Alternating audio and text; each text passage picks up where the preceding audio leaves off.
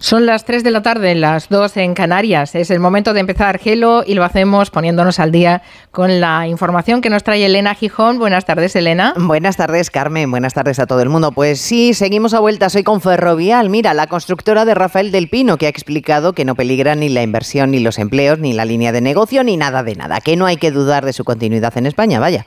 Y que tampoco su presidente va a cambiar la residencia fiscal. En lo que no ha entrado la compañía es en responder directamente al presidente Sánchez, que hoy ha insistido en sus ataques personales a Del Pino, al que acusa de confundir patria con patrimonio. Creo que la patria no es solamente hacer patrimonio. La patria es ser solidario, arrimar el hombro y ayudar sobre todo cuando tu país lo necesita. Y sobre todo teniendo en cuenta que, en fin, que estamos hablando de la tercera o cuarta fortuna de España y que evidentemente en buena medida esa fortuna se ha hecho gracias a, nuestro país, a España y a la contribución de los españoles. Esto lo ha dicho Sánchez en Finlandia, uno de los países que está visitando precisamente para preparar la presidencia europea de nuestro país. Unas horas después de que el presidente de los empresarios, Antonio Garamendi, le confesara a Carlos Alsina su asombro y preocupación por esta manera peligrosa de poner en riesgo la confianza empresarial en nuestro país, atacando con nombres y apellidos a empresarios que hace en España. Queremos la excelencia, pero en cuanto a alguien le va medio bien, ya nos parece mal. Pues no, pues es que las empresas tienen que dar dinero para generar empleo, para pagar bienes de empleo, para, para hacer las inversiones. Mientras tengamos alguna ministra todos los días castigando y parece que justamente se hace todo lo contrario de lo que realmente se está haciendo, pues realmente yo creo que es un mensaje realmente de falta de confianza muy grande. De las novedades judiciales del caso mediador, hoy se confirma que hay tres piezas abiertas que la jueza mantiene en prisión al único encarcelado por el momento, al general de la Guardia Civil. En lo político, el debate está en la comisión de investigación. Depende de quién la proponga, porque aunque ningún grupo va a decir que no a que esto se investigue, no todos están dispuestos a sumarse a la iniciativa si es del Partido Popular. Por ejemplo, Podemos, que además le ha dicho hoy a su socio del PSOE que no le va a apoyar en la propuesta de reforma de la ley del solo sí es sí. La ministra de Justicia, Pilar Llop, ha admitido que las rebajas de penas se están produciendo y que por eso hay que cambiar la ley. La realidad es que se están produciendo revisiones a la baja y no solo eso, también eh, se han producido escarcelaciones por delitos muy graves, delitos contra la libertad sexual y nuestra obligación es proteger a las víctimas, dar seguridad a las víctimas, dando mayor seguridad jurídica a través de una reforma que permita eh, retribuir las eh, penas eh, de acuerdo con la gravedad de la conducta. Y te cuento además, Carmen, la conclusión de un informe de los abogados de familia revelador dice que las parejas que dan el primer paso para divorciarse de ellas, el 36%, cambia de idea cuando empieza a echar números, ven que pagar una hipoteca solo le va a suponer un problema económico porque no pueden afrontarla en solitario y comprueban que no van a poder pagar una pensión. Se habla de un concepto especialmente duro en el informe que es el reparto de la miseria. Claro que también hay un porcentaje, el 16%, que confiesa que no se separa por conformismo siguen dejándose llevar a pesar de que no quieren estar juntos. Bueno, una hipoteca une más que el amor, ya es eh, bastante evidente, ¿no? Y un divorcio empobrece. Mm, yo soy de las que opinan que es que los matrimonios de, de conveniencia son los que más eh, posibilidades de mantenerse en el tiempo tienen, ¿no? Porque ah, les une un objetivo común. Eso es los que eran lo que decían los antiguos, ¿no? Cuando hacían matrimonios por conveniencia y no por amor. Decían conveniencia patrimonial y el amor ya te lo encontrarás por ahí, ¿no? sí, la, hipocresía social en ese momento, cuando nuestros ancestros, en fin, muy interesante. Carga baterías el fin de semana, que la semana que viene, Elena, vendrá intensa. Mm, va a ser dura la semana que viene, sí, voy a intentarlo. Un, beso. Carmen, igual. adiós.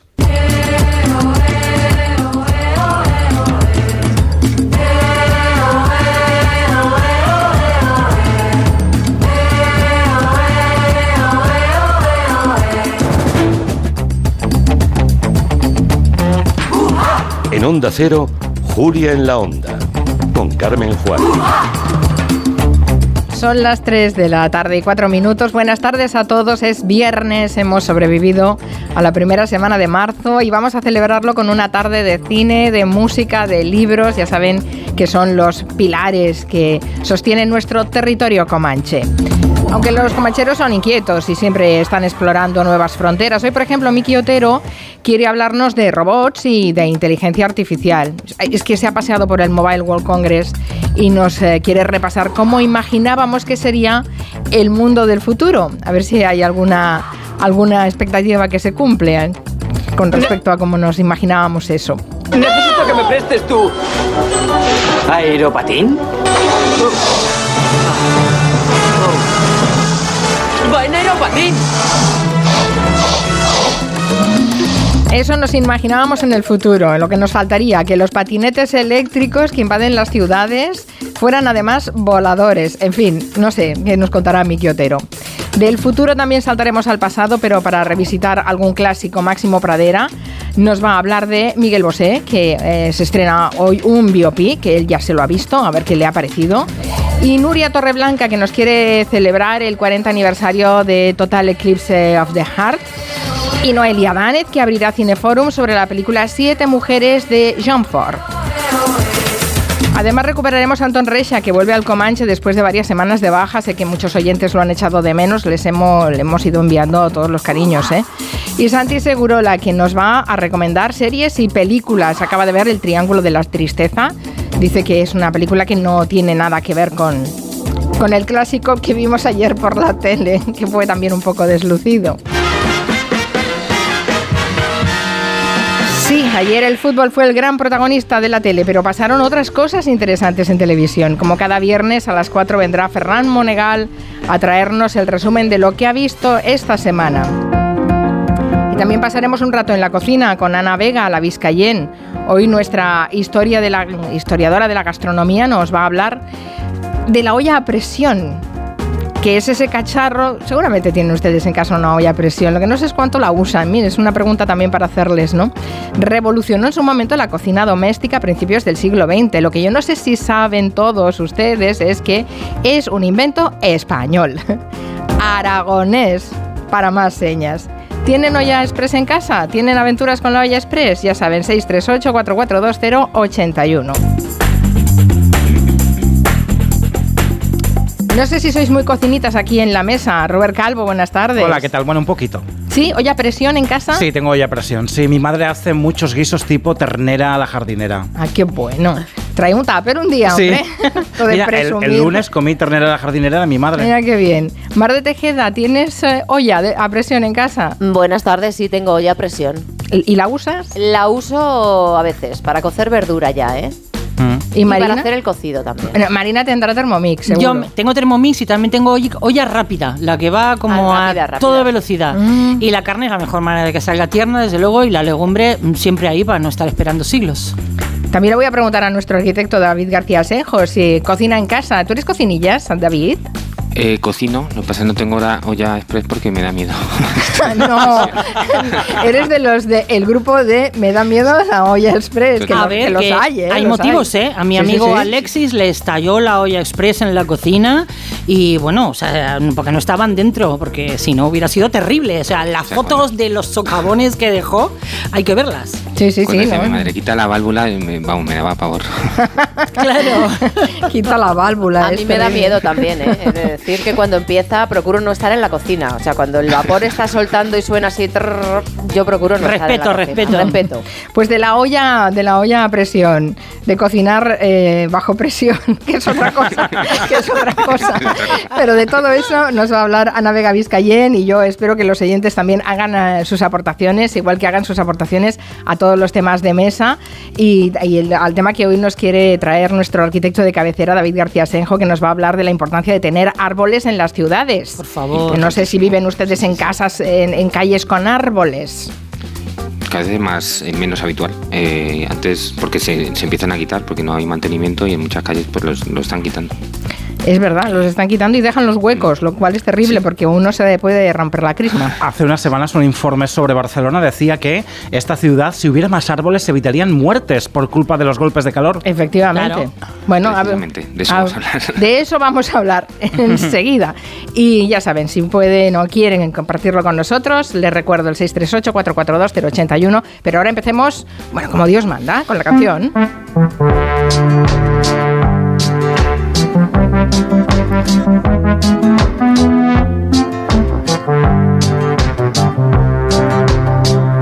Solo tú, bajo el cielo, me recuerdas que la vida es solo un vuelo, que más da al mundo entero, si el amor es nuestro amigo más sincero.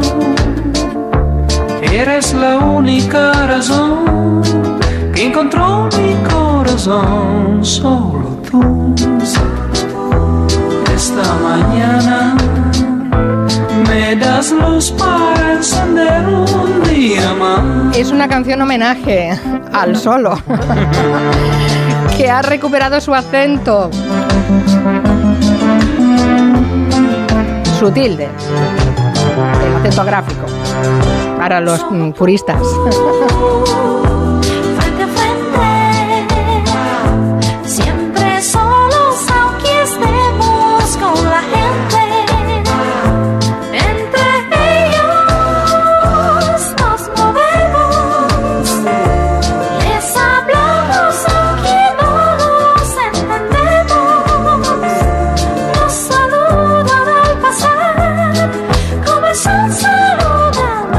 falsete.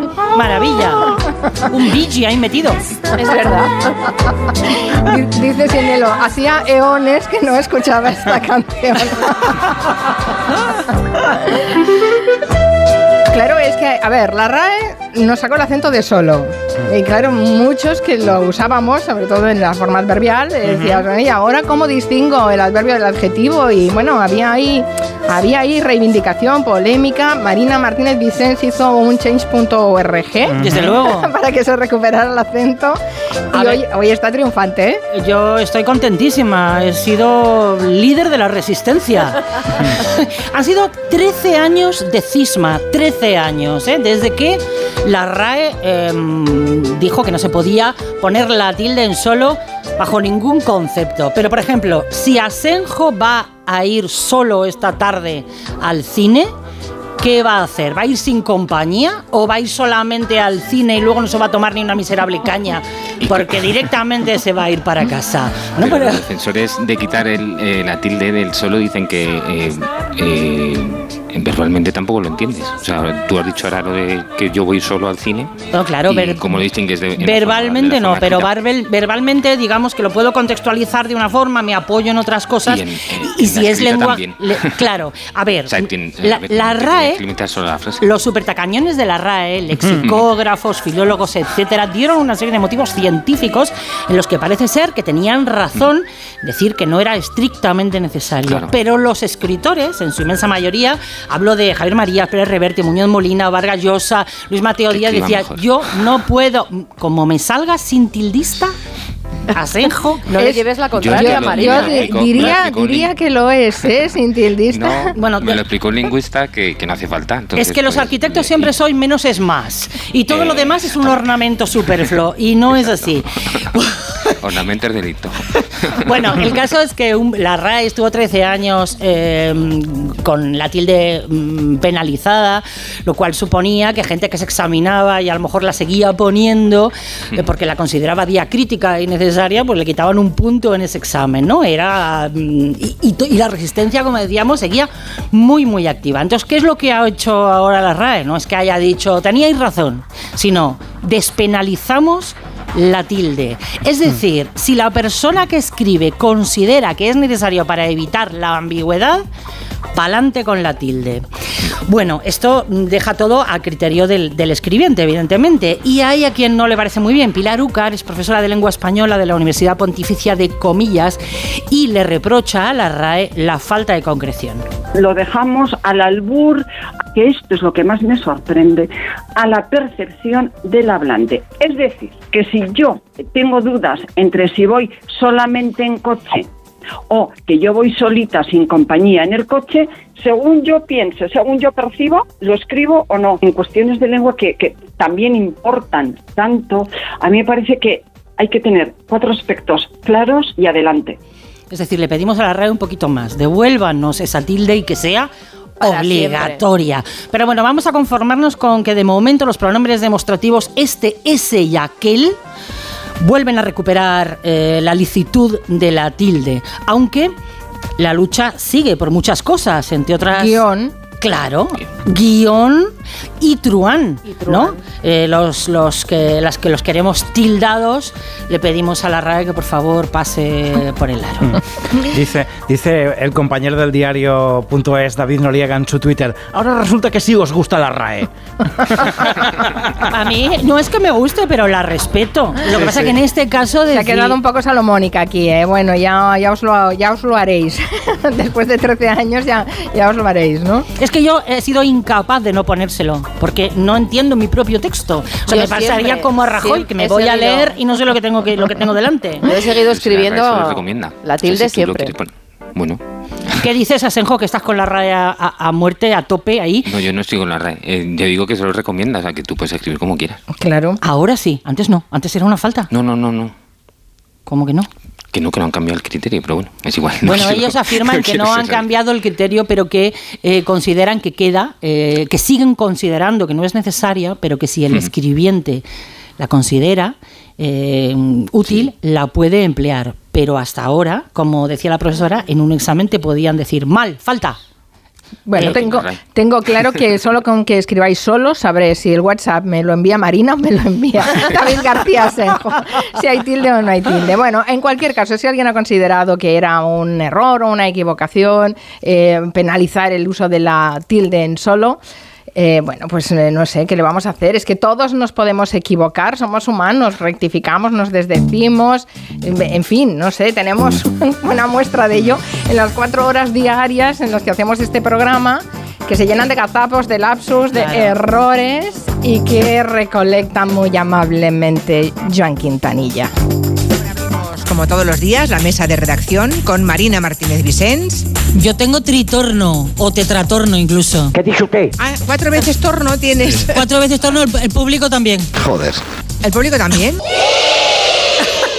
Madre mía. Qué pedra, qué pedra. Si decimos cosas absurdas. Como siempre, como casi siempre. No, no lo tengáis en cuenta, por favor. Pues yo me largo. O sea, en la platea, ¿oyen ustedes nuestras voces por duplicado o por triplicado? Sí, hija, sí. Tres veces nos oyen. Dios mío, esto va a ser un infierno. La calidad de la radio bien hecha. Por Dios, aplaudan, señores de Calahorra y los que han venido. ¿Se han ido los amigos de Pamplona? Tenemos una familia de Pamplona. No, seguís ahí desde Pamplona. ¡Estamos a tu lado! Pregúntales cómo. Y ahora que para casa, ¿no? Yo no oigo nada. No, está cerrado el micrófono. la puta! Está cerrado. Los de Pamplona también suelen hablar, que yo he estado No, cinco hablan, años allí hablan. y sé que hablan. Pues claro. A ver ahora. ¡Esto es una ruina! No, no, no, no, nada, no funciona el micrófono. Bueno, es que. ¡Esto es una mierda! Marina Martínez Vicens, Mar de Tejeda. Muy buenas Guillem Zaragoza. Yo soy más tonto de lo que aparento. Toda la razón tienes. El cerdo entra y sale cuando quiere. El punto de discusión es quién. Marina, ¿qué has dicho? El punto. El punto. Marina, Marina. eh, que no tiene tanto que ver con esos libros, sino eh, con la. eh, con, eh, Profesional de gran calidad.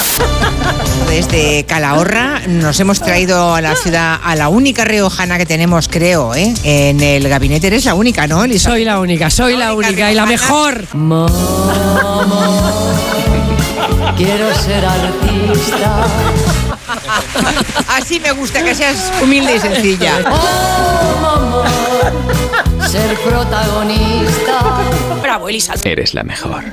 Ojo que han encontrado un consolador romano de hace dos mil años. ¿De piedra? ¡Hala! No, no. De madera, de madera. ¡Qué contenta estoy! Blandito tampoco es, Clara, si te consuelas. Un consolador te consuelas. Uy. Como dibujo es lo primero que le apetece a uno dibujar. Se queda, sale el profesor de clase, ¿qué haces? ¿Qué pintas en la pizarra? Un falo. ¿Cómo? ¿Qué dice? Un- ¿Ves un coche sucio por la calle y qué pintas en el cristal? Un falo. Encima se ríe. Jamás he pintado uno yo. Finísima. Pero jamás, Marina, pero nunca. Nunca, jamás. Pero los Bueno. aquí presentes, ¿cuántos sabéis eh, con una tiza? ¿Cuántos? Por favor. Yo no conozco a ninguna chica que lo haga. Yo y, y- El resto de la mesa y compensamos, Clara, creo. Clara. claro. ¿Tú también? Algunos sí. ¿Qué es un guarro? La primera que he visto es de una especie que no me la esperaba porque normalmente suelo ver a la golondrina común, a la irundo dáurica. Hola, encantado. Pero la que me ha parecido es la de lichón úrbica, ¿eh? En cristiano. Que lo entendamos. La del Ichón Urbica ya te solo está diciendo que es urbana, que es el avión común. Ah, ah, vale. ¿Eh? Que es esta criatura preciosa, preciosísima. la que maja. Muy pequeñita, se diferencia de la golondrina porque tiene la cola de pájaro. ¿Cómo? Y Me dirás, ¿y de qué la tiene la golondrina? Pues la golondrina la tiene muy larga. Con las dos rectrices caudales, esas de los machos tan alargadas. Oh, que me puedo volver loca, ¿eh? Esta es más pájaro, es más pajaril. ¡El pájaro! Y antes del termómetro, vuestra madre nos ponía un poquito de, de un... Cariño, tranquilo. Era, ¿de qué, de qué tipo de, de geranio? Una hojita, un, Tranquilo. Una hojita de geranio ah, por esa parte por, donde- por la que se ponían los Sí, termómetros. sí. Por el culo. Por- ahí nos ponían un poquito de, de hojita de geranio dentro de mí. para que aquello se dilatase y entrase Mm. el termómetro bien. No, me, me- me gusta mucho, me gusta mucho. Pero hay también muy buen cine de los derrotados, ¿eh? Podemos ir a Tora, Tora, Tora. ¿A dónde? Tora, Tora, Tora. Eh, ¿Dónde está mm, un micrófono, por favor? Venga. Ah, no tenemos a nadie que se acerque. Bueno, El equipo A. ¿A qué? A normal. ¿qué le vamos a hacer? vamos a hacer? Bueno, pues nada, luego hablamos con... ¿Quién? Ahí hay una señora. Mm, se ve que es usted muy observadora. ¿Quién era que que quería decirnos lo de...? Ahí. Fila 3, Ahí. jersey rosa. Ay, creo que el problema es que no tenemos micrófono. Me cago en la madre que me parió. Ah, te han llevado el micrófono, no sabemos dónde está. No, no, luego Creo que se lo ha llevado Begoña del Pollo. Vamos a hacer una- a becarios este programa con todo el cariño, pero becarios no, ¿eh? ¿Vale? Becarios no. Nunca más. Diamonds are forever. Pues Diamonds Are Forever. Esos golpes. De viento.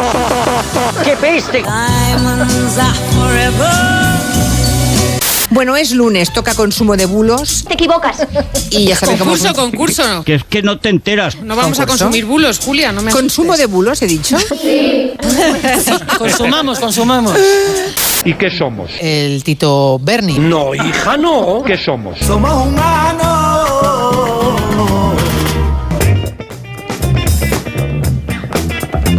Bueno, ya hemos hecho nuestra penitencia semanal, escuchando todos los errores que somos capaces de hacer y cometer en este programa. Y no salen todos.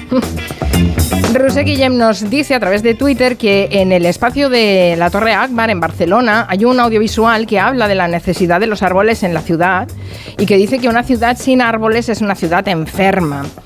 Eh, por cierto, que la Torre Akbar está en un, en un erial.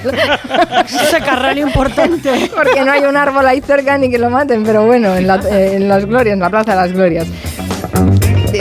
Está el parque de al lado lleno de árboles, pero la torre está metida entre cemento, así que no me... En fin, que mm, hablemos del efecto de los árboles en las ciudades, que ha sido objeto de un estudio, pero que vosotros los arquitectos, David, ya sabíais que era importantísimo. Lo que no sé es porque hubo un momento en la vida en que urbanistas y arquitectos decidieron hacer plazas duras y desterrar los árboles de las ciudades.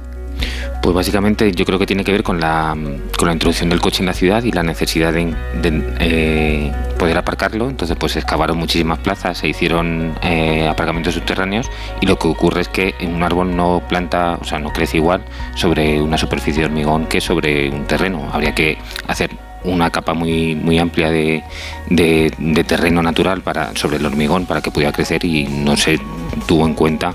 Ahora se intenta tener en cuenta, pero en esa época no se tuvo en cuenta y aparte por un tema estético que parecía como que un plano abstracto en el que ponías cuatro piececitas y que quedaba un espacio urbano mucho mejor, pero muy bonito, pero in- invivible, claro.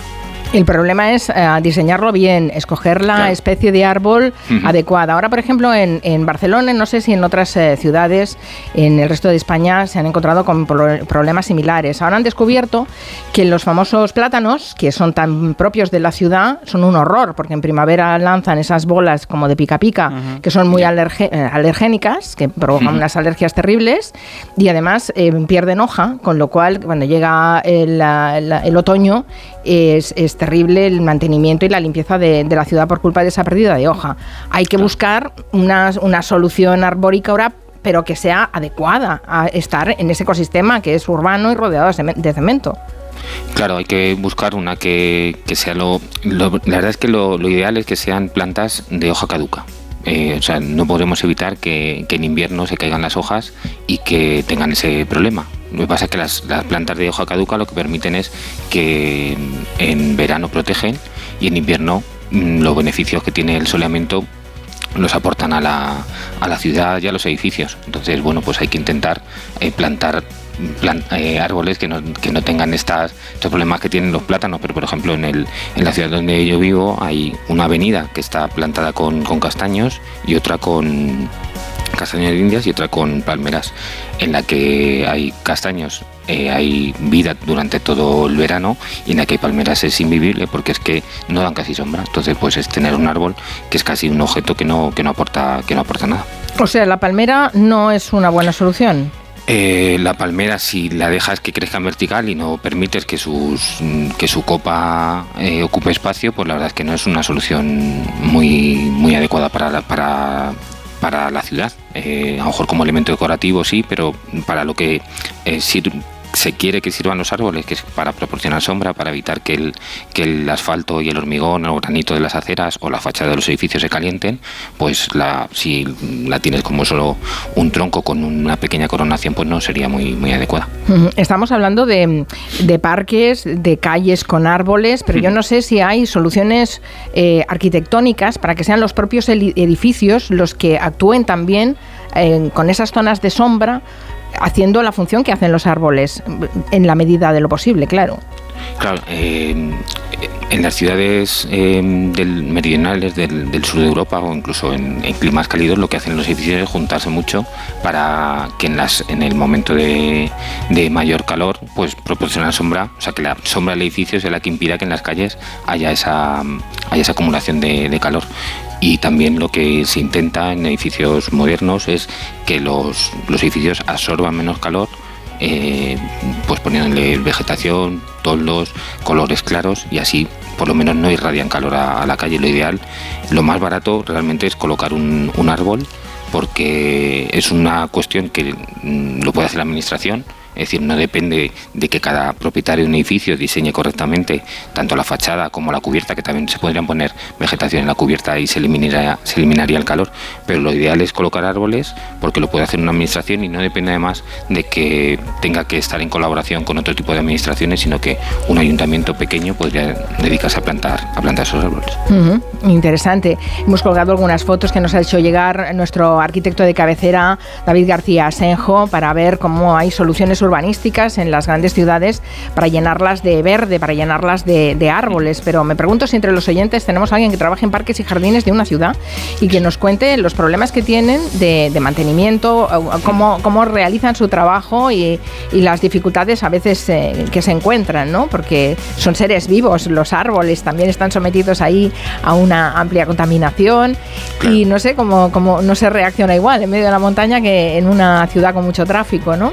Hay veces que, que has hecho una gran plantación de árboles y de repente, o porque has elegido la especie incorrecta, o mm, porque es un, justo lo has plantado y ha habido una hora de calor, pues te encuentras con que 2.000, 3.000, 4.000 árboles los has plantado y de repente pues no han crecido y lo que tiene el tema de plantar vegetación en, en el espacio urbano es que requiere de mucho tiempo para que crezca y ver los resultados. O sea, no es una cosa que de un día para otro Claro. te, permita, te permita hacerlo. Yo quiero vivir rodeado de arces japoneses. Hoja caduca. Y en verano sombrita y en invierno deja pasar el sol, como decías. Me encanta eso. Y con un color precioso. Precioso. Sí. Tenemos lista incluso de árboles preferidos, es que no nos estamos de nada en esta mesa de redacción. Vale, apúntense ustedes también, 638-442-081, haremos una pausa y después hablaremos de identificar a los gemelos, sí, sí, familias con gemelos, los problemas que tienen a veces. En Onda Cero, Julia en la Onda. Con Carmen Juan.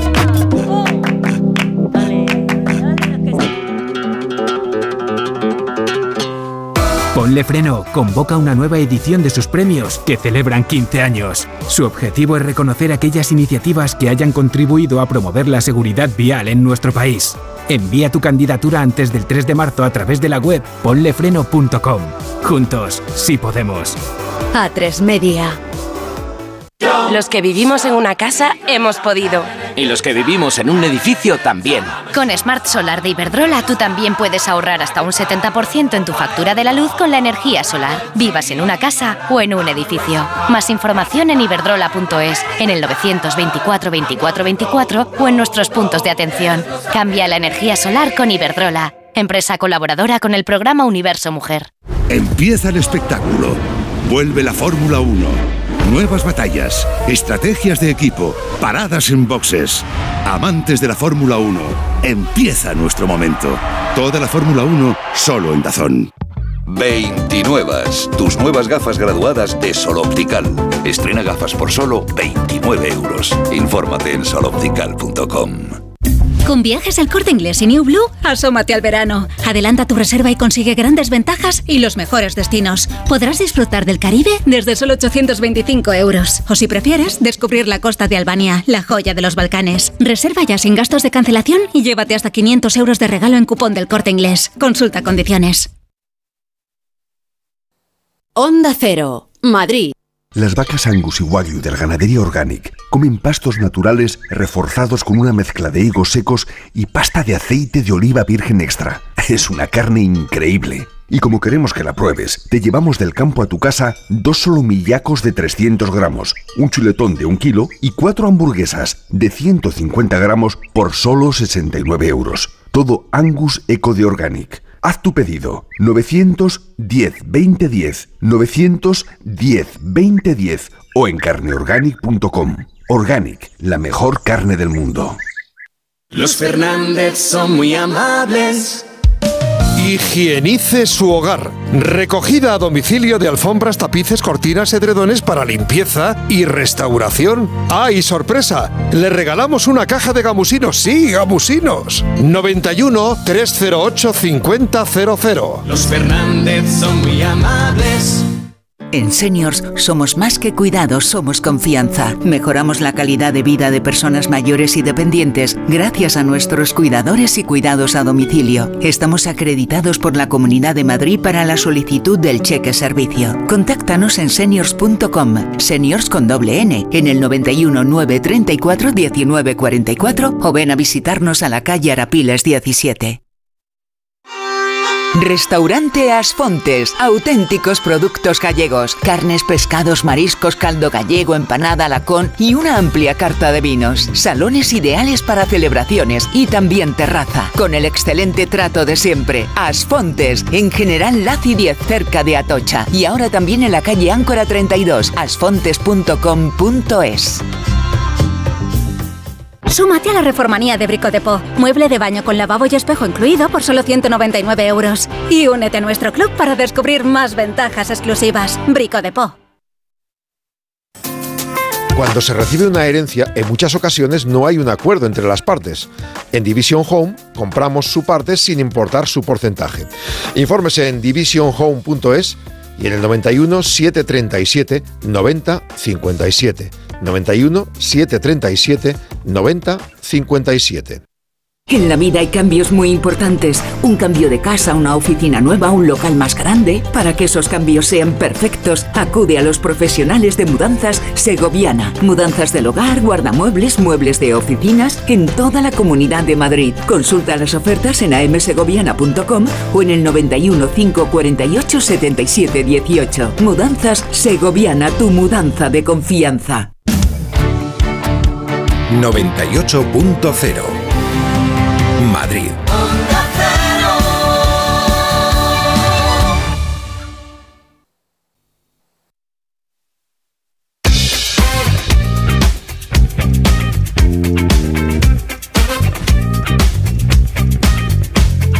5 de la tarde y 33 minutos. Por cierto, que entre la audiencia y los dos equipos, ¿eh? Los... Las 3 y 33, no las 5 y 33. Ah, sí, dice las 5 y 33. Bien, vamos al Somos de la próxima semana. Las 3 y 33. Si estáis comiendo todavía, no os puedo haber despistado si estáis comiendo.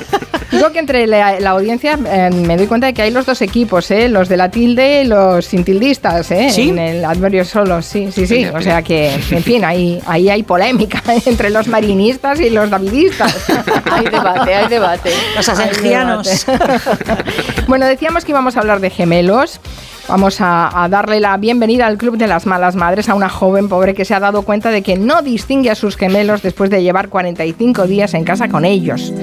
¿Quién es quién? ¿Quién es quién? Se ha preguntado de repente esta, esta joven y esa es la pregunta que seguro se hacen los padres de gemelos. En España el protocolo de identificación, vamos a comentarle a, esta tuitera, eh, pues no llega, no, no hay confusión posible, Mari Carmen, porque tú tienes un bebé y, y enseguida le ponen el carné de bebé, de recién nacido. Nos lo explica la doctora Esther Sanz, secretaria general de la Sociedad Española de Neonatología. se le identifica mediante un brazalete, una pulsera o una tobillera que se le coloca al niño y que lleva un código de barras y un número que es único para cada recién nacido. Y ese código y ese código de barras y ese número van en una pulsera que se le coloca a la madre, en la pinza de cordón del recién nacido y en el brazalete que lleva el recién nacido. Y además llevan eh, distintos colores para cada recién nacido. Quiere decir que si tienes trillizos, pues vas a- la madre va a tener tres pulseras, cada una con su código de barras y su número único para cada niño y con un color distinto para cada niño. O sea que te los llevas ya a casa mm, organizados por colores. Claro, pero luego pierdes Con un la lector, pulsera. Con un lector de barras, ¿no? Claro. Pierdes, pierdes Pierdes la, la pulsera, se cae el cordón umbilical y tal, y estás perdida otra vez. Pero ya cada bebé tiene su identificación. No como a esta pobre eh, mujer que, que- decía, ahora no sé cuál es cuál para su historial médico. En fin, estaba muy angustiada. Y nosotros hoy queremos historias de gemelos, de, de mellizos, de trillizos, que suelen ser reconocidos por padres y familiares directos y, y llevan fatal, por cierto, que la gente les confunda. Yo que soy madre de mellizos, mis hijos se les llevaban los demonios de pequeños cuando la gente les llamaba con el nombre cambiado, porque es verdad que a pesar de no ser idénticos, la gente les confundía. Eh, hasta el hermano de uno de sus amigos les llamaba los Manus. O sea, como si fueran los Lailos, porque uno se llama Manu y otro Alberto, y decía, así no me equivoco nunca, el los pobre Manus. Alberto con crisis de identidad, ¿no? Sí, sí, sí, sí. Bueno, hay historias muy curiosas de gemelos. Su primera pareja, un día en la discoteca me comió la boca porque pensaba que era ella. Yo, yo no sabía dónde meterme, Mari, y yo decía, bueno, pero ¿y esto? Lo intentó. Hizo así, bueno, A ver si vamos a confesar aquí delitos que no es, es el momento. No es el sitio. Él se ha sacado el carnet de conducir y yo no. Entonces siempre está ahí la gracia de ¿y si te presentas tú al teórico por mí? Pero no estaría bien, pero hombre, y menos después de esto. yo suspendí el carnet de conducir y como Clara lo había aprobado, sí que la pedí que hiciera por mí, pero ella se negó. Claro, evidentemente que se negó. Yo siempre pensé que eran leyendas estas historias, pero he tenido cerca gemelos que decían, no, yo voy a lengua y él a mates, que Él se nos da mejor, y luego al Sí. revés. Es cierto que la gran mayoría de gemelos no son tan idénticos como para que no los identifiques cuando los conoces un poquito, ¿no? Pero hay algunos que son realmente iguales. Si los ves separados, sí que es verdad que te puedes confundir, ¿eh? Claro. Pueden hacerse pasar por el otro perfectamente. No sé si tenemos entre la audiencia gemelos, a si también se han intercambiado los novios o las novias. ¿Y qué trucos utilizaban sus padres para identificarlos? Estará bien que echemos una mano a esta pobre mamá que no sabe cómo hacerlo en casa. Aquí Yo la- les ponía colores distintos en la ropa, Claro. siempre, siempre. No me gustaba llevarles iguales. Aquí en la Entonces, redacción de Barcelona hubo un compañero que se llama Pau, que tiene un hermano gemelo y un día comiendo en la sala donde comemos aquí, salió él y entró el otro. Y yo empecé a notar cosas raras. Dije, ¿qué le pasa hoy? Y resulta que nos, nos dio el, el cambiazo. El cambiazo. Bueno, bueno. Dice señorita Pepis, ¿queréis árboles? Venid a Helsinki. ¡Vamos! ¿Qué hacemos aquí si podemos ir a Helsinki, no? Qué maravilloso. Maravilloso, bueno, claro, es que hay ciudades, hay ciudades que se identifican con esas, con esas grandes extensiones verdes, esos grandes parques. Yo no sé si, en, claro, España no es una de las que pondríamos en el mapa de grandes ciudades con grandes espacios verdes. ¿O me equivoco, David? Bueno. Hay un poco de todo. Lo que pasa es que lo que intentan, en el estudio este que comentaba antes Rubén, eh, lo que se intenta es que no haya eh, solo árboles en, los parques, que está muy bien, porque además cuando, cuando alguien tiene cerca menos de 300 metros un parque, se estima que su nivel de, de salud eh, aumenta porque se entiende que también habrá una facil- mayor facilidad para realizar actividad física, pero el estudio este lo que hablaba era de intentar que las calles no sean tan, tan, tan calientes, tan cálidas, no creen el efecto de isla de calor. Entonces no se consigue solo en los parques, sino que tiene que ser como el 30% de la ciudad, del espacio público, que esté, que esté cubierto de, árboles. Y yo creo que en España hay zonas en las que eh, mm, puede hacerse bien porque el clima lo permite y luego también es que es cierto que hay zonas en las que es muy complicado, primero por el clima, porque no te permite, o sea, clima muy seco que en el que no todos los árboles, como decías antes, podrían crecer, otras en las que mm, en la trama urbana tampoco lo permite, por lo que por eso porque puede ser una trama muy estrecha en la que no cabe ningún árbol porque no ya es para que no pasen coches, sino porque no no cabe físicamente, pero bueno, en ese caso es la propia arquitectura la que eh, eliminaría el, el soleamiento excesivo, ¿no? Pero, este, este bueno, estudio, desde este estudio del que partimos para hablar eh, hoy de las calles arboladas con David García Senjo, dice una cosa que también me ha parecido curiosa, ¿no? Dicen eh, los autores del estudio que es importante tener en cuenta las diferencias entre los barrios pobres y los barrios ricos. Exactamente. ¿Por sí. qué? Sí, sí.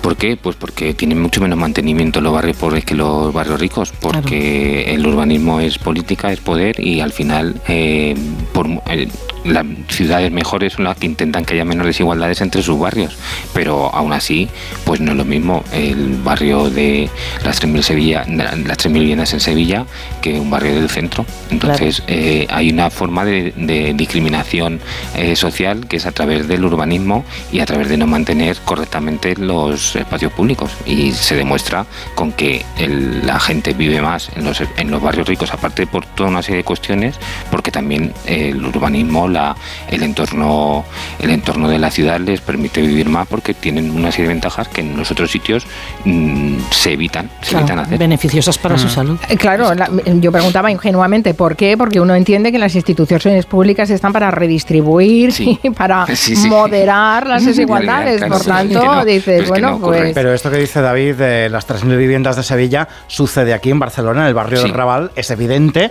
que está mucho más degradado, dejado y menos mantenido que Sarriá, por ejemplo.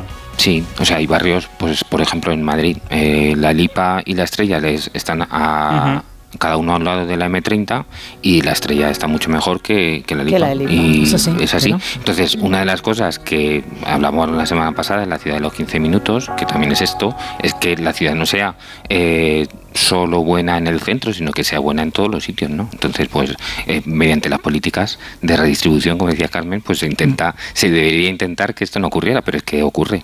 Y hay, hay estudios, eh, en este caso concreto no, pero hay estudios en los que hablan del- de, la diferencia de salud que hay entre los barrios mm, con clase, con rentas altas y los barrios con rentas bajas.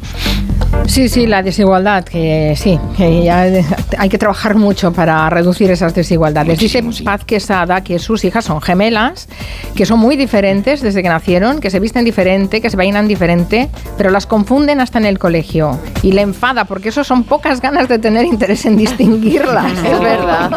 A veces Es se verdad. esfuerzan y no lo consiguen, claro. Es verdad, bueno, muchas historias de, de gemelas, todas van, y de gemelos todas van por el mismo sentido, ¿eh? Intercambios a la hora de hacer exámenes. Eso sí, parece Ay. que es un es, es bastante habitual.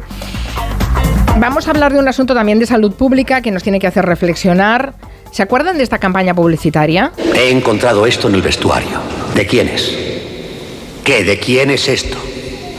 Mío. Mío. Mío. El preservativo es el medio más eficaz para la prevención de embarazos no deseados y enfermedades de transmisión sexual. Póntelo.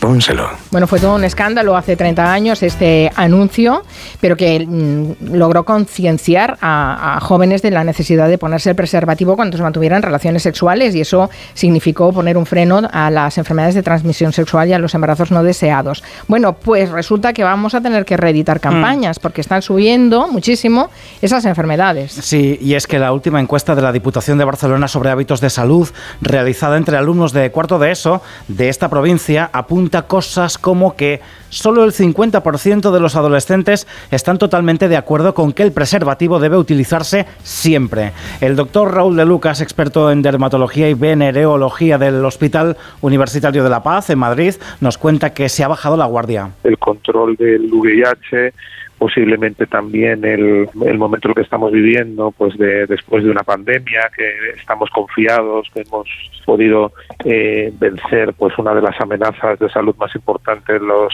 del siglo, yo creo, ¿no?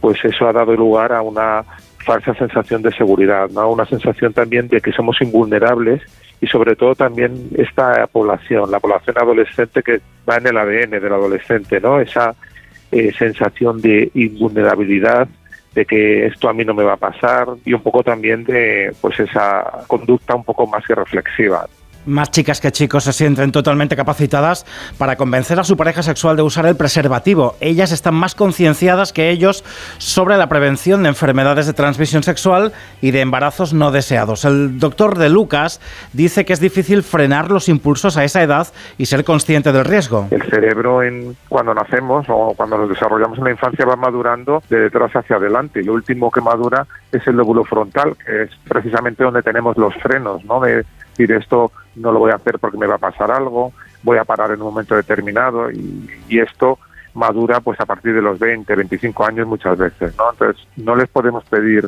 prudencia, no les podemos pedir esa reflexión, no les podemos pedir a, a estos pacientes pues que piensen muchas veces en las consecuencias que pueden tener estos actos. Si ya nos cuesta a frenar a los adultos, pues imagínese eh, en esta etapa de la vida. ¿no?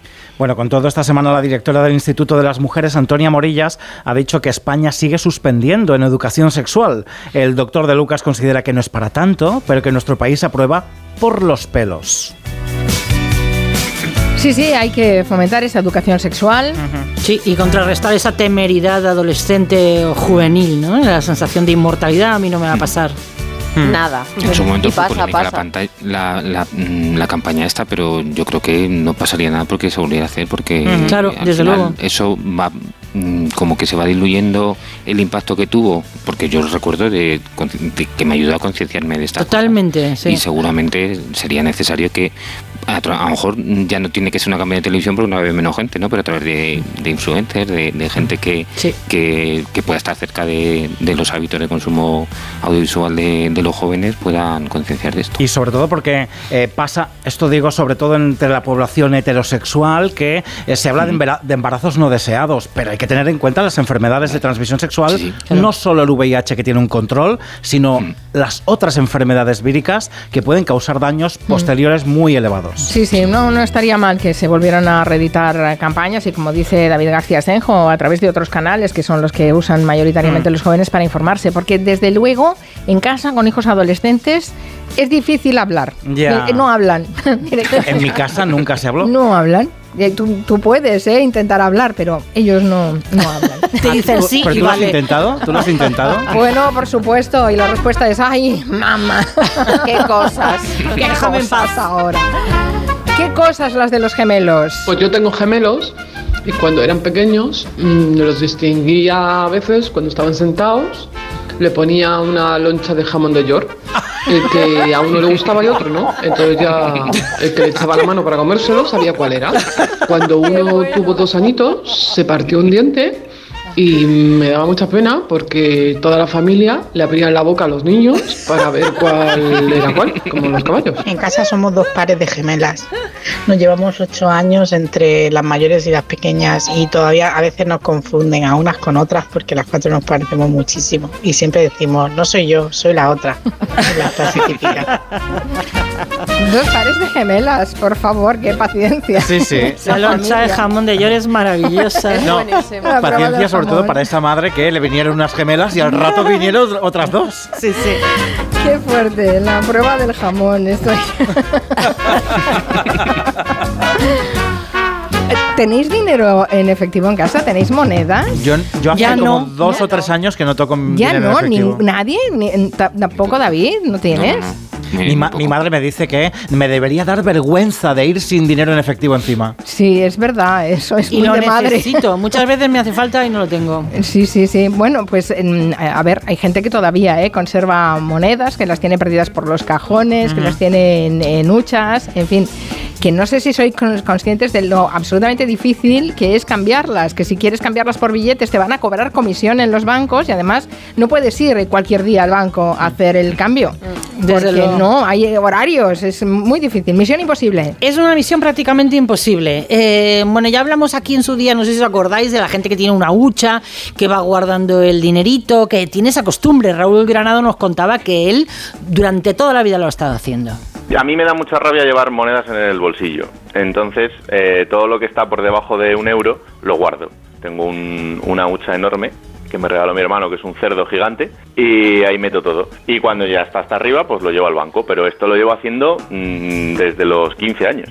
Bueno, pues si vas con el cerdo gigante al banco, te van a cobrar, aunque no sea gigante, ¿eh? Y claro, la gente se indigna. Así que desde aquí les damos esta información de servicio público. No es gratuito.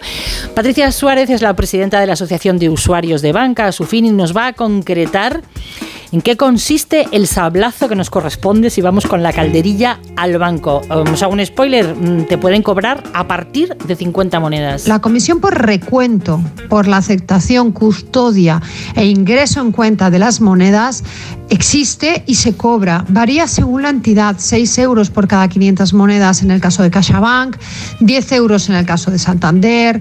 Por ejemplo, si llevas menos de 500 monedas, te cobran 6 euros. A partir de esa cantidad, eh, 6 euros más la parte proporcional. Es una comisión que pretende ser disuasiva y por eso es costosa. Intentan que ya que llevas, lo lleves todo de una vez y que lo hagas en moneda lo más grande posible.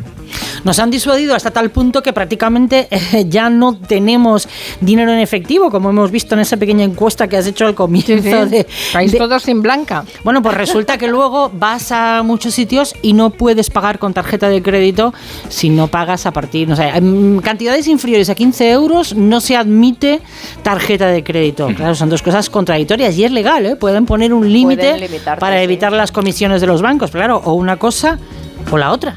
Pero hay un truco, ¿eh? Para llevar monedas al banco. Pedirle blisters y si se lo llevas totalmente empaquetadito, no te cobran nada. Lleves el dinero que lleves. Puedes llevar hasta mil euros empaquetados en, en sus correspondientes... eh, Claro, pero porque se supone que pagan por, eh, por hacer esa labor, eh, incluso a las empresas Claro. que te lo empaquetan, pero prefiero pagar, No ¿eh? que tú. ponerme a... Es muy relajante. ah, que tú eres empaquetadora de monedas, lo estamos viendo. Lo has hecho. Lo he hecho, lo he hecho, lo he hecho con los el centimillos, con mis hijos, sí, sí. Y es mm, relajante y divertido. Ah, pues te voy a empezar a traer. No, no. A ver, Marina, que lo haya hecho no quiere decir que me dedique a empaquetarte las monedas. A Si te relaja, yo te lo traigo. Es relajante, es relajante. Yo no sé si vosotros habéis visto que ahora hay en algunos establecimientos o en galerías comerciales unos aparatos que tú echas ahí las monedas que tengas Sí. y te lo convierten en billetes En que te cobran una comisión del 10%, que no está mal, ¿eh? La comisión que te cobran porque una máquina No. te cuente ¿Y para qué- monedas. ¿Y para qué quieres los billetes? Y teniendo las monedas puedes pagar no, igual. no, Porque, porque pesan y al final las tienes ahí y no haces nada con ellas. Yo las ingresaría, pero cambiarlas para No, qué. pero que te van a cobrar si las ingresas, eh. Cuidado, Ya, ya, a menos que te las empaquete Mar. ¿Qué más cuentan los oyentes? Yo soy padre de gemelas y una de las cosas que hicimos al poquito tiempo fue pendientes diferentes, una y la otra. Entonces de esta manera ya era, ya era algo que nos facilitaba, nos facilitaba la distinción. Y después simplemente decirle a esta madre que, que no, no se preocupe porque nuestras hijas en la guardería, en la primera orla de la guardería que tienen, están cambiadas. Ellas, como no saben leer, eh, saben perfectamente cuál es, eh, cuál es una y cuál es la otra y, y no se confunden porque tienen el nombre debajo, pero saben que están al revés. Pero las profesoras, nanay. Pues resulta que mi suegro tiene un hermano gemelo y la pobre de mi abuela no lo sabía. Entonces mi marido y yo llevábamos un tiempo de relación y mi abuela se encontró al hermano de mi suegro en el súper. Y ella se acercó a saludarlo y él, bueno, pues obviamente no conocía a mi abuela y le saludó con educación, pero claro, un poco distante. No le dio tampoco explicaciones de que era el hermano gemelo porque ya están hartos. Y cuando pasó un tiempo, mi abuela con toda la pena del mundo me dijo, ay, mira, yo no sé cómo decírtelo, pero tu suegro aquí es muy majo, pero a mí me ve en el súper y, y bueno, pues es un poco borde conmigo, ¿eh? Un señor seco. Saluda. Bueno, Elena nos ha colgado en Twitter una, una fotografía, David, em, que habla de, de árboles, que está muy bien, pero que las especies tan grandes que llegan hasta el sexto y octavo piso, no, porque no dan sombra a las aceras y quitan la luz y el calor de las casas y pide podas más efectivas. Porque sí, efectivamente, ¿qué haces poniendo unos árboles enormes que te lleguen hasta arriba de todo, pero que no protegen eh, realmente a quien está en la, en la acera? Es lo que decíamos, ¿no? Hay que saber escoger la, la, la especie que plantamos y además cuidarla, tener el mantenimiento. Sí, sí, eh, hay que intentar, bueno, pues eh, realmente es que es una profesión lo de la eh, lo de la jardinería, tanto la jardinería del cuidado como el estudio. Nosotros en la Universidad Rey Juan Carlos hay un grado de jardinería, Mm. entonces en jardinería y paisajismo. Entonces, pues eh, aprenden cuáles son las, los tipos de plantas, que, en qué momento se tienen que plantar, cuánto tiempo tardan en crecer. Entonces, bueno, pues eso todo eso se estudia y se tiene que estudiar antes de poder de- dedicarse a plantarlas, ¿no? Mm-hmm. Bueno, pues reivindicamos el uso de los árboles en las ciudades que nos dan eh, alegría y ganas de vivir y además eh, eh, dice José Luis Gallego que, que favorece la presencia de murciélagos en las ciudades, es decir, que también eh, llegan a ser in- Vaya. sí, insecticidas, ¿no? El mejor insecticida, sí, es Se un comen los murciélago. mosquitos, sí. Entonces, la verdad es que eh, el estudio del que, que era un poco la, por lo que traíamos este tema, habla de los efectos de los árboles en el, en el calor, pero son buenos para, eh, para la salud mental porque permiten que la gente eh, viva mucho, mucho mejor, porque tiene eh, sombra, porque hay, mucho menos ruido, o sea, las, hojas también absorben el ruido, que es una de las cosas que más estresan a Es la mente en la Mm. ciudad. Eh, luego, pues emiten, emiten Oxígeno, oxígeno. claro. Se comen el cogen- CO2. Sí, sí, sí, o sea, tienen una serie de ventajas que la verdad es que, bueno, pues, eh, y aparte lo que decían eh, en este estudio, que en principio es como lo más barato eh, plantar un árbol frente a otras medidas que puedan ser mucho más, más gravosas. Pues nada, todos son ventajas. Sí, la verdad es que sí. Yo, eh, eh, pero claro, eh, lo que pasa es que requiere tiempo. O sea, la cuestión es que tú plantas un árbol y no te crece. Bueno, si alguno habéis plantado a lo mejor en el colegio que te decían, vamos a hacer una semilla de olivo y lo vamos a plantar y salías del colegio 10 años después y el olivo. Y el olivo no había salido. lentejas, nos ponían a nosotros lentejas en, en algodón para que viéramos cómo germinaban. Yo he plantado un madroño hace no mucho y está ya se parece a un árbol, ¿eh? Está grandecito, lo estoy Ah. viendo crecer conmigo. No está mal, no está Yo mal. tengo un aguacate pequeñito. También empezaste con el huesecito. Empecé con el huesecito y tiene ya va por el metro. Mira Vamos, qué es plantita, es Qué plantón. melón tan interesante que acabamos de abrir de toda esa Es gente que, plantón. que, que- que pon- planta en la maceta de la terraza y del balcón el hueso de algo. y a ver lo que le sale. Está Hay bien. un tema ahí, perdona Carmen, que, que es el, el tema de las granjas urbanas, que bueno, está un poco, eh, se conoce el tema de los, de los huertos urbanos, es decir, que haya solares que se dediquen para, para que la gente vaya y haga ejercicio físico, pero hay Mm. ciudades en las que se está empezando a ver eh, granjas productivas para cultivar vegetales, verduras y demás. Bueno, esto nos lo tienes que explicar la próxima semana. Una ciudad con granjas, además de huertos. Está bien, está bien. Bueno, que no se nos escape que hoy es, eh, es el Día Mundial del Cuidado del Oído y la Audición y es eh, un tema que a nosotros nos eh, afecta especialmente, ¿no? Porque queremos que los oyentes nos escuchen Sí, bien, sí, ¿no? sí. Bueno, y porque los que trabajamos en la radio con tanto auricular, pues tenemos problemas. El 75% de las personas que vivimos en ciudades industrializadas padecemos algún grado de sordera o pérdida auditiva causada por la exposición a sonidos de alta intensidad de más de 65 decibelios. Nos lo cuenta el doctor Faustino Núñez, que es presidente de la Comisión de Audiología de esta Sociedad Española de Otorrinolaringología. Hay que tener en cuenta que nuestro oído eh, de forma natural no está preparado para eh, recibir este, estas intensidades tan altas que si superan el- un poquito más adelante los 85 decibelios pues ya pueden tener efectos eh, prácticamente inmediatos sobre la pérdida auditiva. Atención a este dato, una de cada cuatro personas presentará problemas auditivos en 2050 y 700 millones de personas necesitarán atención otológica para mejorar su audición, según datos de la Organización Mundial de la Salud. El uso masivo de auriculares, como estos que llevo puestos yo ahora, eh, esto durante todo el día, eh, nos provoca problemas que a la larga serán serios. Estos auriculares, eh, al usarse en un ambiente con ruido, como puede ser, pues el metro, en el ambiente de, de- ruido de fondo es altísimo, pues para oír la música con cierta calidad, pues tienes que subirla eh, mucho. Y estos auriculares sobrepasan con creces los niveles saludables de eh, audición en cuanto a su intensidad, tanto en intensidad, como digo, como en tiempo. La excesiva exposición a ruidos intensos, una mala alimentación y el consumo excesivo de fármacos ototóxicos son las principales causas de los problemas auditivos en nosotros los adultos. Hay que cuidar esos oídos y eh, no se pueden llevar los auriculares tan altos que lo oiga el del lado. que no es que no es que quien lo lleva, sino quien acompaña, ¿no? Sí. Tremendo. Dice Camino que a la caja llevaron monedas de dos euros en paquetes de estos, eh, los blisters, les hicieron, les hicieron abrirlo, meterlos en una bolsa, dejárselo y a los cinco días les hicieron el ingreso y les cobraron comisión. Toma ya. Toma ya. O sea, que te lo sacan del blister que llevas, te lo meten en otro y te cobran. no. Bueno, voy a, a despedir a David García Senjo. Eh, gracias, David. Nos quedamos con las granjas y los huertos urban- urbanos para el viernes que viene. Exacto, ya tenemos tema. Y los demás no os vayáis todavía. Ahora llegan las noticias de las 4 y después seguimos.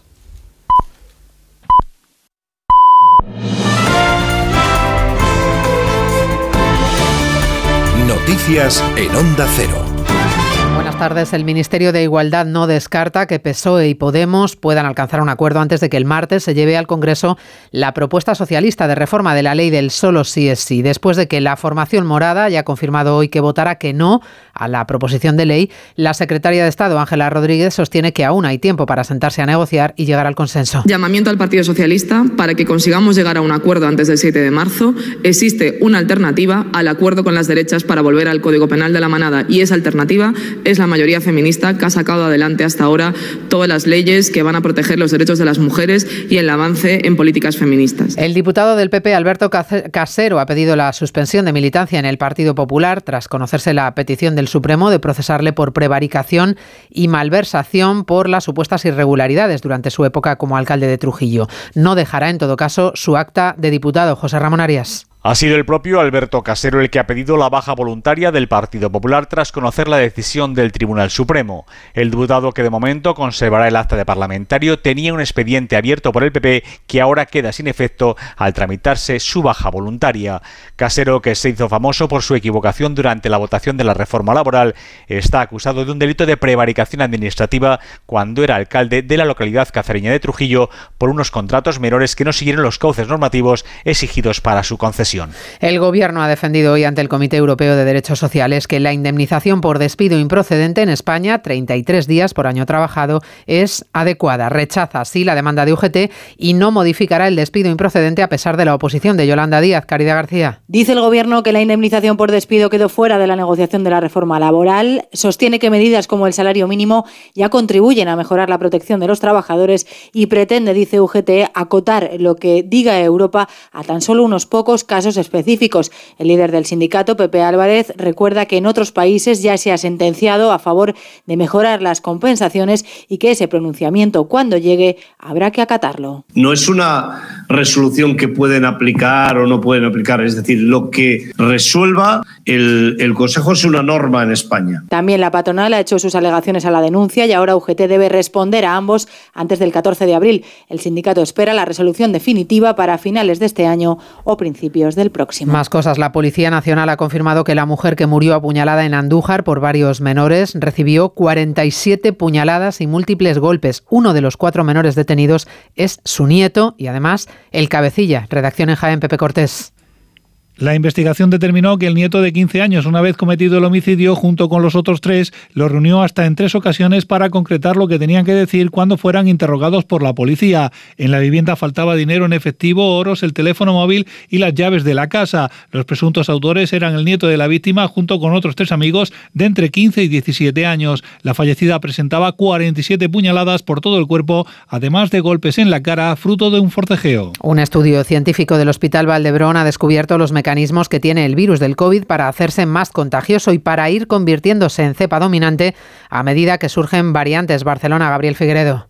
El estudio del Vallebrón parte del descubrimiento de un mecanismo que el virus utiliza para aumentar su capacidad de contagio. Se trata de unos genomas defectivos, es decir, que pierden parte de su material genético y hacen una infección más leve o asintomática. Esto favorece la transmisión, tal y como se evidenció al principio de la pandemia. Con la variante Delta cambió este mecanismo. No había genomas defectivos y la infección era más grave, aunque gracias a la vacunación se consiguió frenar la mortalidad. En cambio, con Omicron el virus recuperó los genomas defectivos, pero también acumuló otras mutaciones que hacían más fácil su transmisión. Según los investigadores del Valdebrón, solo con la respiración o una tos leve se puede contagiar. El deporte con este Rodríguez. Real Sociedad y Cádiz abren la jornada 24 de Liga que sigue mañana con otros cuatro partidos entre los que destaca el Atlético de Madrid-Sevilla. Diego Pablo Simeone dirige su partido número 613 como rojo y blanco y supera a Luis Aragonés. El técnico argentino se ha pronunciado por el estilo defensivo que el Barcelona exhibió en el Bernabéu para tomar ventaja en las semifinales de la Copa del Rey. El Barcelona entendió que en ese momento necesitaba ese partido para ganar, le resultó cómodo, le resultó bien, lo hizo muy bien, defendió organizado, el Madrid no tuvo situaciones y bueno, lo único que cuenta en este juego es ganar y obviamente hay distintas maneras de ganar y todas son buenas y hay que respetarlas y ser consecuente con lo que uno siente. Simeone afronta el partido frente al Sevilla sin Reinildo Reguilón y De Paul por lesión y sin Molina y Correa por sanción. San Paolo suma hasta cinco bajas más Fernando sancionado. El resto de partidos del sábado, Getafe, Girona, Almería, Villarreal y Mallorca, Elche. Además, el Barcelona ha renovado a Sergi, a Sergi Roberto hasta 2024. El mexicano Sergio Checo Pérez lidera la primera sesión de entrenamientos del Gran Premio de Bahrein, que inaugura el Mundial de Fórmula 1 con Fernando Alonso II en su estreno con Aston Martin, mientras Carlos Sainz, tras un susto por un trompo con su Ferrari, ha terminado último. Acaba de comenzar la segunda tanda de libres y en Estambul los europeos de atletismo en pista cubierta nos traen esta tarde una opción de medalla con Jesús Gómez en la final de 1500. En la final de los 3000 estarán Marta Pérez y Marta García. Óscar Usillo será nuestro único representante en la semifinal de los 400. Volvemos con más noticias en una hora a las 5, las 4 en Canarias. Este sábado la liga se juega en Radio Estadio. Un duelo Champions de comienzo de temporada convertido ahora en un partido clave para objetivos dispares. Atlético de Madrid, Sevilla. Los rojiblancos para asaltar la tercera plaza y los sevillistas por alejarse del descenso. Completan la jornada los enfrentamientos Mallorca-Elche, Almería-Villarreal, Getafe-Girona y las paradas habituales en los estadios de Segunda División. Además, Liga ACB y desde Bahrein la primera parrilla de la temporada de Fórmula 1. Este sábado desde las 3 y media de la tarde vive todo el deporte en Radio Estadio con Edu García. Te mereces esta radio. Onda Cero, tu radio. Julia en la Onda. ¿Tú sabes cómo reclamar una factura de la luz? Yo tampoco. Por eso soy de Legalitas. Porque cuento con expertos que me ayudan a solucionar los temas que yo no controlo. Por solo 25 euros al mes puedo contactar con ellos todas las veces que quiera. Hazte ya de legalitas. Y por ser oyente de Onda Cero, y solo si contratas en el 900 100 661, ahórrate un mes el primer año. Legalitas. Y sigue con tu vida. Los mejores True Crime ahora se escuchan. Denise hacía el camino en solitario. La peregrina. Nada se sabe de ella desde el momento de su desaparición. Nunca antes habíamos visto ningún caso en que una persona te viola y te deja en el sitio donde te cogió. Una misma marca sobre las víctimas. El asesino de la baraja. Dos cartas de la baraja situadas a su lado. Solo en Sonora. ¿Y tú que tienes hijos pequeños? ¿Qué necesitas para tu seguridad? Desde que soy madre me importa mucho más la seguridad. Necesito que estemos protegidos cuando estoy con él en casa. Pues en Securitas Direct tienen una alarma para ti, porque puedes conectarla también cuando estás dentro de casa o pedir ayuda con el botón SOS. Ellos responden en 20 segundos y te envían ayuda. Y es que tú sabes lo que necesitas y ellos saben cómo protegerte. Llama ahora al 900-272-272 o entra en securitasdirect.es y descubre la mejor alarma para ti. En la provincia de León, La Bañeza, una ciudad en un cruce de caminos ancestrales, parada obligada en la Ruta de la Plata. La Bañeza vive sus tradiciones como la Semana Santa, pero también eventos como el Gran Premio de Velocidad, la única carrera de motociclismo que se disputa en circuito urbano. Descubrimos más sobre La Bañeza con Por fin no es lunes, que se hará en directo desde el Teatro Municipal, gracias al Ayuntamiento de La Bañeza, el sábado 4 de marzo a partir de las 8 de la mañana, Por fin no es lunes lunes desde La Bañeza con Jaime Cantizano. Te mereces esta radio. Onda Cero, tu radio. Onda Cero, Madrid. Porque quieres renovar tu baño y tu hogar y convertirlos en un espacio confortable y moderno, Coisa Sanitarios te ofrece todo lo que necesitas. Azulejos, muebles, mamparas, calefacción, proyectos personalizados y las mejores marcas a los mejores precios. Renueva tu baño, renueva tu vida. Encuéntranos en grupocoisa.com. Coisa, nos mojamos por ti. Las vacas Angus y Wagyu de la ganadería Organic comen pastos naturales reforzados con una mezcla de higos secos y pasta de aceite de oliva virgen extra. Es una carne increíble. Y como queremos que la pruebes, te llevamos del campo a tu casa dos solomillacos de 300 gramos, un chuletón de un kilo y cuatro hamburguesas de 150 gramos por solo 69 euros. todo Angus Eco de Organic. Haz tu pedido 910 2010 910 2010 o en carneorganic.com. Organic, la mejor carne del mundo. Bueno, pues en breve le damos el alta y a casa a descansar. Y no me puedo quedar, doctora. Pero si está usted como una rosa. Es que aquí dentro se está tan a gustito. Las ventanas del hospital son afán decor, ¿no? Con afán decor, ni frío, ni calor, ni ruido. El descanso que necesitas gracias a las ventanas afán decor. Con triple acristalamiento Climalit de Cristalerías Narváez. Hoy el mercado laboral exige mucho más que conocimientos. Con el modelo Learning by Doing de la Universidad de Nebrija, los alumnos mientras estudian pueden participar en proyectos de innovación únicos la mejor forma de terminar la carrera con experiencia.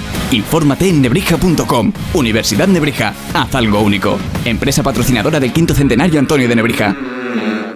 Ven a Menorca, escapa de la rutina y conecta con la naturaleza, con la cultura, con la gastronomía, porque el lujo reside en disfrutar de lo auténtico, en disfrutar de las pequeñas cosas. Ya puedes disfrutar tu vuelo directo a Menorca con Iberia Express. Menorca, la isla de los pequeños placeres. Muebles Adama. Renovar sus muebles es renovar su vida. Venga a conocernos y le sorprenderá todo lo que podemos hacer por usted. La más amplia variedad de muebles de calidad y diseño a un precio increíble. Muebles Adama. Ver a la calle General Ricardo 190 o entra en mueblesadama.com. El cielo de Madrid te espera en la terraza del Santo Domingo. Descubre nuestra gastronomía y coctelería con vistas 360 grados de la capital y disfruta de inolvidables puestas de sol. Tu oasis urbano abierto todos los días del año. Ven a conocernos. Más información en la terraza del Santo Domingo.es. ¿Problemas de humedad? Iberdeco Humedades es la solución. Devolvemos la salud a tu vivienda con nuestros tratamientos antihumedad definitivos, de principio a fin, hasta 30 años de garantía. No lo pospongas más. Solicita ahora un diagnóstico gratuito en iberdecohumedades.es 910 31 10. Onda Cero Madrid 98.0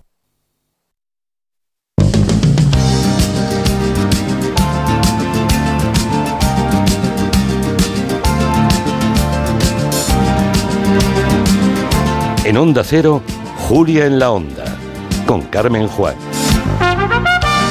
Seguimos en la mesa de redacción con Marina Martínez Vicens, con Robert Calvo, con Mar de Tejeda.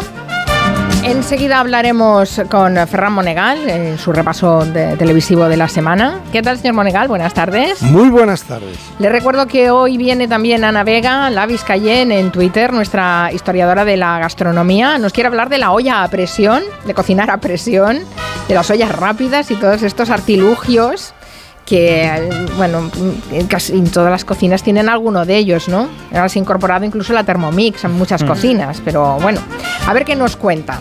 Pero ahora es la hora del café. ¿Le gusta el café, señor Monegal? ¿Toma sí, usted señora, tomo café todos los días, dos. ¿En cafetera italiana? ¿O en cápsulas? En, en, en hiperespreso, cápsulas de hiperespreso. De hiperespreso, ah, ya se nos ha modernizado. Ah. Que sepa que la cafetera italiana que es fantástica, no me lo negará, ha cumplido 90 años.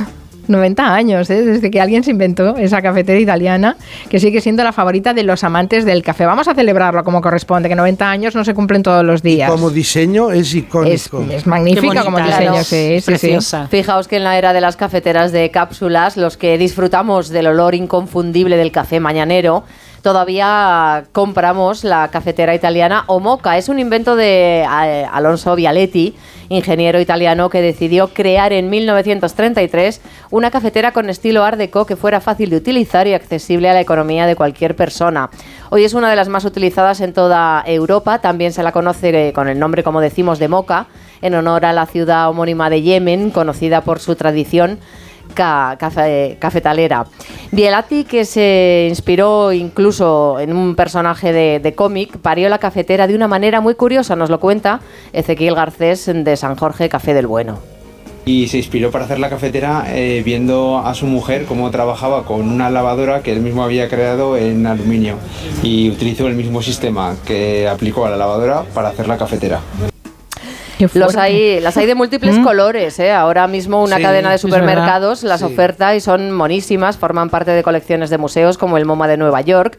Utilizarla bien tiene su truco, ¿eh? Que no es eh, fácil hacer el café en una cafetera italiana. Para que no ocurra eso de que se recaliente el café hay que seguir este consejo.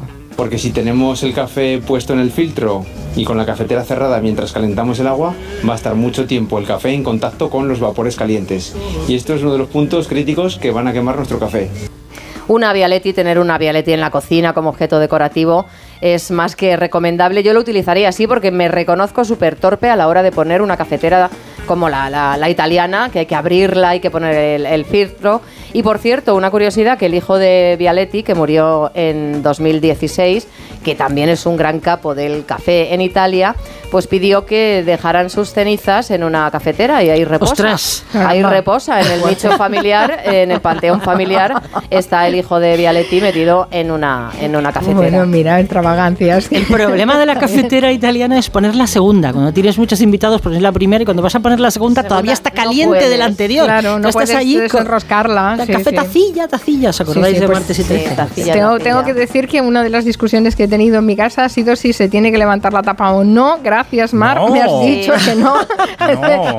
Vas a ser mi avalista en esta discusión familiar. No, y saber cuándo la tienes que retirar es un arte, ¿eh? lo de café hervido, café perdido. eh, Sí, ¿En qué sí, momento la quitas? En fin. Queridas niñas, ¿Qué? si vosotras fuerais eh, fieles eh, visionadoras o estuvierais enganchados a las series turcas, Ah. aprenderíais a hacer el café de otra manera, al estilo turco. Café turco que tiene dos dedos de pozo De que se pozo. aguantan la cucharilla como si estuviera en cemento. No, Exacto. no, Y no además puedo se puede leer el futuro en ese pozo. Sí, en eso- el futuro en las series de turcas ya sabemos cuál es siempre. ¿Quién me va a hablar de series turcas, señor Monegal? Eh, No, la semana que cosas. viene, que está a punto de acabar Tierra Amarga. Todavía no ha acabado Tierra Amarga. Tierra Amarga fue la gran degolladora de las tardes de Telecinco. Ah, Le recuerdo, año acabado. 2021, pero si creo. lleva un año hablándome de Tierra Amarga o más incluso. Y más que le hablaré de la Uy, nueva, vale, Pecado vale. Original, es tremendo. Bien. A ver, eh, no, novedades, novedades. La audiencia, sentados en casa, delante de la tele, dejando entrar a criaturas que si llamasen a la puerta nunca dejaríamos entrar. Y no obstante, a través del cristal del televisor, les dejamos que vayan allí arrastrándose por nuestra moqueta o por nuestro parqué. Bien, una, es como una cebolla. Lo dije el otro día en un artículo en el periódico. Eh, en los temas de corrupción es como las capas de la cebolla. Un- una capa tapa la otra. Una capa tapa la otra. Ahora la última excitación en corrupción. Ya no hablan, por ejemplo, de, mm, del que era ministro de Rajoy del Interior, Fernández Díaz. Sí, Fernández Díaz. Que le piden ya 15 años de cárcel por sus trabajos de albañilería en las cloacas. sus notables trabajos de albañilería como experto albañil en alcantarillas. Eh, resulta que esto ya ha pasado también a segundo término y ahora la gran, es, la, la gran corrupción es el caso mediador. El Tito Berni, sí. Sí, bueno, bueno, es impagable, es impagable. El, el- el mediador, el Tito Berni, el general, la novia del general Adelaida, alias Chocho Volador. Sí, sí, sí, es que es verdad, es que es sí, sí, El claro. churumbel travesti que quería también el general porque el chocho volador le había puesto los cuernos. Es decir, es todo, es todo una. Mire, ayer por la noche, Wyoming, prácticamente no podía continuar. Se petaba de la risa, escuche. que un antiguo general de la Guardia Civil, apodado Papa, se reunió con unos empresarios para estudiar las condiciones físicas de su novia, también conocida como Chocho Volador. estudiar las condiciones físicas. ¿Y qué querían estudiar? ¿Cómo de alto volaba? Si tenía una hélice... eh, si tenía piloto automático. Mira que hemos visto trama de corrupción. Pero todos estaremos de acuerdo en que esta es una de las más frikis. Está claro que va a ser muy difícil de juzgar Sandra Sabatés, pero no por falta de pruebas, sino porque va a ser imposible llegar al final del sumario sin descojonarse. Sí, gran resumen, sí. Efectivamente, el juicio este final va a ser un despiporren porque ahí los jueces van a acabar todos por el suelo tirándose de risa, ¿no? Va a ser, va a ser tremendo. También es interesante ver la atención televisiva sobre determinados casos de corrupción y la atención de televisiva sobre otros casos de corrupción que interesan menos en algunas cadenas señalar. Mire, en este caso del caso mediador, la cadena que más se ha distinguido, que más tiempo le ha dedicado, es Antena 3 Televisión. En el informativo del martes, por la noche, informativo de Vicente Vallés, le dedicaron 10 minutos seguidos. Cronometra es muy interesante cronometrar el tiempo que le dedica la tele a un tema o no. En este caso... ¿Y dónde lo sitúa en la escaleta? Claro. En este caso, dándolo en el sumario, inmediatamente 10 minutos seguidos. De un informativo que dura aproximadamente 40 minutos, dedicarle 10 a un solo tema quiere decir casi el 30% del informativo. Al día siguiente, al mediodía, el miércoles, el informativo de las 15 horas de Sandra Golpe, también 10 minutos de reloj. ¿no? Es importante, es importante que la audiencia al menos tengamos, porque eso es un poco, es tener una brújula de, sobre qué casos una cadena eh, pues dedica más atención, en cambio sobre qué casos se hace más la distraída. Aquel gran periodista que sigue vivo, no es que esté muerto, ¿eh? sigue en perfecta forma, que usted que, mm, quizás recuerde porque estuvo aquí en España, multipremiado periodista argentino Jorge Lanata, un gran periodista argentino, sobre el tema de la corrupción, tiene una frase sensacional. Dice, la corrupción es como cuando te instalan el aire acondicionado. Cuando te lo ponen, escuchas un ruido molesto, pero enseguida te acostumbras.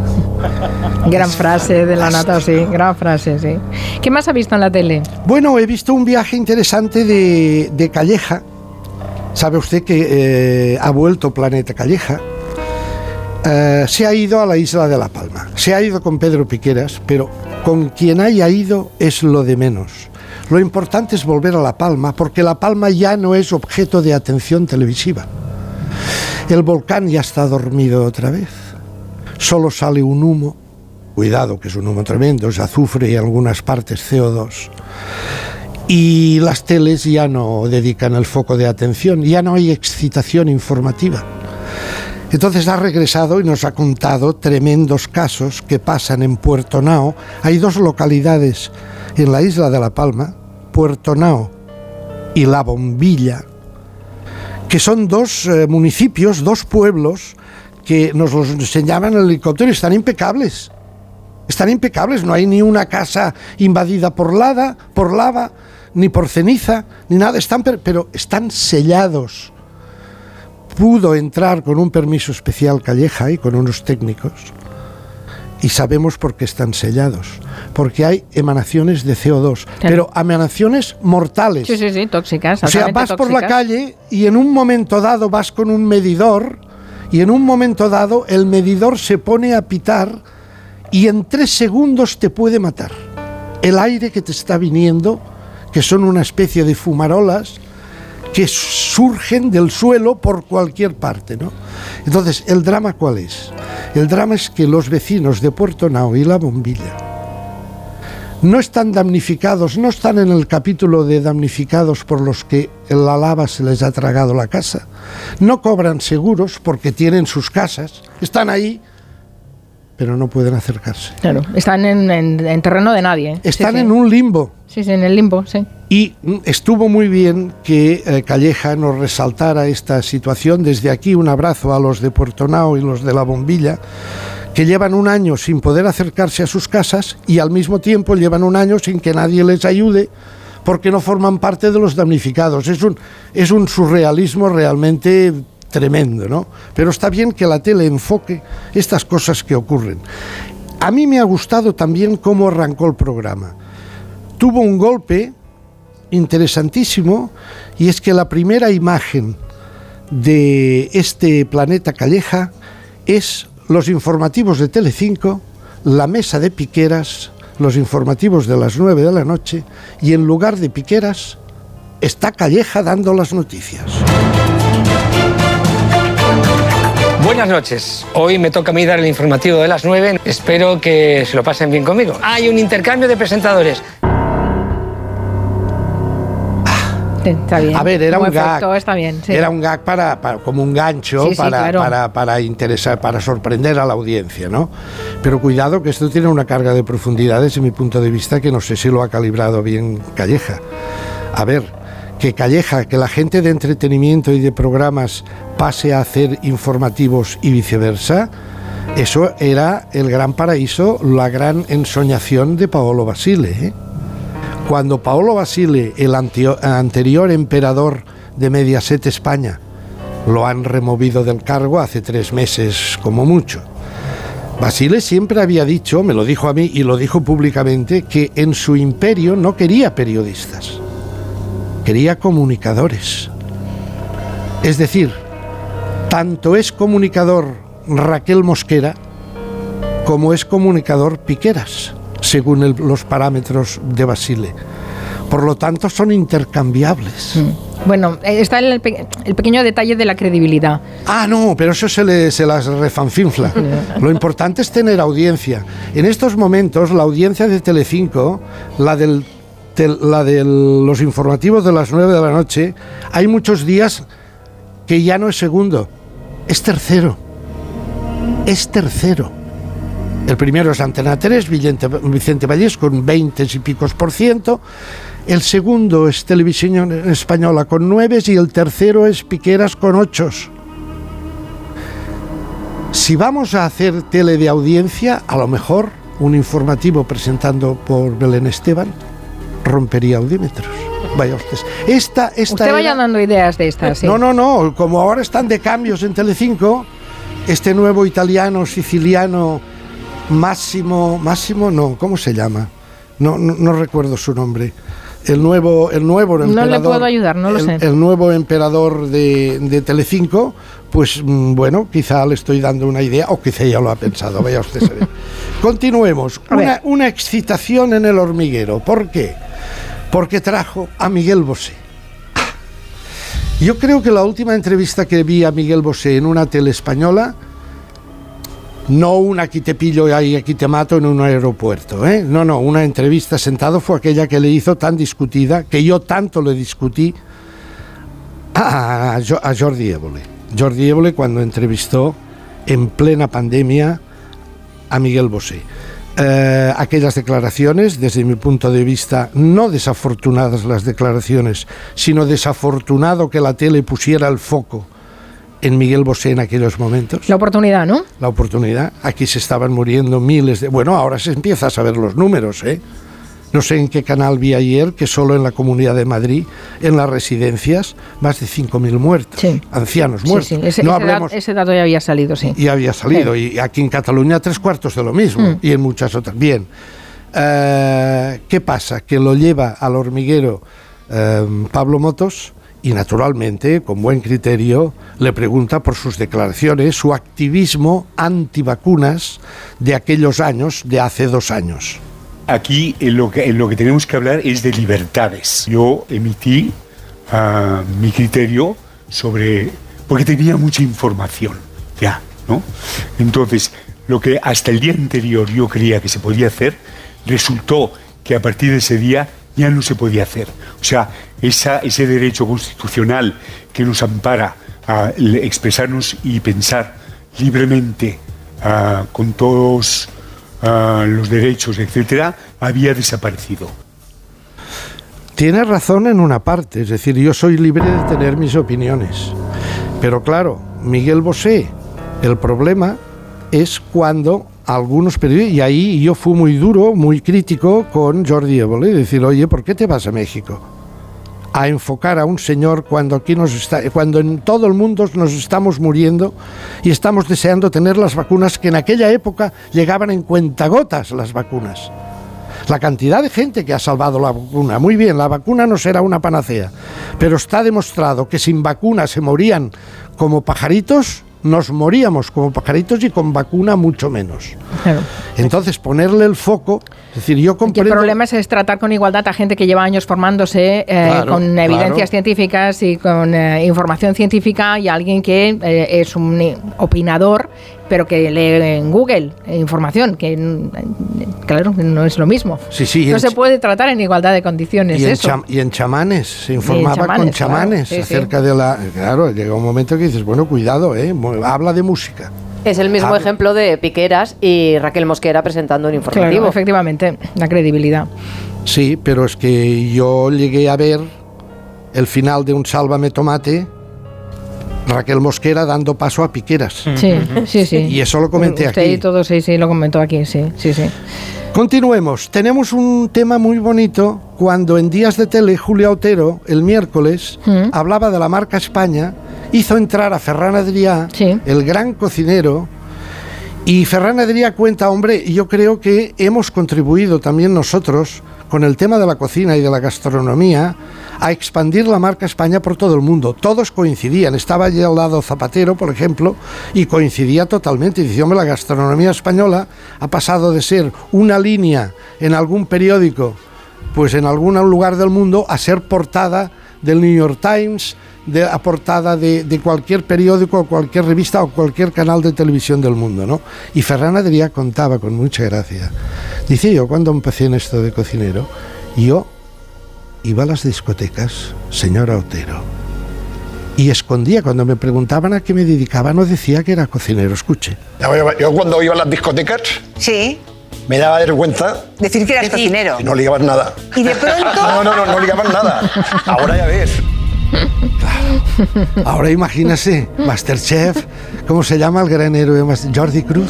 Jordi Cruz. Jordi sí. Cruz, hombre, ahora vas a la discoteca y dices que eres cocinero, bueno, y te llueven los ligues, que da gusto. Hablando de ligues, programa ahora son soles. A ver, un tema que quiero que se pronuncie, señora Juan. Ay, qué miedo me da. No, no se me vada, no se vaya de la tan- por la tangente. A ver, en un momento dado eh, hay un humorista y, un notable pensador con tono humorístico que se llama Miguel Lago. Miguel Lago antes estaba con Risto Mejide en el Imperio de la Competencia en 4 y ahora está con Sonsoles en Antena 3. Y habla Miguel Lago de una serie de señoritas que tal y tal, y hay una tertuliana, escuche. Miguel, señoritas no, señoras. Señoras, ¿qué he O dicho? sea, si no hay señoritos. Ah, vale, pues señoras. Muy bien, eh, eh, Madre Cruz. de Dios. No, no, Yo a partir no, de ahora tendré cuidado señoras. cuando me dirija a una persona, Señora. mujer de 21 años, como le diga señora, igual me cruza la cara, Pues pero como yo le diga señorita, prepárate. Señorita.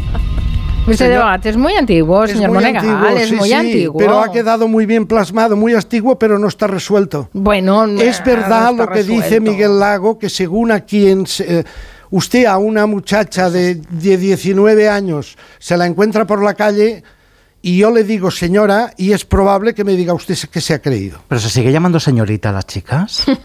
Gran es, que, es que me parece tan rancio. Gran pregunta, Sí, gran y pregunta. señorito. También No, es No, muy pero no es, no es lo mismo. no. También No es muy lo rancio. mismo, No, no, no. señorita que señorito, ni Pero es entonces, lo mismo zorro eh, que No zorra. tiene, no tiene la misma connotación, no. No. se usa de la misma manera ni con el mismo sentido. No, no. Entonces, eh, ¿me queréis por favor adiestrar, iluminar? No. y? Señoras, somos todas señoras. No, entonces, no, es o que- mujeres, chicas. Eh, entonces, pero yo no le puedo decir a una señora, mm, señora teniendo 19 años, que me puede decir, oiga usted que se ha creído. Entonces es Joven, mejor de- joven. Dejémoslo de señora y señorita. Sí, Dejémoslo. dejémoslo. Tanto señora como señorita. No, no, señora se puede utilizar, evidentemente. Ah, ¿qué, edad, qué edad tiene su hija? En- en 18.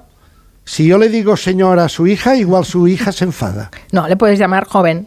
Ah, Joven. por eso digo, dejemos Claro, señoras y señoritas. Claro, Bien. señorita es un concepto así un poco rancio. En fin. Hablando de señoras. Venga, Y señora. además con todo el acento. Este nuevo musical que se llama Cover Night, en donde Miguel Bosé hace de eh, jurado. Televisión española. Es un talent. ¿eh? Es un talent, no han inventado nada nuevo. Pero fluye, desde mi punto de vista, bastante bien. Algunos eh, en la red he visto que cargan contra Televisión Española por haber contratado a Bosé. Sí, sí. ¿eh? Mm, Bien, eso yo creo que hay que distinguir el Bosé que predicaba la antivacuna del Bosé musical. En este caso hace de juez musical y de música entiende mucho. Ha salido una criatura extraordinaria, una cantante, Cover Night, Chelo Pantoja, muy conocida en Andalucía y en Madrid y en otros lugares, larga trayectoria, 56 años, de Cádiz. Se trata en este programa Cover Night de hacer versiones particulares, que cada uno haga su versión, no la imitación, sino una versión diferente de un tema muy conocido, de un estándar, etcétera, etcétera. Chelo Pantoja hace una versión muy particular de aquello que cantaba Antonio Machín, Dos Gardenias, pero pasado por el cante hondo. Dos gardenias para ti, con ella quiero, te adoro. ¡Ay, mi vida! Qué poderío, ¿verdad? No está mal, ¿eh? No está nada mal. No ¿Ha visto cómo mal. ha empezado? ¿Con, con qué, con qué acento, verdad? Flamenco, can- no flamenco, cante hondo de esto del profundo, ¿verdad? Cuidado, año 1980. Bambino fue el primero en versionar Dos Gardenias. Mire qué similitud. Dos gardenias para ti, con ella quiero decir, te quiero, te adoro, mi vida. Ponle Bambino. toda tu atención, Y ahora, Chelo. tu corazón,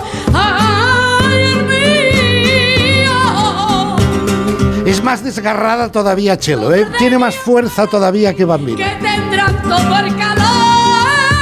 Le voy a decir chao bambino, señor Monegal. Bueno, si quiere llamarme con el nombre de verdad, Miguel Vargas. no, bambino le queda más mono, señor Monegal. Nos vemos el Señor martes. bambino. Hasta el martes. Adiós, adiós, adiós. señora Juan. y te hablará como cuando está conmigo.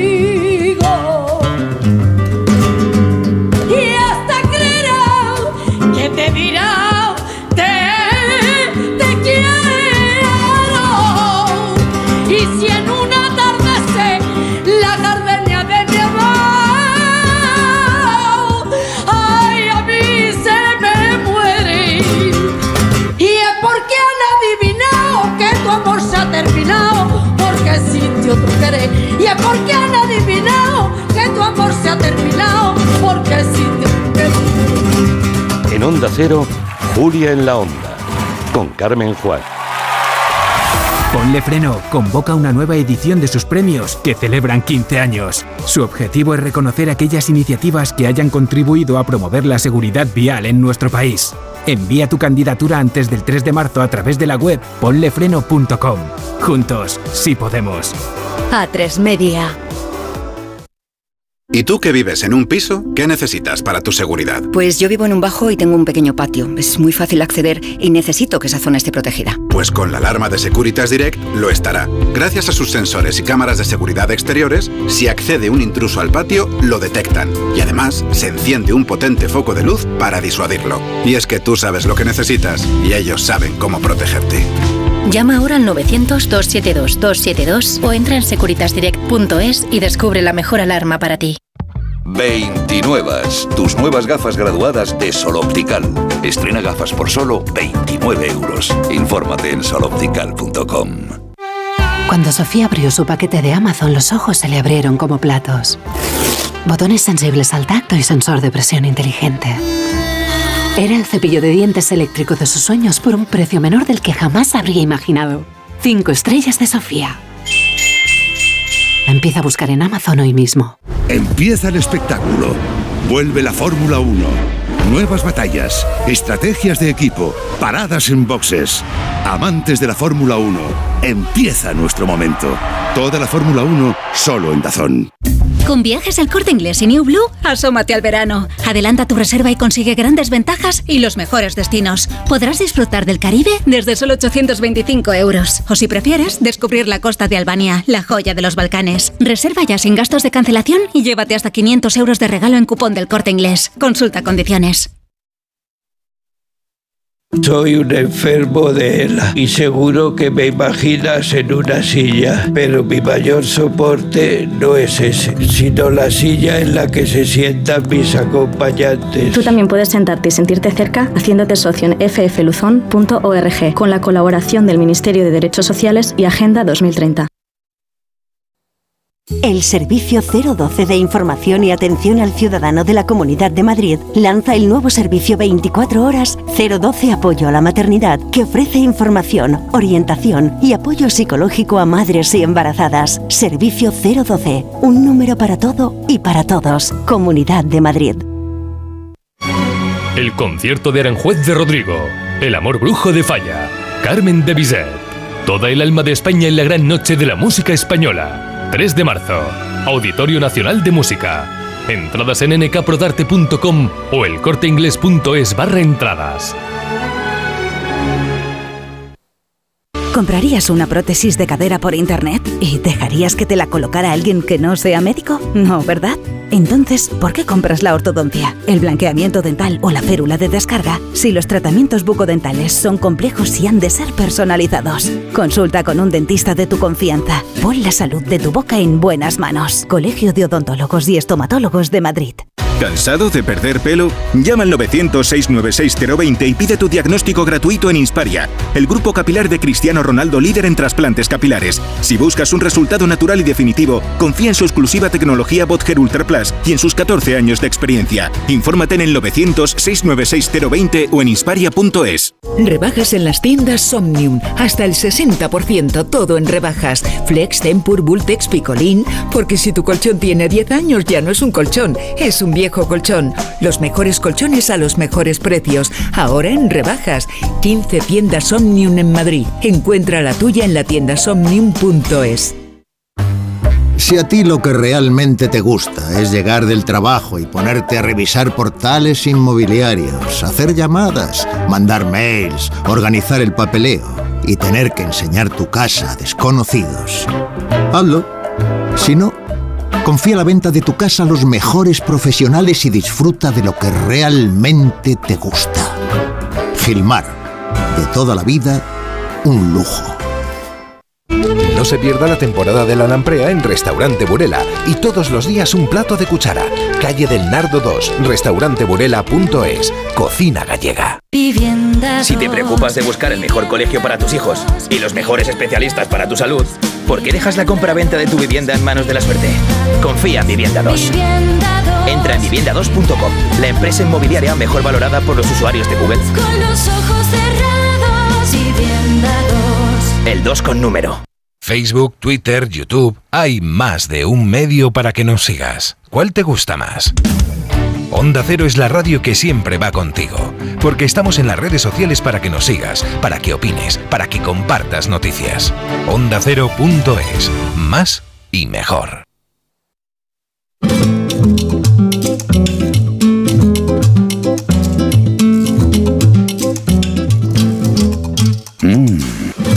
Vamos a saludar a Ana Vega, la Vizcayén, hoy cocinando bajo presión. Ya hemos anunciado, Ana, que hablaríamos de la olla a presión y nos hemos dado cuenta de que hay gente que tiene miedo todavía a la olla a presión. Aquí mismo hay gente que tiene Yo- miedo a yo la olla a tengo miedo. Sí, Pero, pero no la usáis nunca o la Sí. usáis con Sí, miedo? la uso, No, la la uso. con respeto, digamos. la usa con terror. Lo que no sabíamos es que esto es un invento, eh, es un invento español, es marca España, es un invento de unos español aragoneses. Y mucho español. Hay que, a- tendríamos que, que presumir mucho más de ello. De hecho, hoy contaremos la historia de sus inventores, que fueron varios y todos de casualidad de Aragón. Y creo que no tienen una, ni una placa, ni una rotonda, ni una estatua en ningún sitio, cuando han solucionado la vida de tanta gente. No puede ser. No, muy mal, muy mal. Vamos a ponernos en, si te parece, va, en- en, no sé, eh, ambientar este espacio. Mientras preguntamos a los oyentes si cocinan en la olla express, si la utilizan mucho o no. Vamos, eh, bajo presión. con esta música que nos acompaña a, a explicarles cuándo, cuándo aparece la olla express, de cuándo data este invento. Bueno, pues eh, habrá gente que quizás esté pensando que es un invento bastante moderno, pero ya tiene más de 100 años. La primera patente de la olla a presión doméstica se registró en 1919 en España. Pero la idea en la que se sustenta, digamos, el mecanismo es anterior. Bueno, eh, ¿por qué es importante la olla a presión? Ya sé que en casa habrá gente que, que no la usa mucho o que, o que le tiene un respetable temor. sí, bueno, eh, hay que saber esto, por si luego se me va la onda y no lo digo, es que las ollas a presión o express siempre hay que utilizarlas después de haberse leído las instrucciones y de cuidarlas bien y de seguir siempre eh, las indicaciones de los fabricantes, ¿vale? Pero hoy en día las ollas a presión son muy seguras, tienen un montón de, de sistemas y de mecanismos precisamente para que no puedan explotar. Entonces, bueno, cuando os compréis una o si os la regalan, leeros el librito que viene, el folleto explicativo, pero no tengáis miedo, de verdad que no es muy raro que, ocupa- que ocurra algún accidente. Bueno, entonces, eh, ¿qué es lo que pasó con la olla express? Bueno, está basada en las investigaciones sobre la aplicación del vapor de un señor que era físico y francés que se llamaba Denis Papin. Bueno, este señor, Monsieur Papin, inventó en 1679 un aparato que él llamó, bueno, traducido al castellano se diría el digestor de huesos. Bueno, Mm, esto era un... qué nombre tan poco verdad, parece como de, de peli de- miedo. sí. Bueno, esto era un recipiente hermético en cuyo interior se aumentaba la presión por medio de la aplicación de calor externo desde fuera. Y entonces, eh, en el interior de esta olla, se elevaba el punto de ebullición del agua en vez de a los 100 grados, que es normalmente cuando hierve eh, el agua, hasta los 130 grados. Esta alta temperatura permite cocinar mucho más rápido los alimentos, mientras que el vapor que se genera dentro del recipiente impide que se quemen. ¿vale? Esto es más o menos la, la base científica muy simplificada de cómo funciona una olla express. La cuestión es que el señor Papam eh, incluso ideó una válvula de seguridad que, que ayudaba a liberar eh, poco a poco el vapor del interior para que cuando la presión sube demasiado, es aquí cuando ocurren los accidentes, se pudieran evitar las explosiones indeseadas. Entonces, ¿qué es lo que pasó? Este señor era muy serio, él era un físico, un científico muy respetado y realmente él se dio cuenta de que su invento tenía más que nada aplicación culinaria.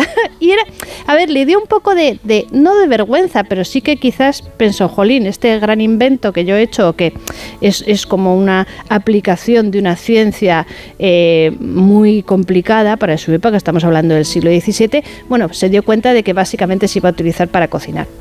Entonces, eh, en su momento, mm, él obviamente no lo registró, entonces tampoco se utilizaban las patentes, no, había llegado aún la revolución industrial, pensemos, y la idea del señor Papin eh, se empezó a aplicar eh, a mediados del siglo XIX, por ejemplo, en Alemania se empezaron a fabricar las primeras ollas express, pero no eran para casa, eran unas cazuelas gigantes de tamaño industrial eh, que se usaban normalmente en la industria. Entonces, ¿cuál fue la primera olla a presión o express que se pudo usar en, en casa, en un fogón normal? Bueno, pues los españoles fuimos los primeros que la conocimos. Tenemos esa suerte. ¿Por qué? Bueno, hubo un señor de Zaragoza que se llamaba José Alix Martínez que registró la patente de la primera olla a presión en 1919 y fue él el que decidió llamarla olla express. Ojo. O sea, que esto es también, eh, la denominación también es una cosa española. Ah, qué bueno, qué bueno, Olla Express. Mm. Es Claro, un buen nombre, es- además. por- claro, porque cocina a, a velocidad express. Es que la cuestión de por qué es tan importante eh, este tipo de cazuelas es que, eh, por ejemplo, la olla del señor Alix, que ya hemos dicho que la inventó en 1919, abarataba el uso del combustible, entonces recordemos que se utilizaba carbón en casi todas las, las cocinas de casa, eh, pues limitaba o reducía el uso del carbón en un 80% y reducía el tiempo de cocción de los alimentos en un 90%, que es una cosa loquísima. Pensemos que entonces las amas de casa, que eran casi todas, eh, obviamente las que eh, cocinaban todos los días, estaban acostumbradas a tener que estar pendientes de la comida, del puchero, que ya dijimos hace dos semanas que era el cocido básicamente diario, tenían que estar muchas horas pendientes de él, de que no se quemara, no se agarrara. Entonces, de repente podías hacer un cocido en vez de en tres o cuatro horas, en media hora.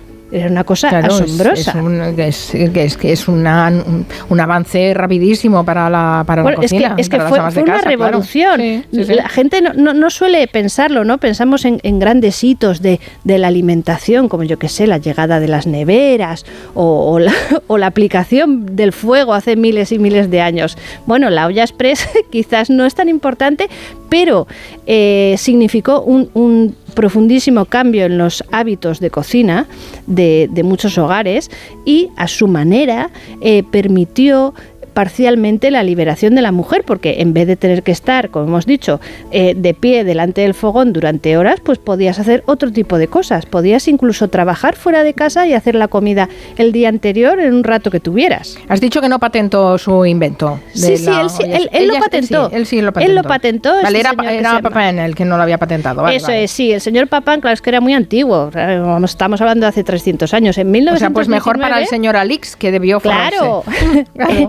Él lo que hizo fue patentarla y tuvo tanto éxito, pensemos que entonces era un poco cara, ¿vale? Eh, mm, para los estándares de ahora, si aplicáramos la inflación desde hace más de un siglo, sería un utensilio eh, bastante caro, pero salía a cuenta porque con el tiempo, entonces los aparatos además duraban muchísimos años, tenían garantía longeva, eh, te ahorraba mucho tiempo, eh, no solamente de esfuerzos, sino en combustible, como hemos dicho, ahorrabas mucho carbón. Entonces, la cuestión es que Alix la empieza a comercializar y a principios de los años 20 ya tiene registrada su misma patente en Estados Unidos, en Filipinas y en casi todos los países de Europa. Y casi todas las ollas a presión o express que existen hoy en día, aunque están mucho más avanzadas y tienen una forma eh, externamente distinta, porque la suya tenía forma como de pera, es muy simpática, están casi todas basadas en, su idea, que era que se pudieran hacer ollas de diferentes tamaños y, y cantidades, o digamos de mm, lo que cabe dentro de ellas, y que fueran muy sencillas de usar en una cocina normal sin tener ningún tipo de conocimiento previo, vamos a decir. Pero dices que hubo dos aragoneses. Sí, bueno, hubo tres. Es que esto es muy fuerte, porque la cuestión es que José Alix, eh, no sabemos por qué, Avatares del Destino, en 1924 él decide vender su patente en la marca y, y, digamos todos los derechos sobre la olla express a otro aragonés que se llamaba Camilo Belvis, que igual así que hay mucha gente que le conoce porque eh, su empresa sigue hoy en día eh, viva y siguen comercializando y fabricando este tipo de ollas que ahora se llaman CBC, que son las siglas de sus nombres y apellidos, y se siguen haciendo en Zaragoza. Y entonces Camilo Belvis se hace de oro, se forra vendiendo este tipo de, ollas que había inventado José Alix, y resulta que hay otro, un tercer aragonés, que se llamó Tomás Peire, que era militar y fue político, fue diputado durante la Segunda República y resulta que este señor, que debía tener conocimientos de ingeniería, patentó otra segunda olla a presión, un poco diferente, en 1922. Entonces, eh, él la llamó la marmita hispano. Y entre no. la marmita hispano, No, ya entre no, olla no, express y marmita ¿verdad? hispano, no, no, no, no. no, no tiene mucha gracia, la verdad. Pero bueno, entre una y otra, lo que consiguieron en, en pocos años y para lo caras que eran, eh, fue popularizarse tremendamente. En los años 20 se ven en, en la prensa española, es muy fácil en casi todos los periódicos encontrar un anuncio de este tipo de ollas y, y y fuimos nosotros el primer país en el que se popularizó o se, se hizo común tener en casa este tipo de olla que soluciona mucho la vida, la verdad. El- la verdad es que no sabíamos ese origen. Yo al menos no lo conocía. No sé si hay algún oyente No. aragonés que sí era Pero, ¿verdad? consciente Pues es que que es un invento unos maravilloso. lo habían inventado. Pero no sé si eh, antes decíamos que todos teníais olla express en casa, Sí, ¿no? sí, sí, sí, sí, Yo sí, Pero yo y sí, la, claro. la- la- est- estas nuevas eh, las Thermomix, eh, estas eh, cocinas. las de aire, de freír ahora, ¿no? Que Exacto. son tan- Pero la Thermomix no la sustituye no, porque no, que acelera el proceso, claro. Ah, vale, en una claro. olla express puedes hacer algo muy rápido y en la Thermomix lo que hace es que cocina Pero- mm, por ti, digamos, que te puedes marchar, pero no eh, Bueno, hace a- que se haga más rápido una legumbre o que quede más tierna una carne. Ahora hay robots de cocina que, son un todo en uno.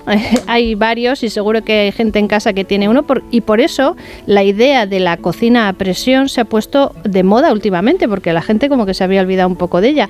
Eh, y ahora hay ollas ah, express eh, eléctricas y que unen diversas funciones. En una misma olla puede servir como olla express y como olla lenta y como Thermomix prácticamente, porque también trituran y mezclan y de todo. es que está todo inventado ya. Pero es insustituible, o sea, para hacer unos garbanzos, unas lentejas, para un guiso de carne, eh, es imbatible, que diría Es que imbatible el tiempo y, y el sabor, ¿no? Claro, También. claro, claro. Claro, a mí- a mí me encanta y hay una cosa muy entrañable de las ollas eh, express, me parece a mí, que aunque quizás ahora eh, siempre hablamos de que los productos o sobre todo los, los electrodomésticos tienen esta idea de la obsolescencia programada y no sé qué, no sé cuándo. Yo tengo una olla a presión que me regaló mi madre, esto es muy entrañable, me regaló mi madre cuando me fui de casa en plan a jugar. Te vas con la olla. Eh, Qué eso es, me, me fui con la olla, la sigo teniendo, es una olla pues de tamaño mediano, ni, ni pequeña ni grande, y, y lleva ya conmigo, yo diría que 15 años, y es alemana, y hace poco descubrí que incluso si se me rompe un día o necesito cambiar la junta o no sé qué, es que tiene garantía de por vida, me quedé alucinada. Qué bueno. ¿Cómo se puede garantizar de por vida hoy en día nada? Siendo alemán. Siendo bueno. siendo alemán. No, ya ni siquiera siendo alemán, ni siquiera, que va, que va, vaya, se nos ha caído el mito y todo. ¿eh? Fíjate que en España hemos inventado dos cosas que han, muchas otras, pero dos cosas que han solucionado la vida a las personas, la olla express para cocinar rápido y la fregona, La para no- fregona. No, estar arrodillados en el suelo. Sí, sí. Bueno, Sí, el chupa para fregona, entretenernos. ¿verdad? Lo, lo de la fregona prometo, aunque no tenga mucho que ver con la cocina, mm, Hombre, que tiene, sí, tiene porque Hay que muchísimo. limpiarla, vale, pero no sirve exactamente o estrictamente para cocinar. Pero prometo contároslo un día porque eh, ese Camilo Belvis del que hemos hablado, que acabó haciéndose muy rico gracias al invento de la olla presión, estuvo metido también en el invento de la fregona, Ah. cuyas primeras creadoras, la, la idea original fue de dos mujeres asturianas, por cierto. Anda. Ah, pues un día nos lo cuentas. Ahora a ver qué dicen los oyentes de la, de la olla express. Para mi madre en los años 70 con cinco hijos seguidos pequeños, la olla a presión siempre fue indispensable en nuestra casa. Una olla a presión bien grande, tenía incluso llegó a tener dos y bueno, con eso se ha hecho todo, potajes, guisos, estofados, eh, incluso el cocido. En mi casa el cocido, y yo lo sigo haciendo, se hace con una olla a presión. Y pues, y si somos poquitos, pues la verdad, los sabores se condensan y es una maravilla. Yo utilizo la olla a presión para todo, sobre todo por el ahorro. En mi casa tengo cocina eléctrica y inducción, pero sobre todo por el ahorro energético. O sea, es que para todo, para hacer arroces, para hacer caldos, para hacer verduras, bueno, ya no digo legumbres, ¿no? Para todo. Totalmente. Eso sí, la escalera huele entera. Oh. Ya, bueno. Bueno, también huele entera si estás haciendo una Al col- chup chup, eh, Y si, se- claro, y si se en te la queman olla, las sí. lentejas, que una de las cosas más complicadas de la olla a presión, una vez que la tienes y tal, es calcular cuánto líquido necesitas echar. Y hay mucha gente que ha aprendido a fuerza de que se la hayan pegado pero yo- David Ramos, los fondos de la cazuela. Dice David Ramos, ¿sabéis cómo se dice olla express en vasco? Verás. ¡Ay, Dios! Dale. Guisa sola. Guisa sola. Está bien, está Pero bien, está bien. Yo empiezo con la guisa sola y luego termino para pillar el punto en eso que decías tú, Vizcayen, de saber cuánto líquido y tal. Lo termino a olla destapada. Entonces Ah, hay vale. como 10 minutos finales que son a ojo con la olla mirando destapada. Bueno, Jo, tú- tú eres profesional, ¿eh? Abriremos capítulo de truquis un día también. truquis de cocina. Gracias, Ana Vega Vizcayen. Un beso para todos. Y Gracias. Usad mucho la olla, hombre. Gracias, Robert Calvo. Que vaya bien, Mar de. Tejeda, Buen María, de María Martínez para todos. Adiós.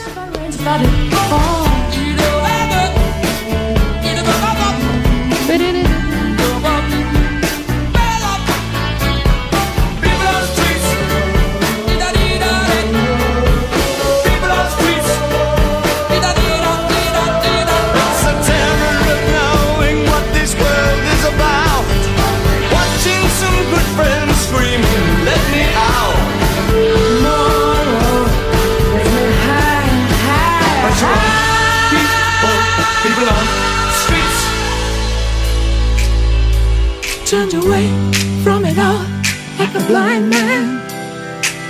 Sat on the fence, but it don't work. En Onda Cero, Julia en la Onda, con Carmen Juan. ¿Tú sabes cómo reclamar una factura de la luz? Yo tampoco. Por eso soy de Legalitas. Porque cuento con expertos que me ayudan a solucionar los temas que yo no controlo. Por solo 25 euros al mes puedo contactar con ellos todas las veces que quiera. Hazte ya de legalitas. Y por ser oyente de Onda Cero, y solo si contratas en el 900 100 661, ahórrate un mes el primer año. Legalitas. Y sigue con tu vida. ¿Y si el coche del futuro ya estuviese aquí? En Spoticar, líder europeo en vehículos de ocasión, te ofrecemos vehículos eléctricos para ser más sostenibles y sobre todo, vehículos renovados más duraderos. Porque sabemos que cuando conduces un coche fabricado ayer, solo piensas en el mañana. Y ahora en Spoticar, llévate tu vehículo de ocasión con un año de seguro a todo riesgo incluido o ventaja equivalente. Aprovecha esta oportunidad hasta el 31 de marzo para coches financiados con PSA Financial Services. Consulta condiciones en spoticar.es. Alfaro, en La Rioja, una ciudad en la confluencia de grandes caminos. Alfaro nos ofrece monumentos como su famosa colegiata, sus iglesias o su pintoresco casco antiguo, una deliciosa gastronomía, excelentes vinos y además de poseer un gran entorno natural, Alfaro cuenta con la mayor colonia del mundo de cigüeñas blancas sobre un edificio. De la variada oferta turística de Alfaro y de La Rioja hablaremos en Gente Viajera, que se hará en directo desde el Palacio Abacial de Alfaro, con el patrocinio del Gobierno de La Rioja. El sábado 4 de marzo, a partir de las 12 del mediodía, Gente Viajera desde Alfaro, con Carlas Lamelo. Te mereces esta radio. Onda Cero, tu radio. Empieza el espectáculo. Vuelve la Fórmula 1. Nuevas batallas, estrategias de equipo, paradas en boxes. Amantes de la Fórmula 1, empieza nuestro momento. Toda la Fórmula 1 solo en Dazón. Son las 5 de la tarde, las 4 en Canarias. Noticias en Onda Cero. Buenas tardes. La patronal de las grandes constructoras y concesionarias de autopistas, SEOPAN, ha salido en defensa de Ferrovial tras las informaciones inexactas, dice, e injustas descalificaciones que, según denuncia, están vertiendo contra ella desde dentro y desde fuera del gobierno. Subraya además que ejercerá cuantas acciones sean necesarias si se llega a vulnerar la legalidad vigente y se produce un trato desigual o discriminatorio de la empresa en el ejercicio de su actividad en España. En un comunicado remitido este viernes, SEOPAN sostiene que en esta decisión no hay un ánimo de beneficiarse de una menor carga impositiva, ya que Países Bajos, que no es un paraíso fiscal, tiene una tributación muy similar a la española. De hecho, señala que es irrelevante, si no inexistente, el posible efecto favorable en el pago de impuestos. Seopan defiende además que esta decisión, en ejercicio de sus derechos y incumplimiento con la legalidad, española y comunitaria, no afectará a la actividad de ferrovial en España, que seguirá construyendo un país preferente. En la misma línea se mostraba esta mañana en declaraciones aquí a más de uno el presidente de los empresarios Antonio Garamendi, ha criticado el ataque directo del presidente del Gobierno contra Rafael del Pino, el presidente de Ferrovial. Considera Garamendi que crea una situación peligrosa que no favorece el clima de confianza en España. Estamos viviendo una situación en el tiempo absurda, peligrosa. En este momento le está tocando al señor del Pino, ¿no? Pero bueno, empezamos primero con el retail, seguimos con la banca, luego seguimos con las eléctricas, luego le tocó a la distribución alimentaria y esto lo que genera es un mensaje muy malo en nuestros inversores y en la gente que quiere confiar en nuestro país. Yo de verdad no entiendo que el gobierno esté en esta dinámica. El diputado del Partido Popular, Alberto Casero, ha solicitado de motu propio al Partido Popular la suspensión de militancia del partido después de que el Tribunal Supremo haya decidido procesarle por prevaricación y malversación, según han informado fuentes de la Dirección Nacional del Partido Popular. En concreto, el magistrado instructor del Tribunal Supremo, Andrés Palomo, ha acordado procesar a Casero por los delitos de prevaricación y malversación de caudales públicos en relación a cinco contratos que firmó cuando era alcalde de Trujillo en Cáceres entre mm, en el año 2017 y 2018 sin sujetarse a los procedimientos administrativos legalmente establecidos. La dirección del PP desconoce si Casero seguirá con su escaño en el Congreso porque el acta de diputado es nominal. En este caso, pasaría a formar parte del grupo mixto. Y el Ministerio de Igualdad no descarta que PSOE y Podemos puedan alcanzar finalmente un acuerdo antes de que el martes se lleve al Congreso la propuesta socialista de reformar la ley del solo si es sí. Tras el anuncio de la formación morada, confirmando hoy que votará que no a la proposición de ley, la secretaria de Estado, Ángela Rodríguez, sostiene que aún hay tiempo para sentarse a negociar y llegar al consenso. Llamamiento al Partido Socialista para que consigamos llegar a un acuerdo antes del 7 de marzo. Existe una alternativa al acuerdo con las derechas para volver al Código Penal de la Manada y esa alternativa es la mayoría feminista que ha sacado adelante hasta ahora todas las leyes que van a proteger los derechos de las mujeres y el avance en políticas feministas. Y hablamos ahora de un estudio de la Fundación Lealtad, según el cual la presencia de mujeres en los órganos de gobierno del tercer sector se acerca a la paridad. Es algo que no se ha conseguido, por ejemplo, en los puestos de alta responsabilidad en las empresas españolas. Diana Rodríguez. El 49% de los miembros de los patronatos y las juntas directivas de las organizaciones que componen el tercer sector en nuestro país son mujeres y el 53% de las ONG, según este informe de la Fundación Lealtad, tienen a ellas como responsables. Y es que aunque generalmente la cooperación y el voluntariado siempre ha tenido rostro femenino, aunque no en los puestos directivos, esa tendencia está cambiando, nos lo explica la directora general Ana Benavides. La plataforma de ONGs de acción social indica que la mujer representa el 78% del total de empleados del tercer sector y el 66% del total del voluntariado. Eso significa que la presencia femenina es extremadamente alta en el tercer sector. ¿Y esa tendencia está bajando? Pues yo pensaría que a priori sí. Mientras que la presencia femenina en las cúpulas del tercer sector se ha incrementado un 3% en los últimos años. Por el momento es todo. Volvemos con más noticias aquí en Onda Cero a las 6 de la tarde, las 5 en Canarias. Síguenos por internet en ondacero.es.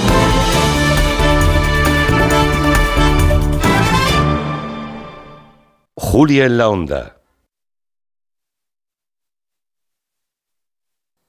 Onda Cero Madrid 98.0. Un homenaje a Pavarotti, Domingo y Carreras. Los tres inolvidables tenores. Recóndita Armonía, Nessun Dorma y la célebre O Sole Mío. Grandes obras líricas llenas de sentimiento. 3 de marzo. Auditorio Nacional de Música. Entradas en nkprodarte.com o elcorteinglés.es barra entradas. ¿Comprarías una prótesis de cadera por internet y dejarías que te la colocara alguien que no sea médico? No, ¿verdad? Entonces, ¿por qué compras la ortodoncia, el blanqueamiento dental o la férula de descarga si los tratamientos bucodentales son complejos y han de ser personalizados? Consulta con un dentista de tu confianza. Pon la salud de tu boca en buenas manos. Colegio de Odontólogos y Estomatólogos de Madrid. El envío de Burfaxes ahora es mucho más cómodo, rápido y económico con notificados.com. Con notificados.com envíe Burfaxes a través de Internet cómodamente desde su ordenador, con la máxima seguridad y validez legal, 10 años de plazo para acuse de recibo y testimonio notarial de certificación de contenido. Notificados.com, Burfax online postal y electrónico. Reales Seguros presenta fábrica de chocolate, el musical. Hazte ya con tu billete dorado y comienza a hacer realidad tus sueños. En Espacio Ibercaja Delicias hasta el 9 de abril. Descubre el plan más delicioso de la temporada. Hazte ya con tu billete dorado en charlie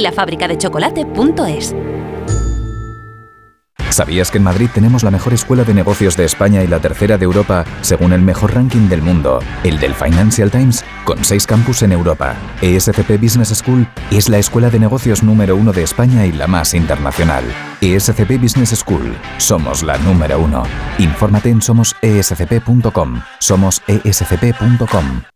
Si es que ya lo digo yo siempre, dúchate que sale económico, pero eso sí, hazlo en un plato de ducha de Duchamanía. Hazme caso, ¿no ves que una bañera tiene más peligro que meter los dedos en un enchufe? Y mira que son bonitos los platos de ducha de Duchamanía. Oye, con suelo antideslizante, sus mamparas para entrar a vivir, pues eso, dúchate que sale económico y llama a Duchamanía, que no me enteré yo que no lo haces. En Madrid, Paseo del Molino 6, 91 468 4907 y El mejor flamenco te espera en el Teatro Real. Ven al Real y descubre un espectacular tablao en su histórico salón de baile con la temporada de Flamenco Real. Disfruta cada mes de tres espectáculos únicos con grandes figuras del cante y baile como Eduardo Guerrero, Marco Flores, Lucía La Piñona o Patricia Guerrero. Entradas desde 29 euros en teatroreal.es y Fiber. 98.0 Madrid.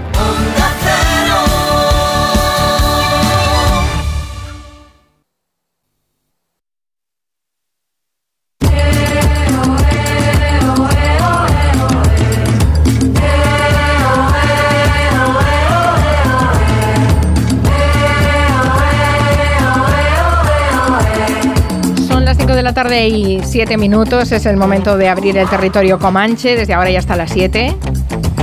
Hoy es un día de números redondos para el mundo de la cultura. Por cierto, no sé si aquí sois muy tintinófilos. Absolutamente. ¿Verdad Hazme que cualquier sí? pregunta Ah, sobre cualquier bien, bien, tintín bien. y sabré contestar. bien, bien, bien. Se cumplen 40 años de la muerte de Hergé, la verdad. Son 40 ya, ¿eh? Pero los, los tintines siguen funcionando. Claro. está bien, está bien. Eh, no sé si Santi Segurola también es tintinófilo o no. No, pero me gustaba, tenía varios, no tenía toda la colección, eh, pero no, es verdad, eh, digamos que mis aficiones eran más pedestres, o sea, era eh, hazañas bélicas, eh, el, capi- el. Capitán Trueno, Jabato. El Jabato, porque Jabato, sí. yo era muy de Claudia, ¿qué quieres Bueno, que te diga? Y estaba Sigrid, Jabata. Claudia, vale, vale, ya te vemos, ya te vemos. su repertorio. Entre, entre Milú y Claudia. Entre Milú, vamos. O la Te voy a decir una, te voy a decir una cosa. A mí, a mí Milú me resulta un poco ya repelentón. ¿eh? Yo siempre fui de Crispín. Eh, eh, sí, eh, Crispín, hombre, claro, Capitán Trueno, toda la familia del Eh, Capitán que eras de Trueno, Crispín, pero ¿cómo se te ocurre? Bueno, y, y estaba esta Asterix también, que era... Bueno, ah, sí, sí. sí, la, la polémica era Asterix de- eh, Tintín. ¿Era Beatles Stones? Asterix. Asterix, era Bluro, así. Bluro, Bueno, así. pues 40 años de la muerte de Dergé, 90 años que cumpliría Alfredo Landa. O sea que sí, bueno, todo. Qué peliculón el todo crack. redondo, todo Siempre redondo. No, pero a mí las películas de Alfredo Landa, perdonad, yo soy un fanático de lo que se llamó el landismo, que en general se tiende, se criticó mucho como que era, bueno, pues un producto eh, popular, bazofia casi, y yo en todas esas películas vi unos actorazos tremendos haciendo productos que, eh, digamos, el gran actor clásico lo hubiera rechazado porque para hacer esto eh, no desearas a la mujer del vecino, a la, Sí, o a la del Rodero- quinto. o a la Rodero del- habría dicho que no. Exactamente. Y, y- y lo hacían de maravilla. Yo cuando veía a José Sacristán, cuando veía a José Luis López Vázquez, cuando veía a Alfredo Landa, es que hay en, en- en esas circunstancias, en ese tipo de películas, bordaban los papeles, eran extraordinarios. Que eran actorazos, claro. Claro, ellos eran grandes actores, pero también los vehículos de lucimiento que les ponían. Pues yo me lo pasaba a cañón. ¿qué quieres que te Sí, diga? bueno, tam- era, era- hay, hay que tenerlo todo en su contexto. ¿eh? Tan- La importancia del contexto de la que hemos hablado ya en los últimos días bastante, por cierto. No he saludado a Miki Otero todavía, aunque lo han oído. ¿Qué tal, Miki? Y Nuria Torreblanca, que también Muy está, buenas. que está aquí. Tenemos aquí el Comanche en pleno. En fin, ¿sabes, eh, Santi Segurola, que hoy nos quiere hablar de una historia mm, brutal de una familia en, Carolina del Sur, la familia Murdaugh? Murdaugh. Que, mm, aquí, aquí está la cosa como pasando desapercibida, pero en Estados Unidos están enloquecidos con esta historia, porque es una historia real que se ha llevado a la ficción y coexiste la ficción y la realidad y están, claro, No, es locos que perdidos. En los dos casos no es ficción. Hay, quiero decir, hay dos, eh, dos series, curiosamente, una en Netflix, coincidentes, y otra en HBO, que eh, narran el mismo caso, no desde puntos de vista diferentes, porque la sensación es que aquello era un, un lodazal, un lodazal eh, moral, ético. Pero digamos que Netflix le pone un tono más cuché al, al tema. Salen eh, alguna- algunas de las chicas que participan en el primer gran drama, el primer gran drama de, de- de este, de este caso, mientras que HBO hace una cosa más, eh, diría, social. Y los dos tienen una mirada buenísima. Vamos, que- si te parece, a escuchar el tráiler de vamos. Muerte y Escándalo en Carolina del Sur. Why does it have to be the one person that I did everything with? He would have given anything to protect her. Everyone was like, Paul, don't drive. And Paul would snap back and be like, well, this is my Y contamos un poco el caso, porque Ahí se está juzgando en No este está- momento. No, no, no se, ha juzgado- se está juzgando, no, ya ha está sido, hoy ha sido Hoy condenado. ha sido condenado, efectivamente, Ha a sido cadena condenado. perpetua. Alex Murdoch ha sido, y habrá que decir quién es Alex Murdoch. Bueno, ha sido, eh, eh, acus- ha sido condenado por el asesinato de su mujer y su hijo.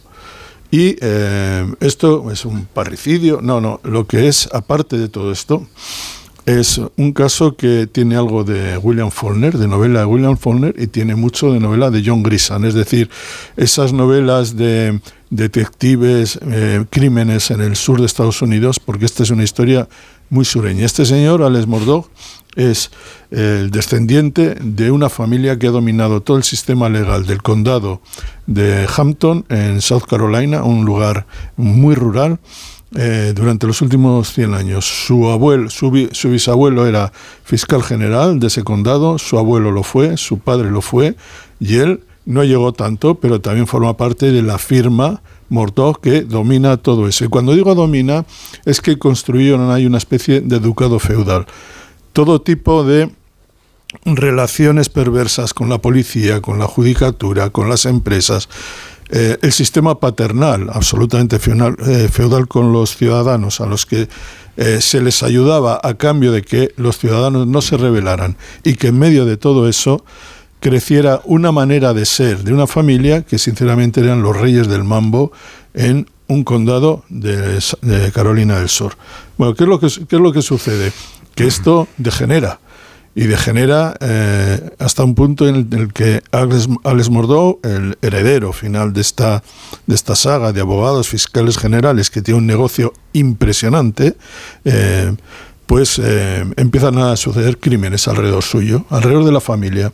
Un chico aparece muerto en una carretera, al principio la policía dice que le ha, le ha arrollado un coche, eh, una chica muere, la novia de. o una chica que es amiga del hijo de Murdoch, muere cuando Paul Murdoch, el hijo, totalmente borracho, va conduciendo una lancha eh, por, un, por un río y se estrella contra un puente y muere una chica. Y eh, se ve como la familia hace todo lo posible con la policía, con todo el sistema legal, para echar la culpa a otro, a otro pobre desgraciado que estaba en esa, en esa lancha. Eh, aparece poco después, o un año después, aparece muerta la mujer y el hijo, el que iba en la lancha. Y aparece alguien más muerto todavía, la señora que cuidaba de la casa, la que se encargaba, la señora de, la casa. Se cae por las escaleras y muere. Y muere y eh, los Mordó hacen, a la familia les dicen, mire, les vamos a ayudar porque esta señora está con nosotros toda la vida y eh, vamos el seguro que vamos que deberíamos cobrar o que se debería cobrar va, van a ir, va a ir para ustedes. Y la familia firma pero el dinero y otros 10 millones de dólares más que han ido a otras que les han hecho lo mismo que les eh, tenían que dar dinero de, de los seguros y no se los daban Sí, sí. sumaron 10 millones hay Hay, 70 hay as- asesinatos, hay asesinatos, robos, hay- estafas, hay- fraude es- en la gente que garantizaba la ley y el orden en Carolina En del Carolina- Sur. Es exacto. brutal, Eso brutal, es brutal, brutal. y hay que decirlo porque también revela un modo de ser, yo diría que hasta cierto punto sureño, ¿no? De sureño de Estados Unidos. Los eh, privilegiados que tienen, eh, pues eh, en estados sobre todo rurales, que tienen un poder inmenso y que convierten esos feudos en algo a la que no llega la justicia, a la que no llega el gobierno, donde mandan ellos, multimillonarios, hacen lo que quieren, la gente les tiene miedo y se ve como la gente no tiene miedo, como la gente tiene miedo a hablar. Y a medida que va pasando el caso empiezan a, des- a deshacerse todos esos miedos y la gente empieza a hablar de lo que ha sido esa familia. Bueno, pues yo esto creo lo que están que viendo, verlo. lo están viendo en el juicio en directo y lo están viendo en los dos documentales, en Netflix, en HBO. Yo no sé si Miki o Max me quedo o con Nuria el de- lo han Yo visto. empiezo a verla ¿Han hoy. visto? No la he visto, no. Yo me quedo no. con el de HBO porque es más periodístico. No os diré en quién he pensado cuando ha dicho Fulner. Fulner. Fulner. Bueno, pues Hombre, que sepan que hoy ha sido, ha, ha sido condenado a cadena perpetua, pero que irán saliendo cosas, seguro. Bueno, seguro que Agustín Alcalá nos va a hablar Bueno, de, de, de de este hecho, caso, seguro, de, seguro. de hecho, hay un momento donde el ti- recibió un dis- él recibió un disparo en la cabeza. Él dice que le han intentado matar. Y luego lo que dice es que había pedido a un colega suyo de eh, turbio pasado para que le pegara un tiro en la cabeza y, y dejarle la herencia al, a, a uno de sus hijos. Sí, sí. Hay de todo. Y dice, y De dice, todo. dice el tipo al que presuntamente había contratado, oiga, mire, aquí en esta, en este condado, en esta zona de Estados Unidos, si hay que pegar un tiro, se pega, se pega bien. Este señor estaría muerto. Entonces, es, es verdaderamente delirante y ha, ha- ha cautivado y ha interesado en Estados Unidos ha sido página, hoy ha sido noticia de primera página en todos los grandes periódicos de Estados Unidos. Sí, sí. En fin, vamos con otra, otra serie que también eh, seguramente interesará a muchos. Eh, la, la ha visto, esta sí que la ha visto Máximo Pradera. De principio a fin la has visto ya, ¿Qué Max? va? Si se estrena hoy. Ah, se estrena. Y no has Somos- tenido, no, no has No, tenido preestreno. O no, sea, no, no, bueno, eh, he averiguado todo lo que se podía averiguar, Ah, pero está vale, celosamente guardada entre siete llaves porque es el, el- el gran número de una plataforma que empieza hoy, que es Sky Showtime. Hablamos de la serie Bosé, hoy estamos de doble estreno. Serie que, bueno, esta serie se estrenó en realidad en Paramount en los países donde hay Paramount. En España, como no hay, pues se estrena ahora, ¿no? Y es una plataforma así, em, pues que lanza una oferta de precio imbatible. Ya veremos lo que dura, pero bueno, la, vamos a escuchar el tráiler de, de la serie que va desde que Bosé es Bosé, que ahora escucharemos el momento en que Bosé se convierte en Bosé, hasta Papito. Papito el mío, como Hay una obsesión por llamarme drogadicto y llamarme maricón.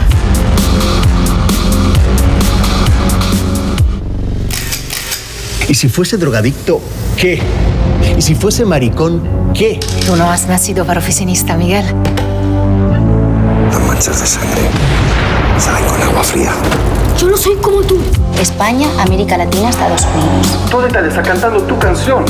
¿Tu nombre? Nacho Duato. Tú has decidido arruinar la vida. Yo soy Luis Miguel, su padre. Ala. ¿Es que no tienes límites? A mí no me levantes la voz. Vamos a ir todos derechito al infierno. Pero es una serie de ficción, ¿no? Sí, bueno, es una, una- una serie. Biopic. un biopic, pues sí, una, una serie, me parece que son seis capítulos. que se harán Es decir, otros- que no sale Bosé eh, actuando, No. sino que es una- son actores. Luis Miguel, ¿no? Exactamente. Hay dos actores para encarnar a Bosé, cuando sale más de niño y luego luego cuando sale más de adulto, un actor para Nacho Tubato, para, pues, pues para todos los personajes que han rodeado su vida, ¿no? Y hablábamos de, de cuándo Bosé se convierte en Bosé, pues se convierte en 1977 en una actuación en el Florida Park presentada por José María Íñigo. Es cierto que con playback, pero baila muy bien. Si la queréis buscar en YouTube, la verdad es que ya, ya apu- apuntaba maneras. Yo es que, a diferencia de Segurola, soy bastante fan de Bosé. Creo que hay que tener cierto talento para mantenerme, para mantenerse tantos años en el candelabro, como decía aquella, como se ha mantenido Bosé, ¿no? Hasta su ruina final, que bueno, no tiene tampoco tiene que ver con, con el arte, sino con la las teorías de la conspiración, estas teorías que se montó, ¿no? Pero primera actuación ever en Florida Park, un momento muy emocionante porque está el padre, Luis Miguel, que tenía una relación, sabéis, eh, ambivalente con él, porque por un lado era el padre castrador, pero por otro lado era el, el espejo en el que se quería mirar. Él se consideraba también un matador del, del espectáculo, de la danza, del, del cante y tal. Y luego está guapísima mm, Lucía Bosé. Miguel Dominguín, buenas noches, Luis Miguel. Buenas noches y bienvenido. Hoy va a cantar, hoy va a cerrar nuestro espectáculo Miguel Bosé, su hijo. ¿Y estás realmente nervioso? ¿Por qué estás nervioso? Pues mira, porque yo creo que la profesión nuestra da un sentido a la responsabilidad. Y esto tiene para él una gran responsabilidad. Lucía Bosé, buenas noches. Buenas noches y bienvenida. Y enhorabuena por tantos y tantos éxitos. ¿Usted también está nerviosa? Yo he perdido 10 kilos, como los corredores. Miguel Bosé, bienvenido. Libertad no me eres nueva y recuerdo a duras penas que eras mi mayor problema, mis comidas y mi cena. Bueno, mejor bailarín que cantante para mi gusto. Sí, Mm, pero también como cantante tenía su Sí, qué. tenía. Yo es que verdad- soy de la época de Linda, ¿qué queréis que os diga? Claro. Era- No, no, y luego tiene temazos, luego hablaremos de ellos, ¿no? Eh, un momento que sin duda va a salir en la serie porque llega hasta Papito. eh, Muchas gracias, Papito. sí, Papito es cojonudo. Yo además estuve en el concierto del Papito Tour en España Papito Tour. y me arrastró una amiga. Mm, un momento biográfico importantísimo es la entrevista sobre el En el programa de mm, Mercedes Milá, cuando Mm. empezó. de- él Cuando le dieron por muerto. cuando le dieron por muerto. Bueno, ese eh, rumor, y sí. fu- fueron dos momentos en realidad. Uno en el 86, que es el que vamos a escuchar en de jueves a jueves, pero luego tuvo su octava en el 92, donde volvieron a decir que Miguel Bosé estaba enfermo de SIDA. Pero esto es en el 86. Se ha especulado muchísimo, especialmente además tú sabes bien sobre mi salud. Se ha dicho, vamos, se ha dicho hasta que tenía el SIDA. ¿Por qué eh, llega a provocarse un rumor, como tú mismo lo has dicho, ¿no? con la historia del SIDA? Se llegó a decir que tú estabas el mismo día y a la misma hora en distintos hospitales de toda España, incluso creo en algún hospital por Europa. Sí, también. esta mañana me han- Entonces lo juraban las enfermeras, le hemos visto, pero ¿qué es esto? ¿Cómo ha salido toda esta historia? ¿Por qué? Bueno, ¿Quién pues, lo ha provocado? No sé, o debe haber una serie de clonos míos por ahí que yo no controlo. Eh, y de personas que se parecen muchísimo a mí. Eh, o yo no sé qué es lo que está pasando. Realmente la gente ve visiones, ve fantasmas. O tiene muchas ganas de verme.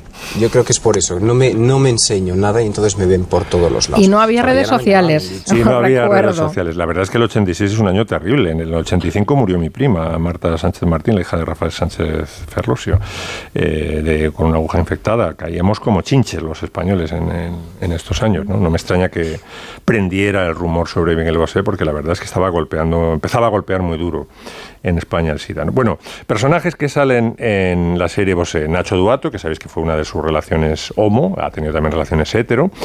Y Nacho Duato se le acerca eh, un periodista, una, una chica de Europa Press, me parece que es, le dice que se le han consultado sobre el guion, dice que no, que si tiene contacto con Miguel Bosé, dice que sí, que le, mm, sigue manteniendo una relación muy, pues muy cariñosa, muy afectuosa después de los años. Vamos a escuchar a Nacho Duato.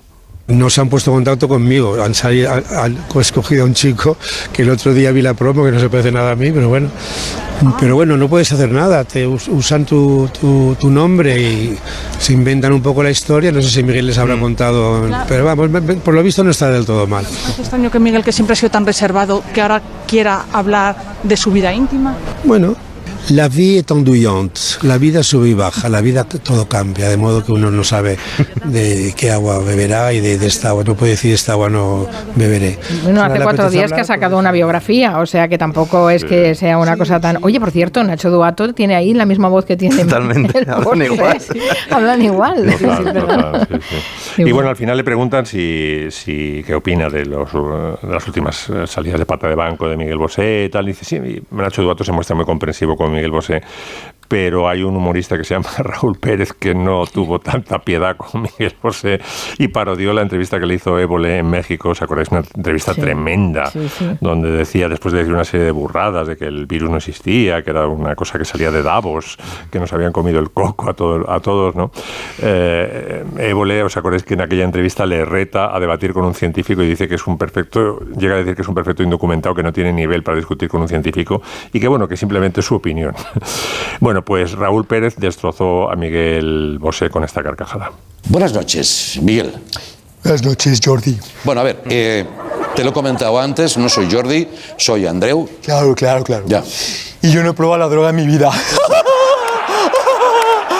Bueno, ayer, eh, ayer dijiste que eh, Miguel y Bosé son diferentes. ¿Con cuál hablamos ahora mismo? Bueno, pues eh, depende. ¿eh? Si quieres hablar con el más salvaje, ¿eh? di vosé. Si quieres hablar con alguien prudente, sensato, di Miguel. igual. Y si quieres hablar con uno de nuestros agentes, mantente a la espera. Nino, nino, nino, nino, ni, no, nino, ni, no, nino, ni, a nino, nino, nino, nino, ni, a nino, ni, nino, ni. Es impresionante el talento de Raúl Pérez, que re- directamente suplanta al personaje, no imita, sino que suplanta. Oye, ¿tú lo has entrevistado, Miguel Bosé? Mm, Cienes y cienes de veces. Pasó en los seis años que estuvo en Lo Más Plus, pasó cinco o seis veces. Cantamos, llegamos a cantar juntos con eh, Fernando Osvars. en ¿Qué fin. me dices? Sí, sí, sí. ¿Este sí, corte no lo tienes? Eso no, no hay No lo he encontrado, no lo he encontrado, pero hemos Ya, he encontrado pero- un momento en que van él y Ana Torroja, que estaban haciendo una gira en el año 2000 que se llamaba Girados por eh, México, aunque luego vinieron a España, Gira 2, y conseguimos que cantara a capela su temazo, un temazo. Seguro la tú no has cantado nunca en un en un karaoke El amante bandido. Debe ser el único español si me dices que no. No, Porque yo- hasta yo lo he cantado y detesto el karaoke. Las mías son Seré de- tu amante bandido. Y es que lo, lo mío es Sandro Jacobe y esto, es lo italiano, lo Battisti, esta gente. Pues aquí lo canta a capela. Que, eh, Lo, lo que más, a mí lo que más me gusta también, como cuando voy a ver conciertos, es saberme las canciones y poder cantarlas, ¿entiendes? Entonces, bueno, eh, a veces descubrir alguna, pero bueno. Entonces, son todas las canciones, una, eh, una selección de los grandes éxitos de Mecano, la selección de los grandes éxitos de Ana y el, de Bandido en adelante, todas, las- todas las mías, pues las, los más grandes éxitos, lo que hay en lo mejor de ¿Y aquí va a el pasar lo mismo, Ana? Sí. en España? Hacemos una prueba aquí en el plató a ver si le sigue. Yo seré el viento que va. Vamos a el estudio directo. Seré tu amante bandido. Ah, pues. Seré tu amante cautivo. Pasión privada adorado. Hombre, entonar entona bien, ¿eh? Sí, bueno, y hoy tiene canciones muy buenas. Sí, y como, como yo creo que como artista eh, era de lo más de lo más espectacular que había en esa época. A mí me yo creo. atrapaba, siempre que salía por la tele, Sí, como entrevistado. Algo como- magnético, sí, sí, señor. sí, sí. Me pasa que después, bueno, pues el tiempo no ha sido. El tiempo ha corrido mal para él. en fin, por cierto, enseguida hacemos una pausa y después hablaremos de muchas más cosas porque tiene, tiene eh, una celebración Nuria Torreblanca y tiene una historia futurista Miki Otero y alguna recomendación también más de Santi Segurola, pero dejad que salude con todo mi cariño a Verónica Tintín que es un oyente del programa que confirma que se llama Tintín de apellido y para probarlo nos ha, ha hecho llegar hasta su DNI. Ostras. Tintín de apellido. Bueno, bueno, pues nada. Imagínate que llama a su hijo Martín. Tin, tin. Mala idea. Enseguida volvemos. En Onda Cero, Julia en la Onda, con Carmen Juan. Imagina que grabas un anuncio de radio de línea directa y el micrófono del estudio se avería y suena así. Pero te gustaría sustituirlo por uno que suene Así de bien. Y decir algo como...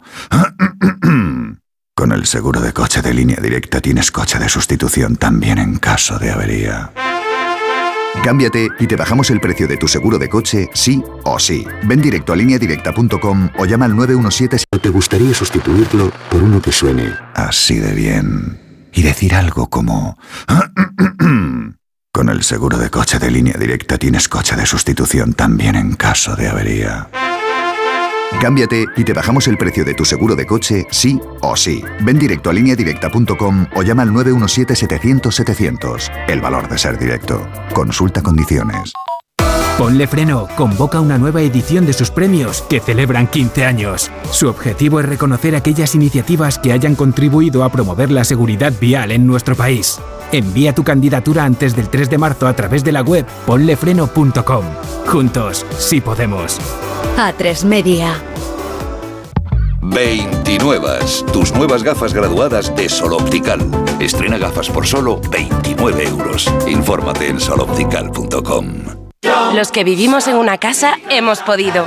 Y los que vivimos en un edificio también. Con Smart Solar de Iberdrola tú también puedes ahorrar hasta un 70% en tu factura de la luz con la energía solar, vivas en una casa o en un edificio. Más información en iberdrola.es, en el 924 24 24 o en nuestros puntos de atención. Cambia la energía solar con Iberdrola, empresa colaboradora con el programa Universo Mujer. ¿Y tú que tienes hijos pequeños? ¿Qué necesitas para tu seguridad? Desde que soy madre me importa mucho más la seguridad.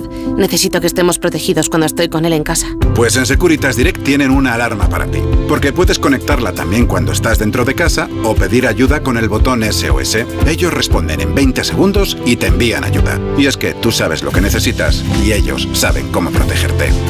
Llama ahora al 900-272-272 o entra en securitasdirect.es y descubre la mejor alarma para ti. Onda Cero. El concierto de Aranjuez de Rodrigo. El amor brujo de Falla. Carmen de Bizet.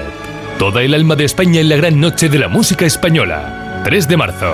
Auditorio Nacional de Música. Entradas en nkprodarte.com o elcorteingles.es barra entradas. En Clínica Barragán puedes conseguir un efecto rejuvenecedor del rostro con el tratamiento concentrado de lipocitos a partir de la extracción de grasa de tu cuerpo. Primera consulta gratuita 91 300 2355. Luce un rostro fresco y juvenil 91 300 2355. Bueno, pues en breve le damos el alta y a casa a descansar. Y no me puedo quedar, doctora. Pero si está usted como una rosa. Es que aquí dentro se está tan a gustito. Las ventanas del hospital son afán decor, ¿no? Con afán decor, ni frío, ni calor, ni ruido. El descanso que necesitas gracias a las ventanas afán decor. Con triple acristalamiento Climalit de Cristalerías Narváez. Te compra tu coche, te compra tu carro, te compra tu buga. Te compra tu furgo, te compra tu moto, te compra tu auto, caravan. ¿Te han hecho una oferta? Te la mejoramos. Has oído bien. Mejor precio garantizado y compromiso de pago en 24 horas. Ven a vernos. Clínica Oliver y Alcázar. Especialistas en implantes para pacientes con muy poco hueso. Cirugía mínimamente invasiva con prótesis definitiva en un mes como máximo. Diagnóstico gratuito y financiación. Consulte su caso en el 91 564 6686 o a través de la página web oliverialcázar.com. Más de 30 años de experiencia. Si tiene joyas de firma o artículos de oro y plata, llame al 91 534 6706 o vaya a la Plaza San Juan de la Cruz 9. Si tiene joyas de firma o artículos de oro y plata, llame al 91 534 6706 o vaya a la Plaza San Juan de la Cruz 9. Le pagarán el mejor precio al momento. Y también bolsos de Vuitton, Chanel y Hermès. Pedro Lanceros Reformas. Reformas integrales. Pedro Lanceros Reformas. Rehabilitación de edificios. Pedro Lanceros Reformas. Le ayudamos a hacer de su casa su hogar. Lanceros Reformas. Nuestra experiencia y su fidelidad, nuestro éxito. pedrolanceros.com. Reformas. En marzo, ríete como nunca en la ópera. La nariz de Sostakovich se estrena en el Real con un ingenioso e hilarante espectáculo. Una divertidísima ópera en la que su protagonista descubrirá que su nariz ha desaparecido y cobrado vida propia. ¿Qué pasará mientras trata de encontrarla? Descúbrelo del 13 al 30 de marzo. Siete únicas funciones. Compra tus entradas desde 17 euros en teatroreal.es.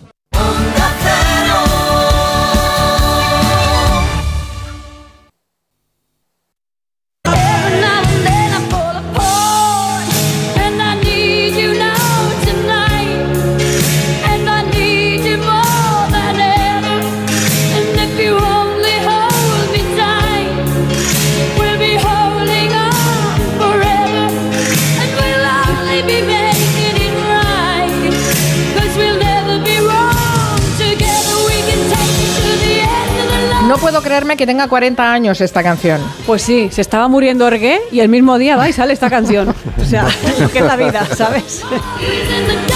Pues sí, hablemos, ¿no? Un poco de Total Eclipse of the Heart. Con un, poco, con un poco de acento Grijander, ¿no? Sí, Grijander, Grijander. Exacto, es una canción. Bueno, ¿qué os voy a decir de esta canción? Es la ostentación máxima. Hay de todo por todas partes, hay orquestación, coros, chorrazo de voz de Bonnie Tyler y un drama espantoso. En la letra de la canción escuchamos frases como me canso de escuchar el sonido de mis lágrimas, de vez en cuando me pongo inquieta y sueño con algo loco. Uh, uh, uh, Bonnie Tyler soñando algo loco. Cuidado. Bueno, la onda expansiva de este drama llega hasta el videoclip. Le preguntaron a Bonnie Tyler qué significaba ese videoclip. Os recomiendo que lo busquéis y, lo, y lo, y le echéis un vistazo porque es tremendo. Es que ni ella misma sabe de qué va, no sabe contar de qué va. Sale un niño con los ojos ahí como blancos de luz, que es como el del pueblo de los malditos, que da miedo. O sea, ese vídeo, tenéis que ver ese vídeo. La canción es un crescendo muy loco, un no parar de meter cosas cada vez más épicas. Pero vamos, por ejemplo, al turrón de la canción. Relámpago. Ahí se escuchan impactos de percusión, organillos, castañuelas, ahí campanillas. ¿Escuchas las campanillas? Campanillas, Venga, subimos. campanillas como de Navidad, así acompañando a un reno, baterías eléctricas ochenteras, coros muy lejos, muy lejos los coros, Bonnie completamente desatada. Bueno, bueno, es una locura. Con la cara delante de un ventilador. Totalmente. Como a punto de pinzarse la nariz con la serie. Dios mío. ¿Qué os evoca esta canción? Bueno, pues no hace falta que contestéis. La mejor definición la tiene el ingeniero de sonido John Jansen que dijo, te hace sentir como si fueras un escandinavo en medio de una tormenta de nieve. es cierto, sí. Hay una versión larga de 7 minutos, es la grandilocuencia extrema. Esta es una de las grandes, llamamos power ballad de la historia y se me ocurre que podemos encontrar paralelismos. Por ejemplo, Wagner es el Total Eclipse of the Heart de los compositores cuyas obras entran en películas bélicas.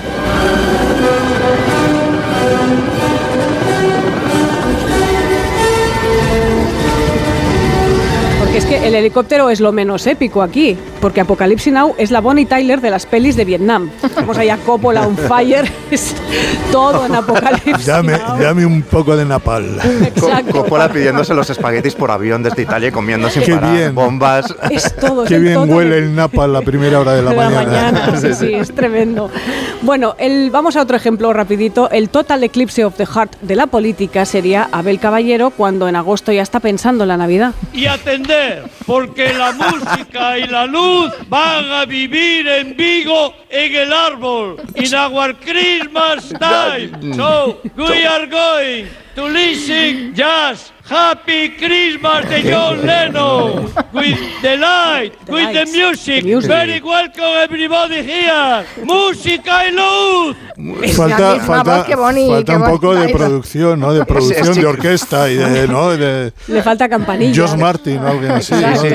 Rever también. Es chiquito, poseído por Nacho Cano, mezclado con. O sea, el caballero. Es que. Abel, Abel lo tiene todo, lo tiene todo. El tipo es un absoluto ídolo en Vigo, ¿eh? O sea, nos parece...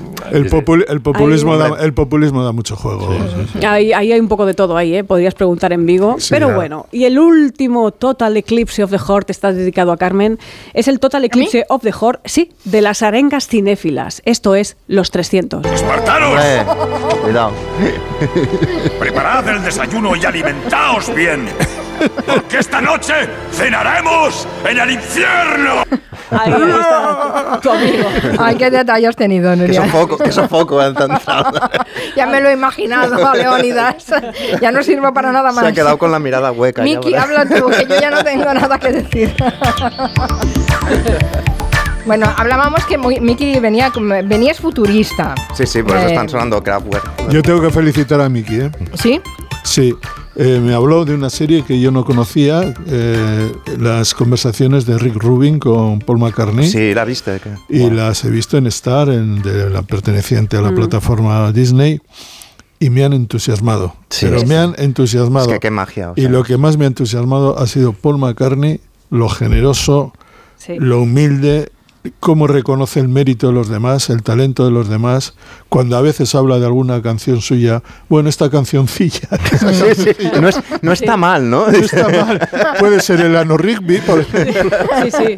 Así que eh, muchas gracias. Nada, nada, es Nada, increíble. contamos nosotros también la Apuesta recomendación. segura, sí, señor. Eh, he estado esta semana Miki Otero por el eh, Mobile World Congress. No, no he estado, no he estado, estado. ganas. Bueno, no has estado. A No hace falta, no hace falta. estar porque está en Barcelona. Está en y- Barcelona. y está- Estamos es- viviéndolo. Estamos ¿Cómo, viviendo cómo lo sabes? dentro, claro. Que no está, no hay taxis. Claro. Hay un montón de coches negros raros con los cristales tintados y luego hay mucha gente con corbata de palmo y la acreditación colgada, como Claro. para reconocerse, comiendo paellador. Y eh, habitaciones, alrededor. y habitaciones a 400 euros. Exacto, y todo es repentinamente más, más caro. Ahí sabes que está eh, celebrándose el Mobile World Congress en Barcelona, que es el lugar donde se cocina el futuro, ¿no? O la idea del futuro, ¿no? Hacia dónde irá. Futuro que siempre es un poco decepcionante, ¿no? El Ballard se preguntaba ya en los 70 si tenía futuro el futuro. Porque yo, por ejemplo, cuando era niño me imaginaba coches voladores. Y ahora lo que hay es, eh, no sé, mensajeros globo, eh, te montas tus muebles en Ikea, te pones la gasolina tú, o sea, para esto sirve la inteligencia artificial en realidad. Pero bueno, la cuestión es que, y en paralelo al mobile, el otro día Max nos enviaba una cosa del, del chat GPT, de, este, de Sí. esta especie de inteligencia, que le vas preguntando cosas y va afinando y te pregunta, te responde a prácticamente todo, ¿no? Entonces yo creo que estas inteligencias artificiales tan tan listas van a, va a pasar una de dos, o acaban con el trabajo, porque se automatiza todo, cosa que podría ser buena noticia, o acaban con nosotros. Porque toman conciencias de ellas mismas y deciden Sí, eh, sí. eliminar a esos simios sentimentales que somos los humanos. Y entonces que- quería hablarte de, de máquinas, inteligencias artificiales en el cine, porque esto todo ya lo hemos visto en el cine eh, eh, de las últimas décadas, de máquinas, inteligencias que, que- que pasa esto, que se les van de las manos, ¿no? La que se- es lo que se llama el efecto Frankenstein, cuando la máquina se le va la olla, ¿no? La más clara es 2001, Odisea en el espacio, de 1968, y tenemos a esta especie de ordenador, computadora, que es HAL 9000, que las siglas en inglés son computador algorítmico programado heurísticamente. Claro, este, este cachivache podrían estarlo presentando hoy en el mobile, porque tenía reconocimiento de voz, reconocimiento facial, procesamiento del lenguaje, apreciación del arte, lectura de labios, interpretación de emociones. Es decir, es realmente al- hacia, hacia lo que vamos, ¿no? Y en la peli comete un pequeño fallo y entonces dos astronautas se encierran en una habitación como medio por gestos para que no les oiga y traman, bueno, pues que igual hay que desconectarlo o no hacerle caso. Pero el tipo, el ordenador, lee los labios. Hal es muy A mí, largo. Y no- y- a, mí, a mí me mandó a dormir, ¿eh? Lee los labios, ¿eh? Y Sí. se carga, se carga, no le mola un pelo, se cargará a tres astronautas y responde así. Quiero demasiado a esta máquina para permitir que usted la ponga en peligro. No acabo de entender a qué te refieres. Sé que usted y Frank estaban planeando desconectarme. Y eso es algo que yo no puedo permitir que suceda. ¿Os imagináis que os pasa eso? Es que yo, cuando hace algo raro, no sé, el algoritmo me propone algo de lo que he estado hablando, Sí, o sí. la tostadora hace un ruido raro, yo desenchufo, Sí. ¿no? O enciendo y apa- apago y enciendo el router, digamos, ¿no? Yo- y es la yo- solución que encuentra Kubrick para la historia y hace Clark. Porque ¿qué hace Bowman? Lo que hace es intentar desconectar módulo a módulo a Hal mientras él canta una canción. Miki, de- ya sabes, ya sabes que no logré terminar ver la película. No, no, ya, ya. En el cine te dormiste. Me quedé como seco, vamos. A ver cómo está desconectándose Se llama Daisy.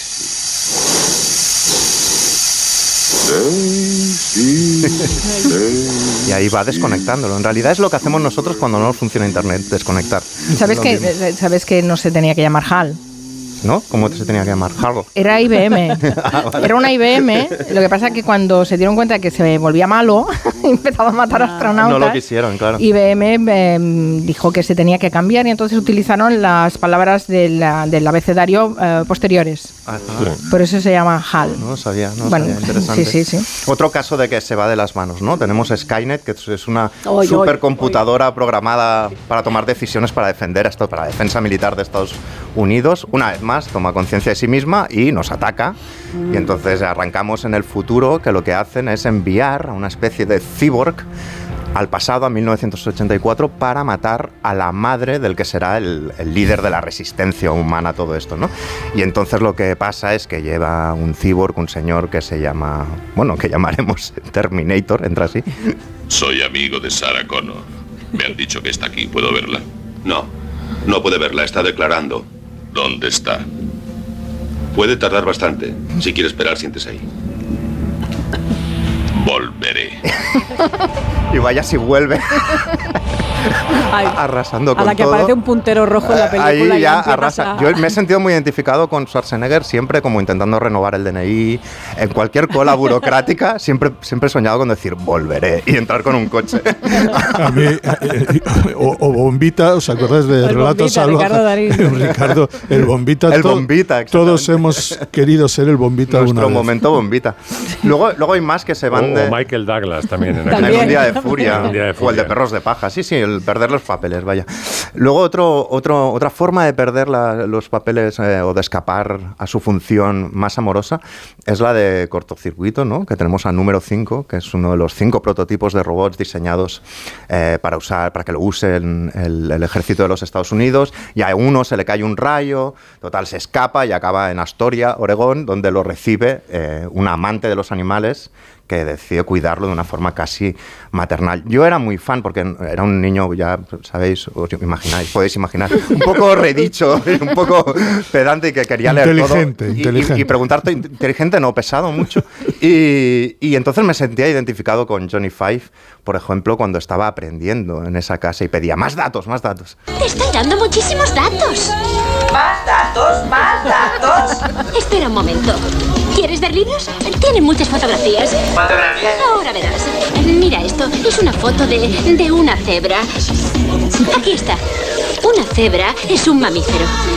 Datos, cebra, cobra, clarinete, cogote, datos. ¡Dios santo, sabes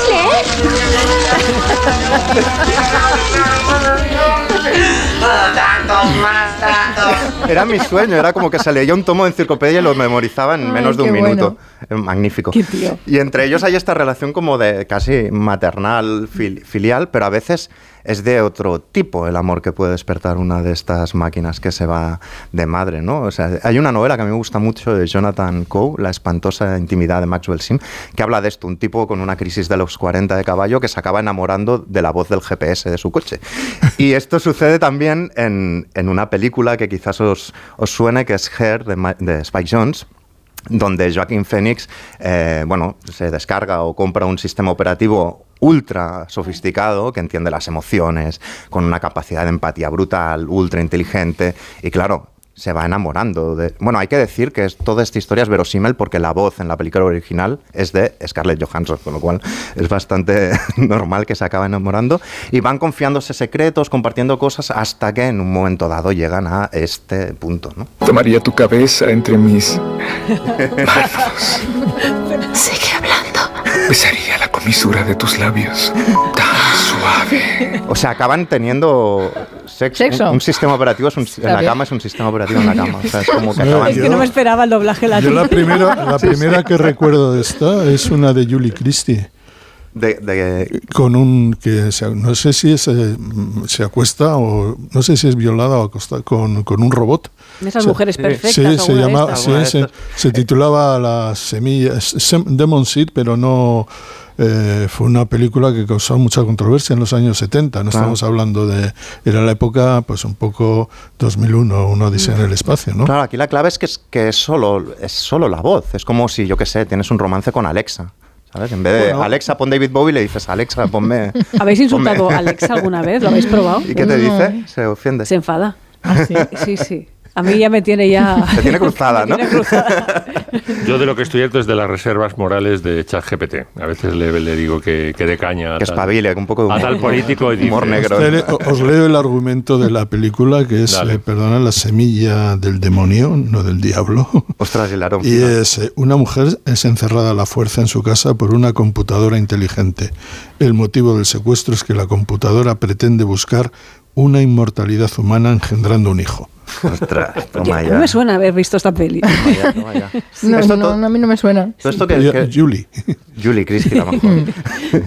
Todo esto que he explicado son pelis, pero evidentemente hay cosas reales. Claro, en el 96 nos pilló el, el momento del hombre contra la máquina, que era Deep Blue, el ordenador de IBM contra Kasparov, que le ganó la primera partida, pero perdió la segunda y luego hubo un lío ahí fenomenal, porque Kasparov denunció que él pensaba que no había sido una máquina, que había alguien detrás jugando o ayudando a la, a la máquina, pero para, para, digamos, para acabar y para definir, digamos, la frustración de la expectativa de futuro esplendoroso, yo crecí con Regreso al Futuro, ¿no? Es decir, yo esperaba pizzas del tamaño de una pastilla, Nikes futuristas, skates voladores, solo se Ropa que cum- se ajustaba a tu cuerpo. Sí, solo se cumplió lo de las pantallas, porque era como aquí, como, en, el, como en el estudio de, de Onda Cero, y todo el resto no, no se cumplió. Entonces, claro, hubo un gag de Muchachada Nui que me llegó muchísimo, que el gag se titulaba eh, Regreso al Futuro 4, que era como la secuela ya definitiva, y Marty McFly era un tipo ya cuarentón con entradas que desayunaba sol y sombra ya desde primera hora bebiendo y que intentaba convencer a un camarero castizo, que era Joaquín Reyes, que él había estado en el futuro. ¿Y tú qué sabrás, Martín McFly? Pues porque yo he estado allí. ¿Allí dónde? Pues en el futuro. Ya. En el futuro. Menudo futuro estás tú hecho. Yo es que no te lo he contado nunca, pero, pero yo de joven conocí a un científico que sabía cómo viajar en el tiempo. Bueno, juntos corrimos un montón de aventuras, ¿sabes? En una de ellas viajamos hasta el 2015. Había coches voladores, monopatines voladores, era acojonante, ¿no? Ya. ¿Qué pasa, que no me crees? No, hombre, no es eso, pero es que... Siempre te has creído la mierda esa de Helio de que conocía a un extraterrestre pequeño. Hombre, pues cuando lo recogí parecía un gilipollas, pero al final, un tío cojonudo. No, si yo me creo que hayas viajado al futuro, pero dice que fuiste al año 2015 y había coches que volaban. Pero es que resulta que estamos en el año 2040 y yo no los veo por ningún lado. Qué bueno. Tenía, tienen que reeditar o reponer o lo que sea, muchachada, Muchachada. donde Sí, sea, sí, donde sí. sea. Qué verdad. bueno será, sí, sí, sí, tremendo. Bueno, o sea que el futuro, en- en- tal y futuro como no es lo nos que lo han la vendido, pues no es así. O ¿no? sé, o siempre predices una cosa y siempre se manifiesta de, de otra, ¿no? O sea, no... No sé, pero patinetes voladores, hay algunos que, que son patinetes voladores, muy pero rápido. siguen, pero siguen en sobre ruedas, ¿eh? Hay que ir con cuidado con eso, con los patinetes, pero sí, no sé, mm, el mundo de, de 2001 no, para nada se ha, se ha, se ha visto después. Bueno, por- por- quizá por estas, pues estas inteligencias artificiales que responden como HAL 9000 y que yo la verdad es que tengo miedo de que en cualquier momento eh, nos aniquilen de alguna manera. Sí, sí. esto está Para estudiado, empezar, esto, lo- es- esto es algo científico. Para ¿eh? O empezar, sea, están a punto de aniquilar el fútbol, porque ya la inteligencia y el Big Data en el fútbol es tan brutal que, que prácticamente se están copando. O sea, no hay nada- Toulouse, ¿no? Santiago, Sí, decían sí, que el Toulouse era como la película aquella de béisbol. Exactamente, ya no hay nada que se pueda hacer el fútbol que la inteligencia artificial no lo tenga computado y que no pueda dar respuesta. Y yo tengo un miedo terrible porque, eh, digamos, la, la imagen del jugador creativo se te va a ir al, al carajo porque están interviniendo ya factores desde fuera que lo tienen todo controlado. Entonces, Del- del vamos a ver por dónde va. ¿Del jugador creativo o del comentarista No, no elegante? entiendo o sea, bien. a ti también te pueden quitar el, el- eh, nos pueden quitar el espacio a todos, No entiendo muy bien cómo interviene la tienen, inteligencia artificial. pues, eh, tienen todo tipo de eh, datos de los jugadores, tienen, to- digamos, todo el almacenamiento que puedas tener de un partido de toda la liga y tal, lo tienen almacenado y tienen respuesta a tácticas, a cómo es cada jugador, a cómo tienen prácticamente estudiado al milímetro qué es qué y quién es quién y cómo eh, actúa y qué hay que hacer para eh, frenarlo, por ejemplo. Digamos que los equipos ahora de Big Data e inteligencia artificial en los grandes clubes son ya cada vez más grandes, son tremendos y tienen una influencia enorme en el, en el fútbol. El fútbol ha entrado en ese periodo, iba a decir informático, informático ya suena como al siglo pasado. Es, el- es un terreno de, de ciencia ficción donde intervienen tantas cosas que los modelos de fútbol en gran parte están desarrollados por lo que la inteligencia artificial o el big data te ordena que hagas. Claro, lo que pasa es que estamos en una época aún de transición, ¿no? Eh, es decir, que tecnológicamente hemos avanzado mucho, el, el mundo de los datos eh, y el control de los datos es espectacular, pero hay un elemento ahí que es la creatividad, que esa todavía no se Estamos ha acabado de desarrollar no, con no. inteligencia Bueno, artificial. ya veremos. Bueno, pero ya pero- veremos, pero estamos exacto, cerca, por eso los- digo que estamos en una época de Todas las transición. aplicaciones estas, por ejemplo, de dibújame algo en base a una serie de parámetros, todo eso. Darío Danti me comentaba el otro día, claro, por ejemplo, los dibujantes de TVOs de superhéroes están preocupadísimos porque sería relativamente fácil, pero todos, incluso a, a nosotros, seríamos sí, todos absolutamente sustituibles, efectivamente. Y claro que no, no, no se ha dado la transición total, ni mucho menos, pero yo empiezo a sospechar que se ha dado más de lo que pensamos, es decir, que es un mundo que no sabemos entender. Parezco Eh, Miguel Bosé ya, pero, pero de verdad. ¿eh? Bueno, eh, si, si alguien tiene curiosidad por, por, eh, por esta historia de la inteligencia artificial y cómo funciona el, el- el- la inteligencia artificial y las nuevas aplicaciones y demás, el lunes tenemos una clase con, con Chamonge Ujú. que se va a centrar en el cham G- ¿cómo se- GPT. GPT. Esto nos mandó el otro Y día Max una será, cosa muy será muy interesante, seguro. Es que ya- podríamos ya hacer un veréis, comanche, un comanche solo con Eso da GPT. idea. Martín- Entonces, si sale bien, nos echáis Tintín, mucho. Martín Tintín con manche con el chat GTP. No, bueno. Dice Vandrat que la película de Julie Christie en castellano se tituló Engendro Mecánico y que Ah, la vio y era muy vale. angustiosa Sí, que sí. la protagonista acaba inseminada por inteligencia artificial Sí, que, sí. que le controla la casa, que está robotizada, Eso. pero que primero la somete física y mentalmente. ¿eh? Exactamente. O sea, que es, Yo eh, me, me- me salí del cine espantado. O sea, digo, ¿esto qué es? Pues claro, eh, ¿Y qué dices que es de los años 70? yo creo que es de los años Sí, 70. sí, yo la vi de chaval, que es Mm. cuando veía todas estas. eh, cuando había que ver a Julie Christie, eran los años 70. ¿Mirabas el argumento o mirabas La cartelera, en el cas- Porque reparto. Julie Christie yo también iría. Tampoco, tampoco olvidemos el trauma Robocop, que es una, aparte del. Skynet de va a tomar conciencia, nos va a matar a todos. Yo cuando vi Robocop y vi ese, esa, ese engendro policial robótico, Claro. A medias. se carga. Claro, a no, no, el primero se carga no sé cuántos policías en la comisaría porque sale mal. Y Claro, luego claro. ya hacen aquel, aquel engendro de- del policía medio muerto que lo, lo- lo convierten en un robot para... Bueno, pero bueno, un no le borran la memoria. Es, es el efecto. Frankenstein, es que se llama así, a, la- a Sí, la sí. rebelión de la máquina. Qué fuerte. En fin, bueno, ya no vas al cine a ver a Julie Christie, ahora vas al cine a ver otras cosas. Eh, Santi ha ido a ver El Triángulo de la Tristeza. ¿Y qué? ¿Esta audición es para una marca avinagrada o para una alegre? Es para una marca vinagrada. ¡Enhorabuena! Enséñame esa mirada valenciaga. De repente llevo algo puesto mucho más barato. ¡Es de H&M! ¡Sí! ¡Valenciaga! ¡H&M! ¡Valenciaga! ¡Y H&M! ¿Te ha gustado, Santi?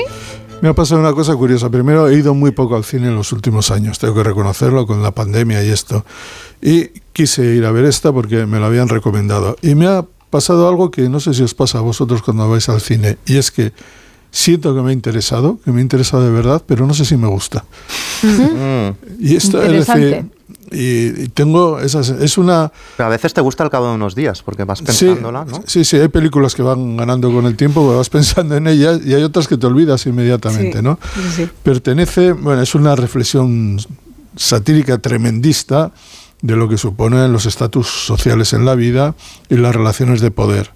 Y tiene otra característica, eh, es todo muy desmadrado, y tiene otra característica, y es que pertenece a este género tan de moda de, películas, un poco claustrofóbicas, que se desarrollan en lugares muy cerrados, pues un poco eh, con las, las fronteras muy marcadas y en lugares, eh, en escenarios pequeños.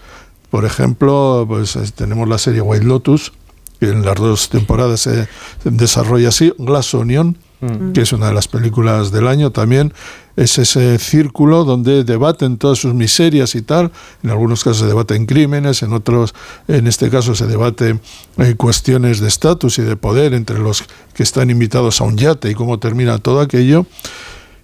Lo, la vi con una sonrisa, también con una, un cierto punto en el estómago, porque se discuten, se habla de cosas muy serias, y mm, me dio la sensación de que es una película eh, que no va a pasar a la historia, pero que conviene verlo ahora. Es decir, que quizá dentro de un año no me acuerde, pero que ahora, bueno, está, está bien para verla. Mm. Bueno, que sepas que Patricia Cruz dice que también vio el engendro mecánico, también vio el ente. Oye, bueno, Bueno, el ente, no, ya-. El ente es la peli que, a las, especialmente a las mujeres, nos puede dar más terror de la historia. Pero esa ya es, eh, para mí es categoría superior al engendro Y lo que mecánico. da más miedo es el final de la película, en esos créditos en el que dice esto está basado en un caso real y el ente todavía visita a la señora esta, que es la protagonista. ya visita a la gente que, que ha Oye, visto Lente. batería. Y dice Bagoni que hay un episodio de Los Simpson, como no, en que hay una inteligencia artificial llamada Pierce, por Pierce Brosnan, que se quería ligar a Marge y matar a Homer.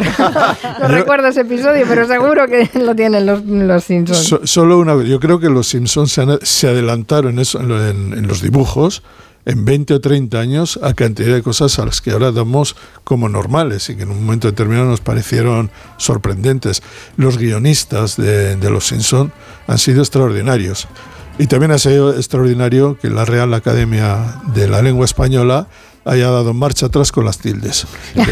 Bueno, en la de solos. La eh, de solo. Que ahora no la aquel. penaliza, ¿eh? Pero, Yo me he pasado, yo he seguido escribiendo con tilde Sí. para horror de los que me tenían que editar luego en el periódico porque tenían que ponías quitarla. como una cuestión ideológica. la- la- No, porque para mí no es lo mismo estar solo que em, solamente quiero no sé qué. No es Sí, lo sí. mismo. Y necesito, y creo que es bueno para pensar un poco en las cosas, que no te lo hagan, no te infantilicen el lenguaje. Vamos. Se ha, se ha acuñado el palabra la RAE la ha dejado abierto, ¿eh? No, tampoco. Bueno, ha- la deja abierto, pero es una marcha atrás. Por ellos la dejarían bien cerrada, pero como estaba antes. Bueno, Y ahora vamos a por el guion. El guion. Vamos a por el guion. La, A la tilde recuperar del el nuestro.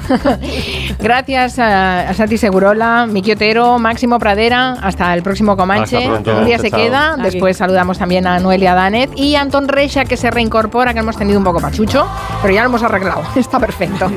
También vendrá. Hasta ahora. Son las 6 de la tarde, las 5 en Canarias. Noticias en Onda Cero.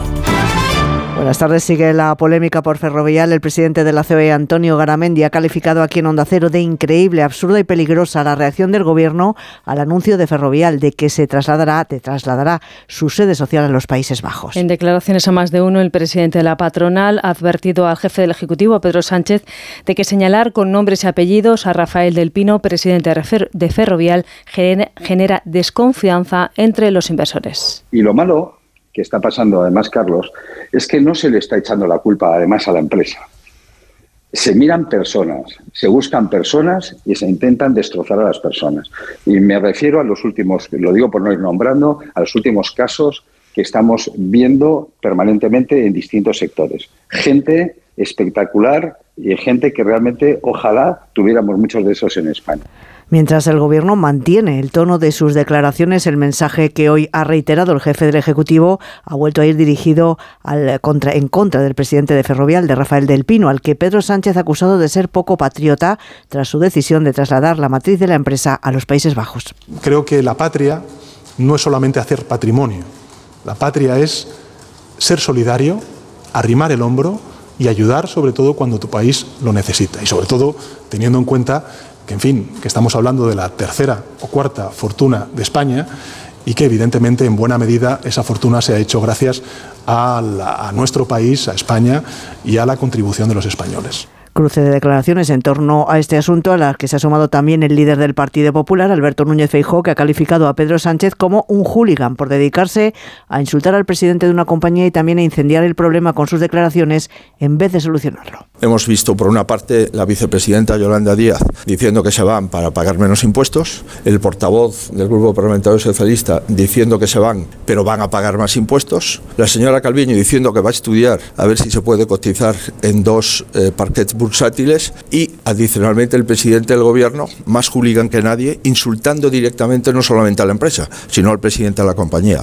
¿Usted cree que se puede insultar a un presidente de una compañía por parte del presidente del gobierno, que debería de ser aquel que venga a solucionar el problema y no a incendiar el problema.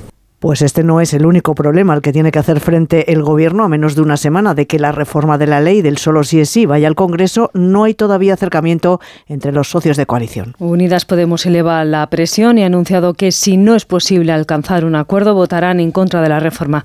Así lo expresaba el portavoz parlamentario Pablo Echenique. Si finalmente eh, pues llega el momento de, de votar una vuelta al Código Penal de la manada, pues evidentemente nosotros votaremos en contra de volver al Código Penal de la manada, pero no queremos que eso ocurra. Nosotros queremos que haya un acuerdo y eso es en lo que estamos trabajando.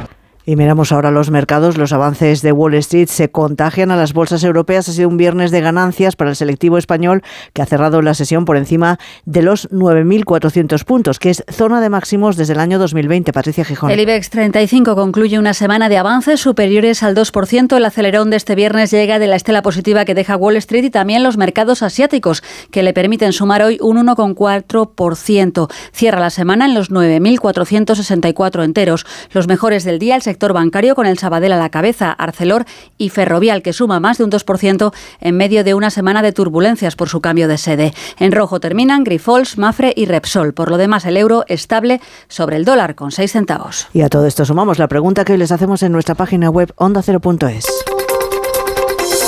¿Comparte con Pedro Sánchez que deba tomarse como afrenta al país una decisión empresarial? Pues no lo comparte una mayoría, el 87% de las personas que han participado en esta encuesta sí está de acuerdo, el 13% restante. Vamos ya con la información de los deportes, David Camps. Fernando Alonso lidera los primeros entrenamientos del Gran Premio de Bahrein de Fórmula 1, primera carrera del Mundial en la que el piloto asturiano ha marcado el mejor registro en la segunda sesión de los libres por delante de los Red Bull de Verstappen y Pérez. El madrileño Carlos Sainz, con tráfico en su vuelta, ha finalizado decimocuarto. La vigésimo cuarta jornada de Liga en Primera División se abre hoy con el encuentro Real Sociedad Cádiz. Mañana destaca el choque entre el Atlético de Madrid y el Sevilla, ambos equipos necesitados de puntos para lograr sus objetivos. La Champions en el caso rojiblanco, la permanencia en el hispalense. Los técnicos Simeone y Sampaoli. Lo único que cuenta en este juego es ganar y obviamente hay distintas maneras de ganar y todas son buenas y hay que respetarlas y ser consecuente con lo que uno siente. La desesperación que se genera a nivel eh, del momento del equipo, institucional, en, la- en las gradas, esa ansiedad, ese nerviosismo se traslada en el campo y eso genera un grado, de, para mi gusto, de vulnerabilidad hacia nosotros mismos.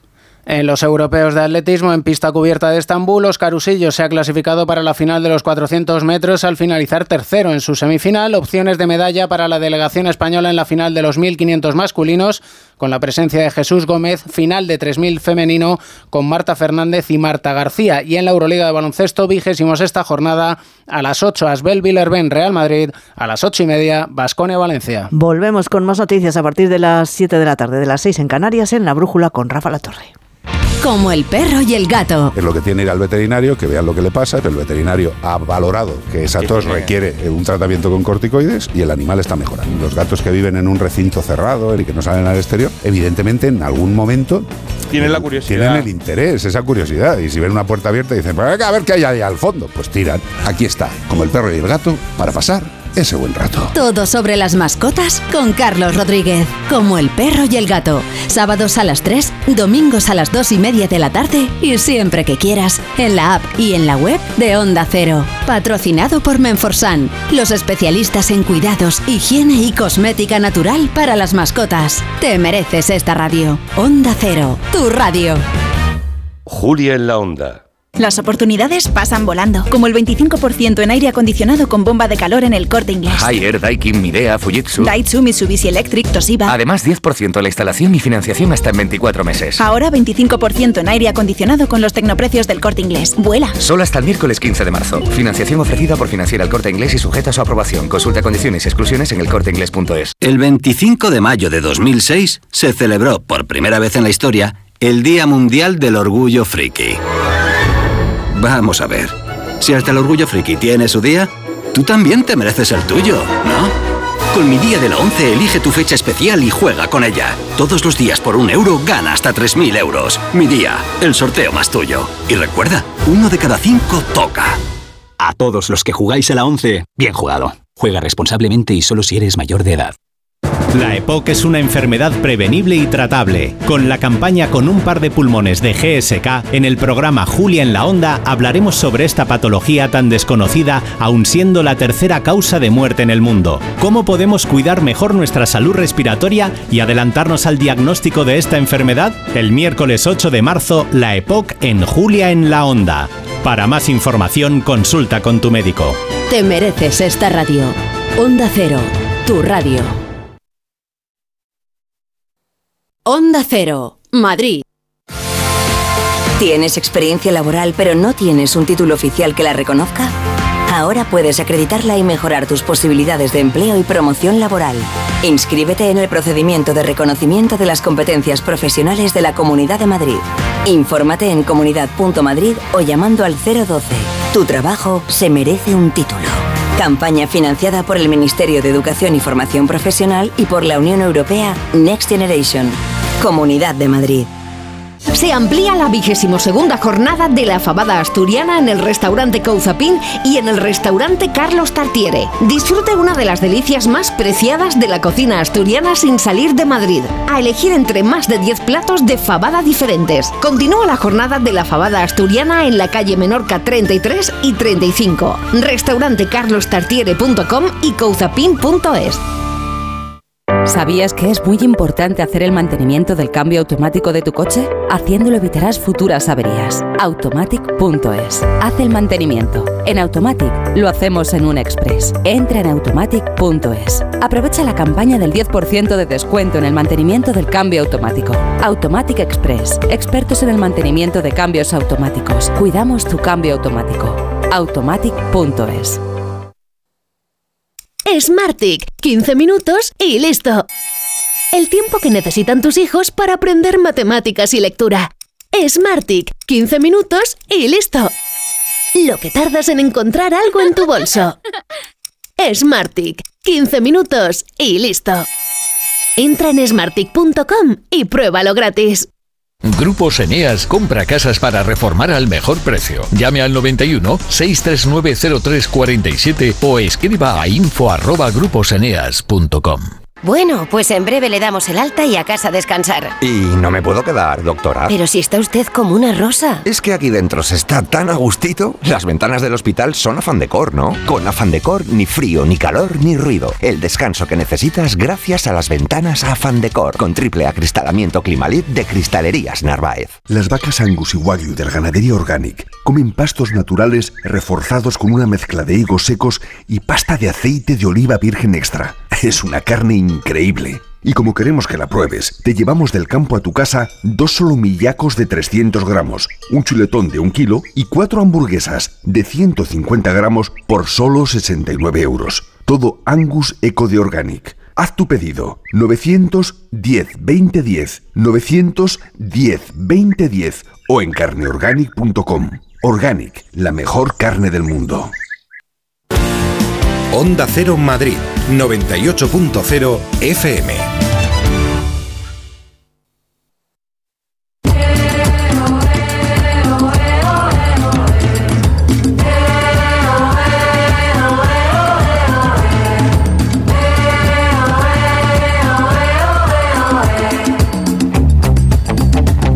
6 de la tarde y 11 minutos arrancamos la segunda hora del Comanche. Sigue Nuria Torreblanca con nosotros. Aquí estamos. Se incorpora Noelia Danez. Buenas tardes, Noelia, ¿cómo estás? Muy buenas tardes, muy bien. Y también podemos incorporar por fin a Antón Reyes a saludarlo. Muchos oyentes lo han echado de menos, nos iban preguntando. Nosotros diciendo, ya, ya, ya vendrá. ¿Qué tal, Antón? ¿Cómo estás? Bueno, bien, ya lo vemos. y te oímos. Mira, muñeca, los tatuajes de mi vida son una colección de cicatrices. te ha quedado muy cinematográfico. Me ha quedado bien. No está nada Pasaba mal. una tarde por urgencia, así como este chico tiene aquí libre el intestino, que nunca la han fuchicado ahí.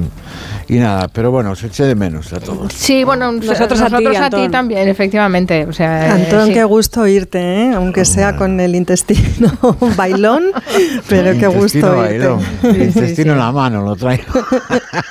Ay, pobre. No, no, pero han sido unas, unas semanitas que pensábamos que te podrías incorporar antes, pero es No, mejor fue que, que, que- que ya ahora estés en perfecto estado de revista.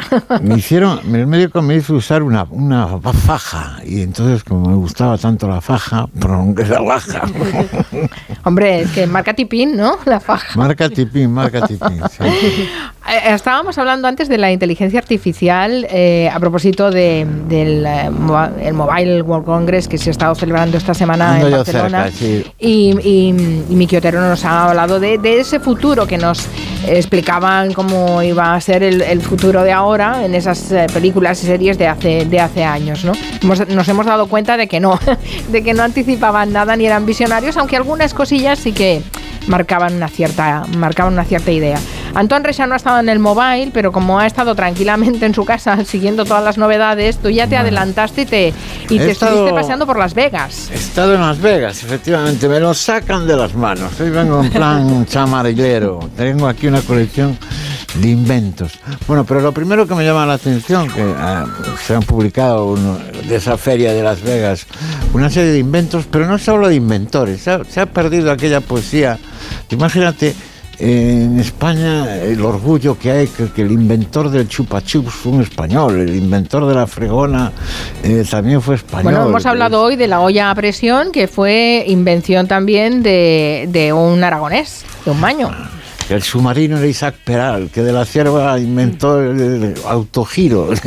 Sí, sí, sí. Y ahora no se habla de eso. Imagino que es gente que de ingenieros que desarrollan aplicaciones en estas empresas de Teleco y por eso es el principio de, de- de- de por qué me he preocupado de esto, es decir, porque son inventos que parecen no ten- tener inventores. ¿no? Por eso he seleccionado esta música, es un grupo de los 80 que se llamaba Mecánica Popular, los primeros de, de, de música electrónica, de Luis Delgado y Eugenio Muñoz, y, y se pusieron Mecánica Popular. Mecánica Popular era el nombre de una revista que en los 60 mi padre y muchos padres de clase media compraban, que eran aquellas revistas para manitas, ¿no? para que hicieran...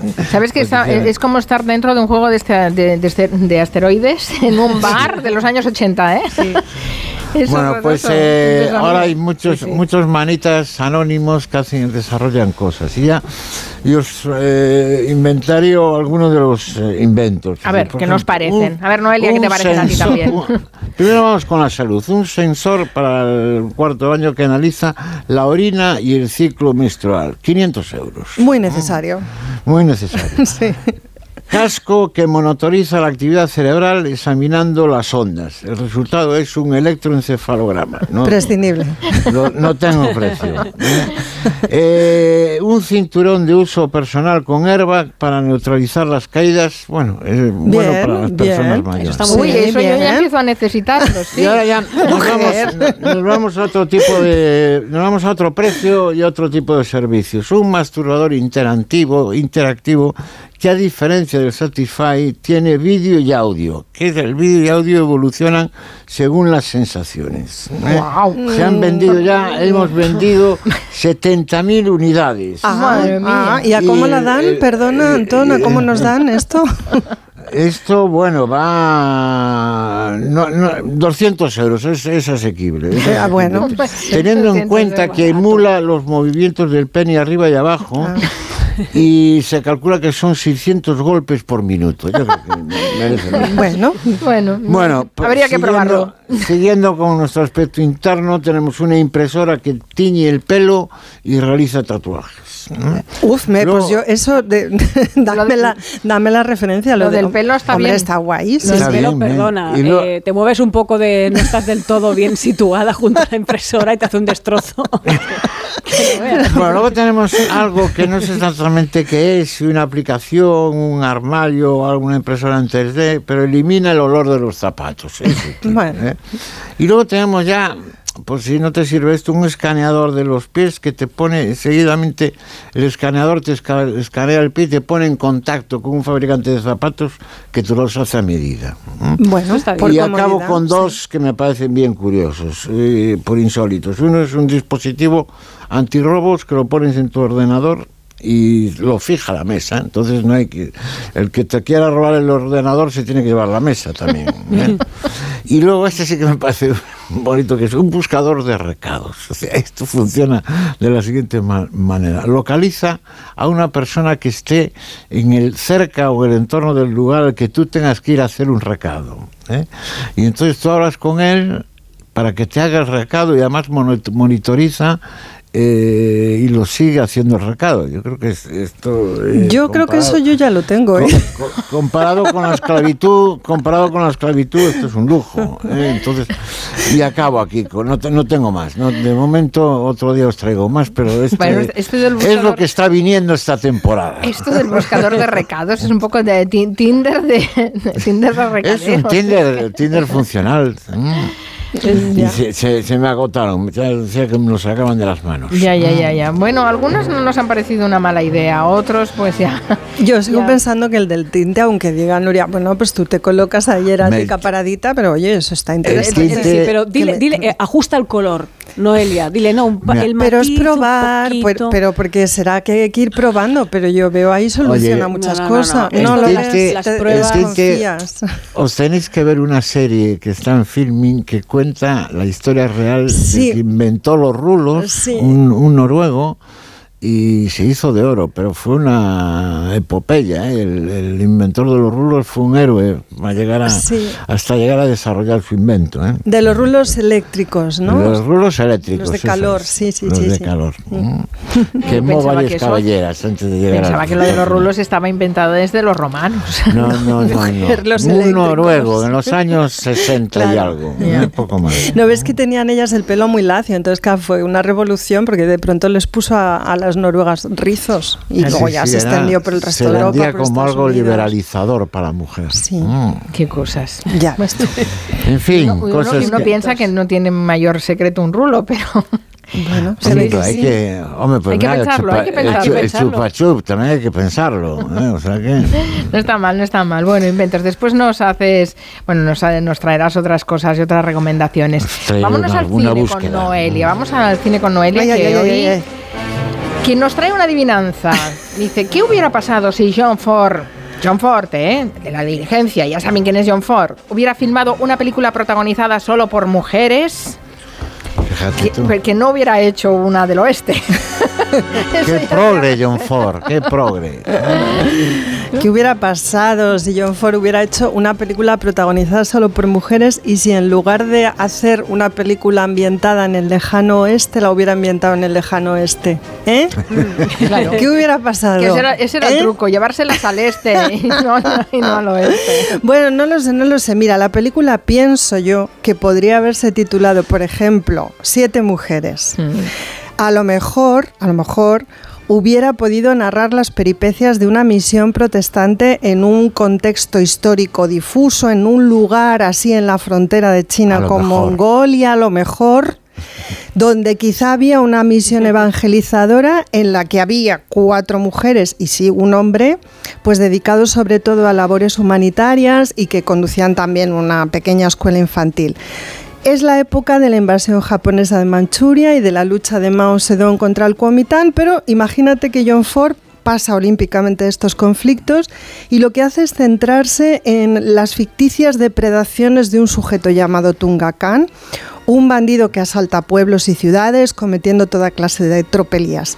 Em, puede ser que la violencia de este sujeto rompa la rutina de esa misión, ¿no? De cuatro mujeres y un hombre con estos voluntarios que en realidad no pretenden cambiar el mundo, sino que simplemente tratan de huir de sus problemas, de sus preocupaciones, ¿no? Y que pasan totalmente de llevar una vida entregada a la pasión, al cambio, al riesgo. Son conservadores los habitantes de la misión. Puede ser que la misión laica estuviera dirigida por una mujer llamada Agatha. Puede Mm. ser, ¿no? ¿Por Puede qué no? ¿Por qué no? claro. ¿Por qué no? Puede ser que esta señora fuera lesbiana y sintiera una profunda atracción sexual, física, por una joven de la misión llamada Emma y que a lo mejor imagínate que a John Ford se le ocurre llamar para hacer a ese, pa- ese papel a Sue Lyon, que es la actriz que había interpretado a Lolita en la película de Stanley Kubrick. Por poder, puede ser que esto sucediera, ¿no? Podría perfectamente, Perfecto, claro. pues ya está. La tercera mujer, lo mismo se llama Jane, es la mano derecha de Agatha y es una mujer sencillamente tímida, que oculta un secreto, pero no sabemos cuál es. Y luego hay una cuarta mujer que es Florrie, que está casada con el único hombre, ¿os acordáis de la misión Charles? Estos dos se conocen desde niños, pero han aplazado durante mucho tiempo su boda porque él tenía que dedicarse al cuidado de su madre, que era una pobre señora inválida. Se han casado tarde y Florrie se ha quedado embarazada con 42 años. Es decir, en un momento crítico ¿no? de su vida como mujer.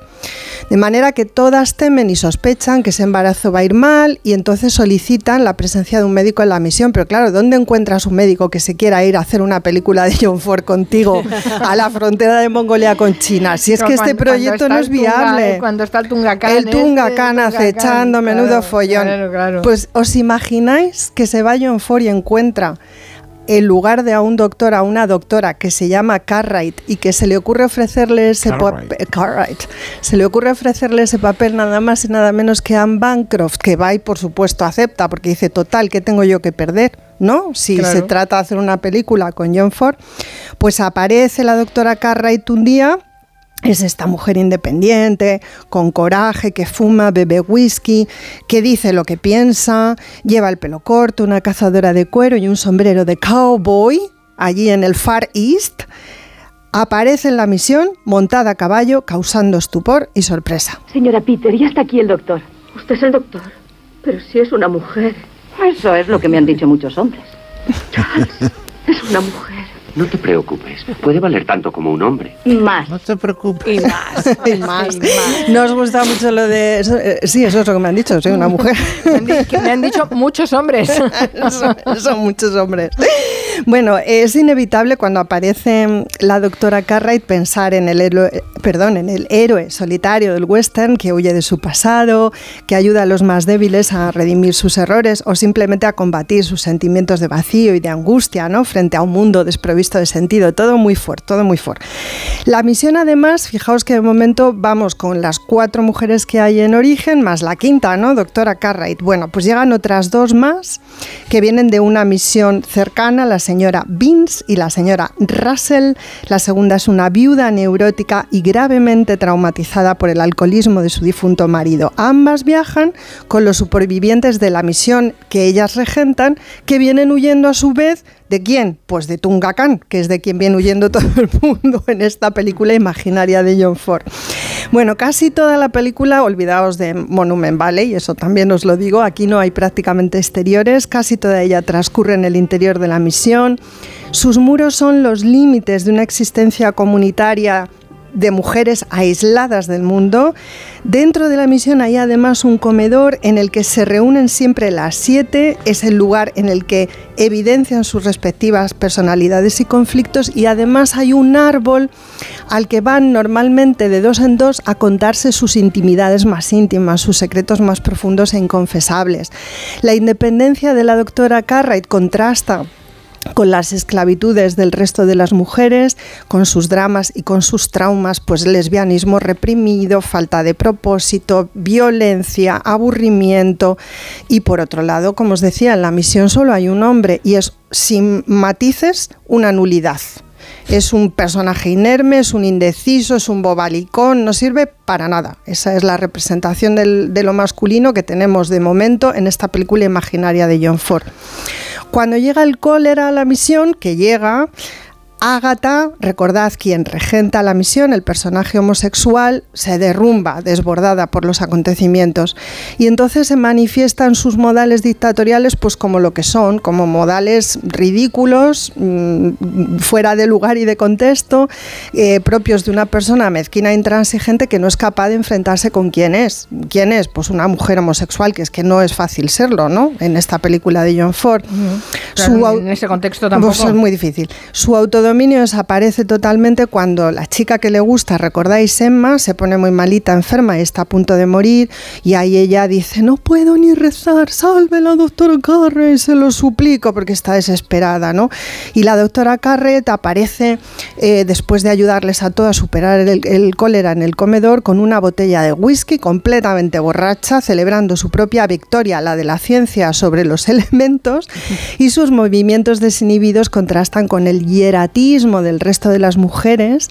Es como si la única que estuviera verdaderamente viva fuera ella y lo que cuenta es esto. Por favor, llévese esa botella y trate de volver a la vida normal. Mm, ¿Normal? ¿Qué cree que puede haber de normal en mi vida? Tardé ocho años en hacerme médico. Lo dejé todo por el estudio. ¿Y para qué? No conseguí hacer nada. Mm, No hay buenos empleos para mujeres médicos. No podía ni poner una consulta decente. Trabajé como una bestia en los peores hospitales. Y cuando al fin tuve tiempo de dedicarme un poco al amor, di con el hombre peor que podía existir. ¿Qué le parece lo que le cuento? ¿Y a vosotras qué os parece? Pues que es un retrato bastante tremendo, bastante verosímil y que podría ser compartido por muchas mujeres, ¿sí? Y en esa época y todavía ahora las mujeres no tienen ni un minuto de descanso. Fijaos, han superado el cólera y si llega Tungacan, que por eso entraba aquí la música fuertecita, fuertecita, porque viene la amenaza. El personaje masculino Charles, el, el indeciso Bobalicón, tiene un contrapunto en el personaje de Tungacan, que es un borracho violento. Eh, parece difícil creer que John Ford hiciera una película así, ¿no? Pero Sí, claro, de momento nos la estamos inventando. Es- Yo estoy, no sé si te lo estás inventando, pues sí, estoy sí, no, nada de esto es verdad, nada de esto es Estoy verdad. a una cuarta del suelo. No, nada de esto es verdad. Anton, tranquilo, tranquilo. Las mujeres son víctimas del pánico, excepto la doctora Cartwright que le planta cara a Tungaka. Le dice, no, o sea, deja de hacer el mongolo y el chorra y le mete un puñetazo, ¿eh? La doctora Cartwright a Tungakan. Y llega con él a un acuerdo. Él le dice que si se convierte en su concubina, las demás mujeres pueden huir de la misión. Charles, entre tanto, el bobalicón, trata de salvarlas, pero resulta abatido por los soldados de Tungacan. Así que están ellas solas y dependen enteramente de lo que vaya a hacer la doctora Cartwright. Antón, si tú fueras la doctora Cartwright, ¿qué harías? ¿Te someterías a la voluntad y los deseos de Tungacan? Eh, Pues para liberar a tus compañeras de la misión, tú date cuenta de la clase de mujer para que es estudiar ella. veterinaria. No, no, es un, es un dilema interesantísimo, claro, sí, sí, sí. Bueno, la doctora acepta, se viste de Bueno, las mujeres somos concubina. muy mártires siempre. Bueno, y en las películas de John Ford siempre hay alguien que se sacrifica, ¿no? Porque es la justicia encarnada Pero- en alguien, el personaje de recta moral, ¿no? El que va a ser consecuente hasta Pero el ¿por qué final. no se ha hablado más de esta película? Pero espera, espera. Un peliculón. no ha acabado, no ha acabado. Ay, ay, A ay. ver, ¿cuál es el punto de giro?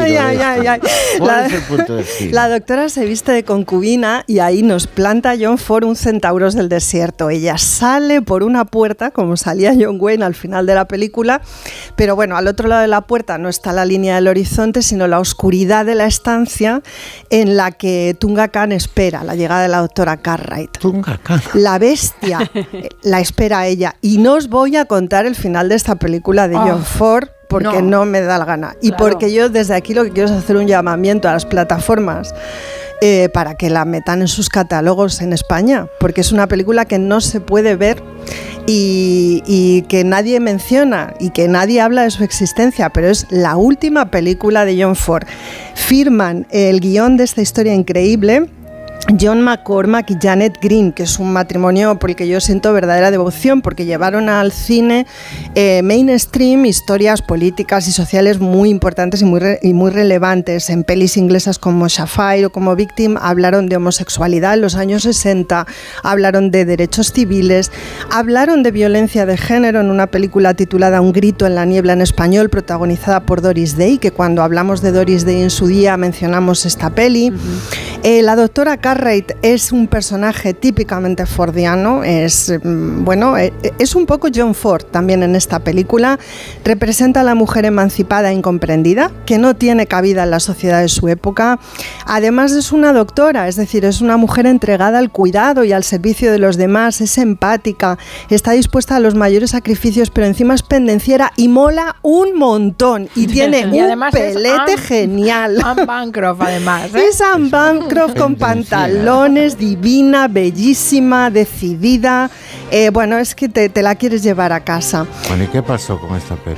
Ay, yo lo que creo es que los, eh, eh, digamos, los preservadores del canon John Ford no quieren, no quieren, no, no sienten interés por, por divulgar la existencia y por poner en conocimiento el gran público la existencia de esta película. Entonces está dejada de la mano de Dios. Como no hay buenas copias de ella restauradas y tratadas como es pues no se puede ver. Y bueno, pues nada, quería aprovechar la tarde de hoy simplemente para contarla, porque además es entretenidísima la trama. Claro, pero eh, sin hacer spoilers y no, la No, podemos ver. O sea que vamos a estar pensando Qué rabia. todo el fin de semana ¿Tú que, cómo, cómo que has- habrá cómo has logrado verla, Noelia? ¿Cómo Yo la vi en la tele No os hace lo, pues no os lo voy a decir porque años. entonces os iréis a verla y tiene una pésima Carmen, ¿tú la calidad. viste en la tele? Yo la vi en la tele, pero hace muchísimos años, muchísimos años, Yo lo como que, 20 le, a lo lo que mejor, le ¿eh? diría a nuestros oyentes que tengan interés en ver la película, en una copia, digamos, decente, es que están las bibliotecas municipales y autonómicas, por lo Sí. menos en esta autonomía en la que estoy yo y desde la que os hablo en Madrid, estoy segura de que en la mayor parte de las redes de, de bibliotecas públicas en el Estado, la gente la va a encontrar. Aquí en Madrid hay muchísimas copias. Te puedes ir, coger en préstamo un DVD y te la ves en casa. Eso sería lo suyo. Y, y también pues que Filmin, Filmin nos escuche y oye, eh, que Claro, la, que la claro que pongan sí. en catálogo porque de verdad es una película de la que podríamos estar hablando días y que Muy interesante. es muy chula. Llamamos a Jaume Ripoll, que es el programa. Jaume, oh, mira, Y ahí esto. es- Nada, tráfico de influencias. Antón Reixa, ya estás llamando. Vamos a por ello. Lo Te damos tiempo. Mira, hacemos una pausa para la publicidad y tú vas marcando ya, ¿eh? Woman. eh, la, la última fue la última película de John Ford, ¿no? Sí, exacto. mujeres. Sí, y sí. es una película de los años 60. Del 66, sí, señora. interesantísimo. Gracias por habernos imaginado esta película. Un- Una pausa y les contamos algunas recomendaciones, planazos para el fin de semana.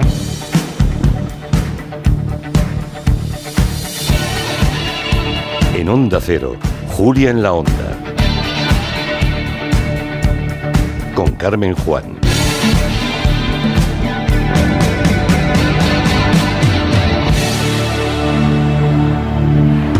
Pecado original. Creo que estoy enamorada. Líder en su franja de emisión. Se da la coincidencia de que estas dos hermanas se pasaron día y noche pensando en cómo atrapar a dos hombres ricos. De lunes a viernes a las cinco y media de la tarde, nuevos capítulos de Pecado Original. Y la próxima semana, gran final de Tierra Amarga en Antena 3. Ya disponible en A3 Player Premium. En CEPSA los descuentos no paran. Ahorra hasta 12 céntimos por litro en todos tus repostajes. Solo por ser cliente de Porque tú vuelves y pagues como pagues. Date de alta ya en CEPSA.es. Es fácil, rápido y totalmente gratis. Nuestros descuentos no paran. Infórmate en CEPSA.es y en las estaciones de servicio CEPSA. Muchas gracias, cientos de gracias, miles de gracias. Que digo miles, millones. Concretamente 8,5 millones de gracias. Porque en 2022, 8,5 millones de personas marcasteis la casilla de la Iglesia en la declaración de la renta. Y más de 84.000 lo hicisteis por primera vez. Siempre junto a los que más lo necesitan. Por tantos. Santiago de Compostela atesora cinco siglos de conocimiento gracias a su universidad, una de las más antiguas y prestigiosas de España y de Europa. Pero la ciudad del apóstol también mira al futuro con la creación del Polo Biotecnológico de Galicia, un espacio pionero para empresas y centros de investigación de biotecnología. Vamos a descubrirlo este martes con La Brújula, que estará en Santiago de Compostela en directo desde el Café Casino, con el patrocinio del Concello de Santiago y la Diputación de A Coruña. Este martes a partir de las 7 de la tarde, La Brújula desde Santiago de Compostela, con Rafa La Torre. Te mereces esta radio. Onda Cero, tu radio.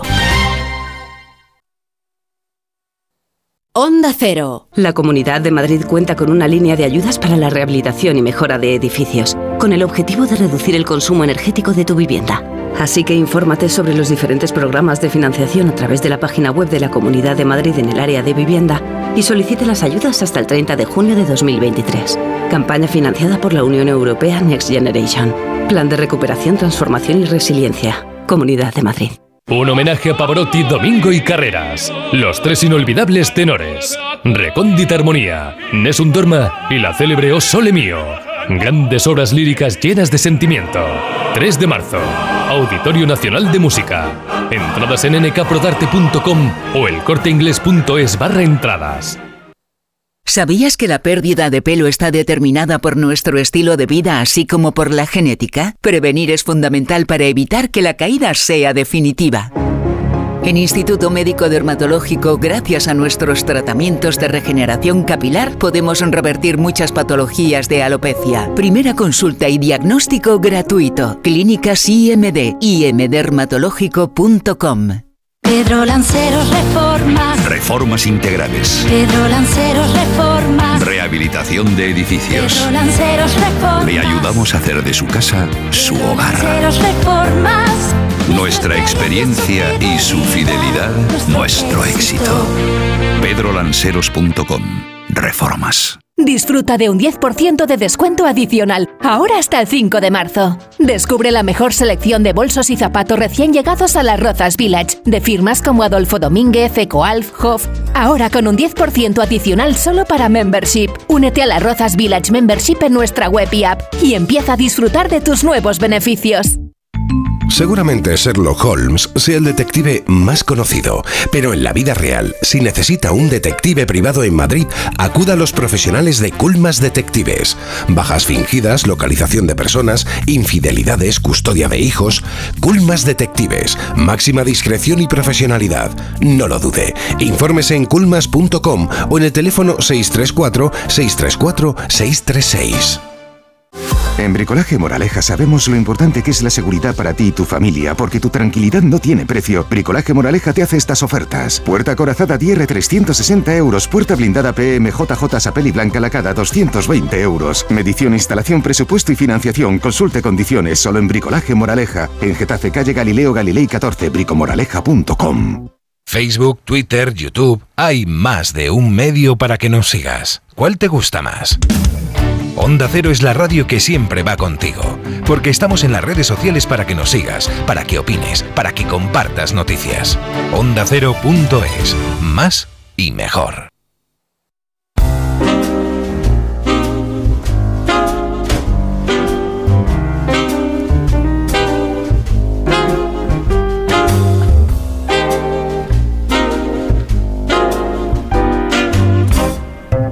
Les prometíamos planazos para el fin de semana. Nuria nos va a proponer una novela que, a tenor de lo que oímos, debe ser una novela negra. Una novela negra. Una novela negra. ¿Y una película? Sí. La novela se llama El gran detective Byron Mitchell y la ha escrito Manuel Martín Ferreras y nos sitúa la acción en Barcelona en 1901. Es el gran detective Lord Byron Mitchell que vive retirado, ya se ha retirado del oficio, en un edificio muy singular, pero tiene que volver a las calles. Él no quería, pero al final le obligan de alguna manera a volver para investigar el asesinato de un abogado que es Ramón Calafell, de la familia burguesa que le alquila su piso, ojo, un piso en el Paseo de Gracia, que intenta, intenta alquilar ahora un piso en el Paseo de Gracia.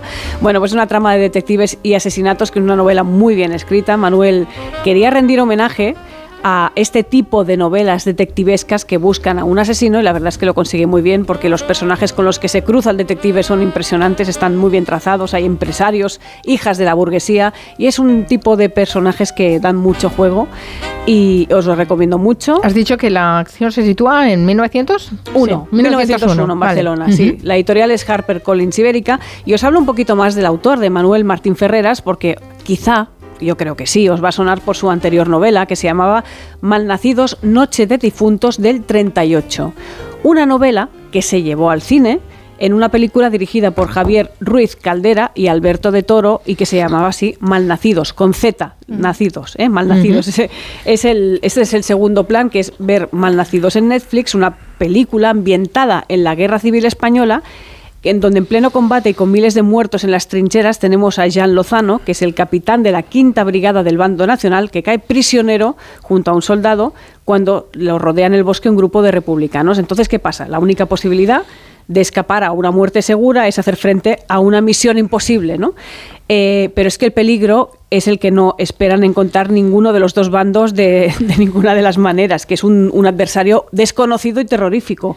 ¿Qué es ese adversario? ¿Quién es? Pues un grupo de zombies. Escuchad.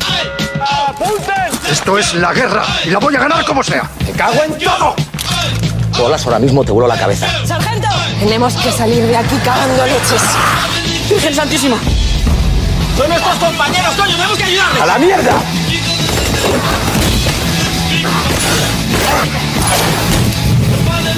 Tú tienes que saber. Vale, o sea que Manuel Martín Ferreras tiene mucho sentido del humor, ¿no? Hombre, porque en ese escenario va y plantifica unos zombies. Claro, en esa Está bien. novela primera, digamos que quiso hacer un homenaje a, los monstruos preferidos de los años 80 que él tenía en la cabeza, y en esta segunda del gran detective Byron Mitchell a las novelas detectivescas, que es decir, él encierra a todo un mundo y de alguna manera le ha rendido homenaje, ¿no? Os recomiendo, si queréis también, la, después de leer las dos novelas, pues la película está en Netflix, tiene como protagonista a Miki Esparvé, Aura Garrido, Luis Callejo, Jesús Carroza o María Boto, que hace de una monja muy killer, y a un montón de zombies, por supuesto, que sepáis Y que... y con esa banda sonora de los Ramones. Con esa banda sonora de los Ramones, ¿qué te parece? Y además que sepáis que el próximo proyecto de Jesús Caldera y Alberto de Toro es la nueva serie de Berto Romero, todavía no se ha estrenado, pero se llama El otro lado y pinta muy, muy bien. O sea que, planazo, dos novelas y una película.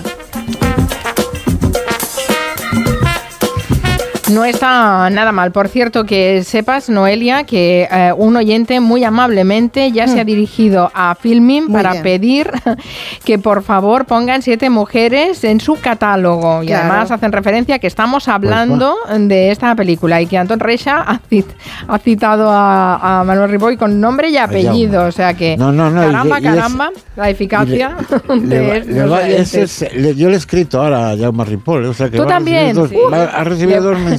Le, va- le van a caer recaditos, le deben De estar. esta lo logramos, las- Noelia. Y yo lo que, lo que me pregunto es si hay una copia en buenas condiciones, pero mm, que quiero, hay. quiero pensar que sí. Bueno, yo he estado mirando en catálogos de plataformas grandes en el mercado norteamericano y alguna cosa hay, pero no debe ser fácil encontrar. No obstante, efectivamente, seguro que algo hay. Nos dice Septetrius Meridius a través de Twitter que no habéis dicho el título de la película de Anne Bancroft, que sí, siete, mujeres. mujeres, siete women. mujeres. Sí. Seven women. Bueno, yo sé que traigo un planazo, Carmen. A ver, tu planazo, Anton Reixa. Mi planazo de fin de semana es investigar dónde está la cabeza de Goya y dónde está el pene de Napoleón. Pero están juntos. Es una misión divina. Tiene que ver con la Grandeur de Francia, porque esto ha ocurrido en Francia.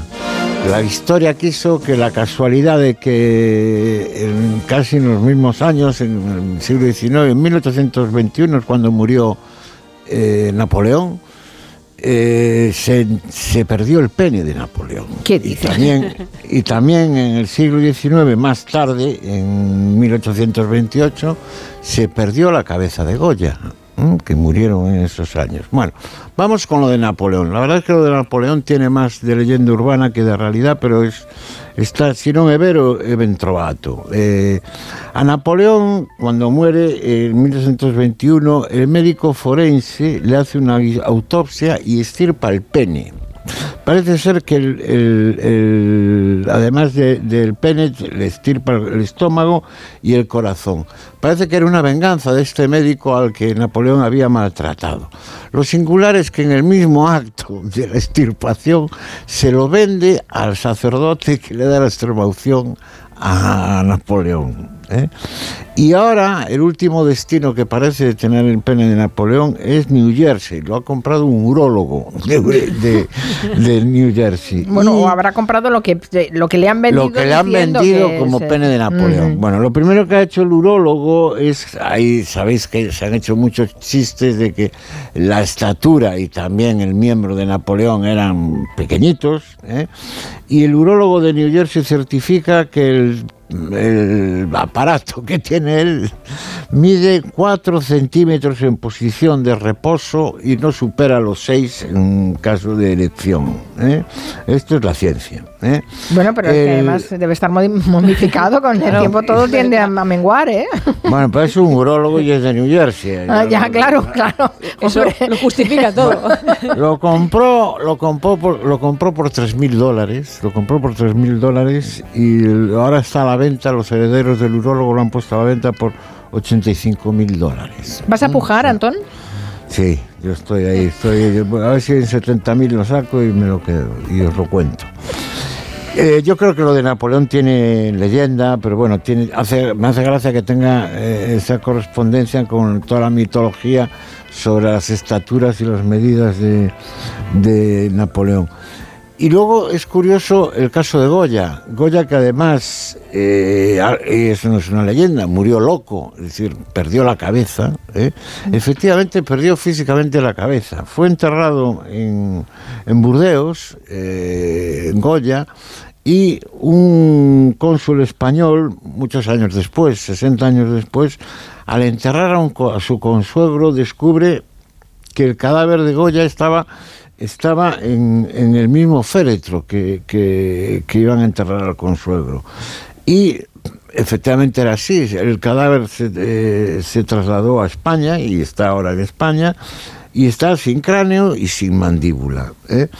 Y todo esto parece ser que tiene que ver con, con- con una pseudociencia que se practicaba mucho en el siglo XIX, que era la llamada frenología, los Mm. frenólogos, que eran los seguidores de la frenología que atribuían el carácter y la personalidad de los individuos a la forma del cráneo. Entonces hubo un, hubo un afán, eh, hubo un afán científico, ¿eh? hubo un afán científico en, en- en- o un presunto afán científico en esta extirpación de Que la cabeza. Se llevó muchas Goya. víctimas por delante, porque pretender que con la forma del cráneo ya decían que eras un asesino en serie fue terrible.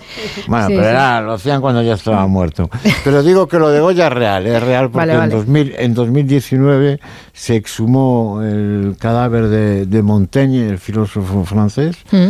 Y también en Burdeos, y junto al cadáver de Montaigne se halló otro, otro, otro cráneo, otra cabeza, que eh, se atribuye a Goya. Y yo lo que sé, esto fue en el di- 2019, que para 2020 estaba previsto hacer unas pruebas de ADN para certificar si era de Goya o no.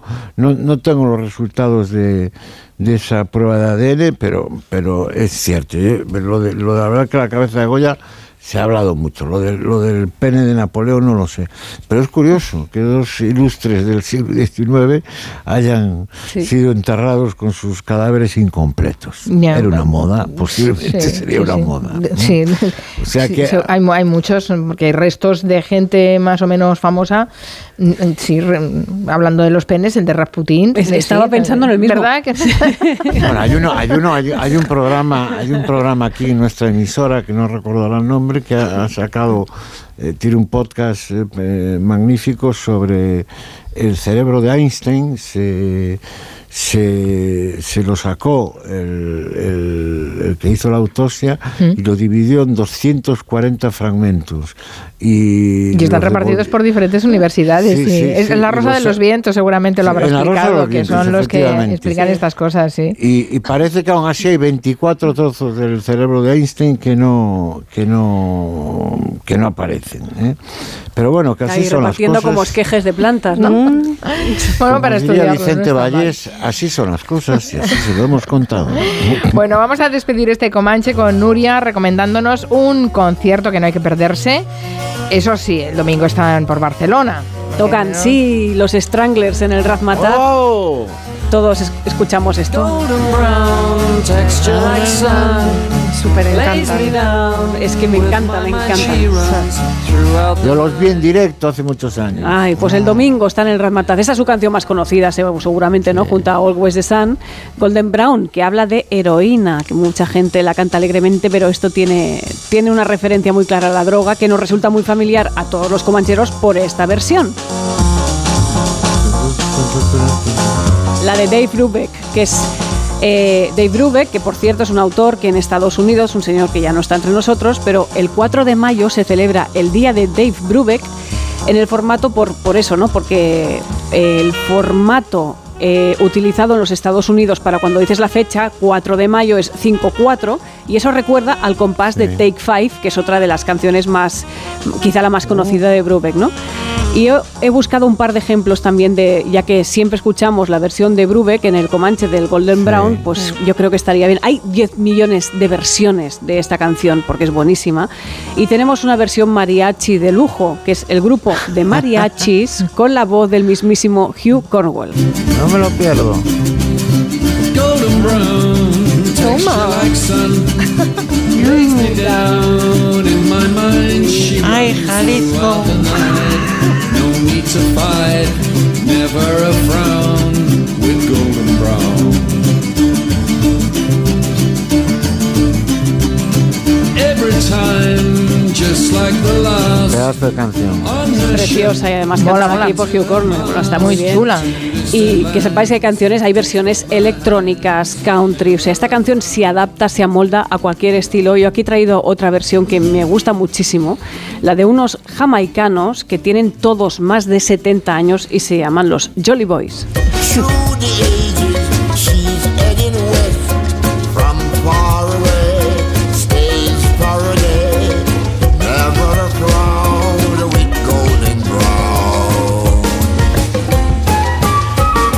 Quieren llevar al reggae, pero no son capaces. estos jamaicanos. Es- Están a medio camino, sí, no, no, no, Sí, no la acaba de. armonía no les permite hacerlo. no culmina esta, no, pero- no. pero- Ah, que nos ponéis tiquismiquis. Sí. Ahora nos gusta. Somos Ahora nos gusta lo que os he traído. Bueno. Hay que preguntarle a Máximo Me Pradera. ha gustado esto. más el, la- eh, los mariachis que estos eh, Jolly Boys. Mariachis, Pero pues hombre, sí. lo mejor es la original. ¿Nos vamos con la original bailando? Fantástico. Vamos a poner la original. Venga. Yo sí que bailaré el domingo en el concierto, ya tengo las entradas. Gracias Ah. a Ton Resia por haber vuelto y que estés así la mar de chulo. Y Noelia Danez, hasta el próximo viernes. Dios. Gracias por todo, Nuria. Torreblanca. Adiós. Hasta la semana que viene. A todos ustedes, hasta las 3 el lunes. Adiós.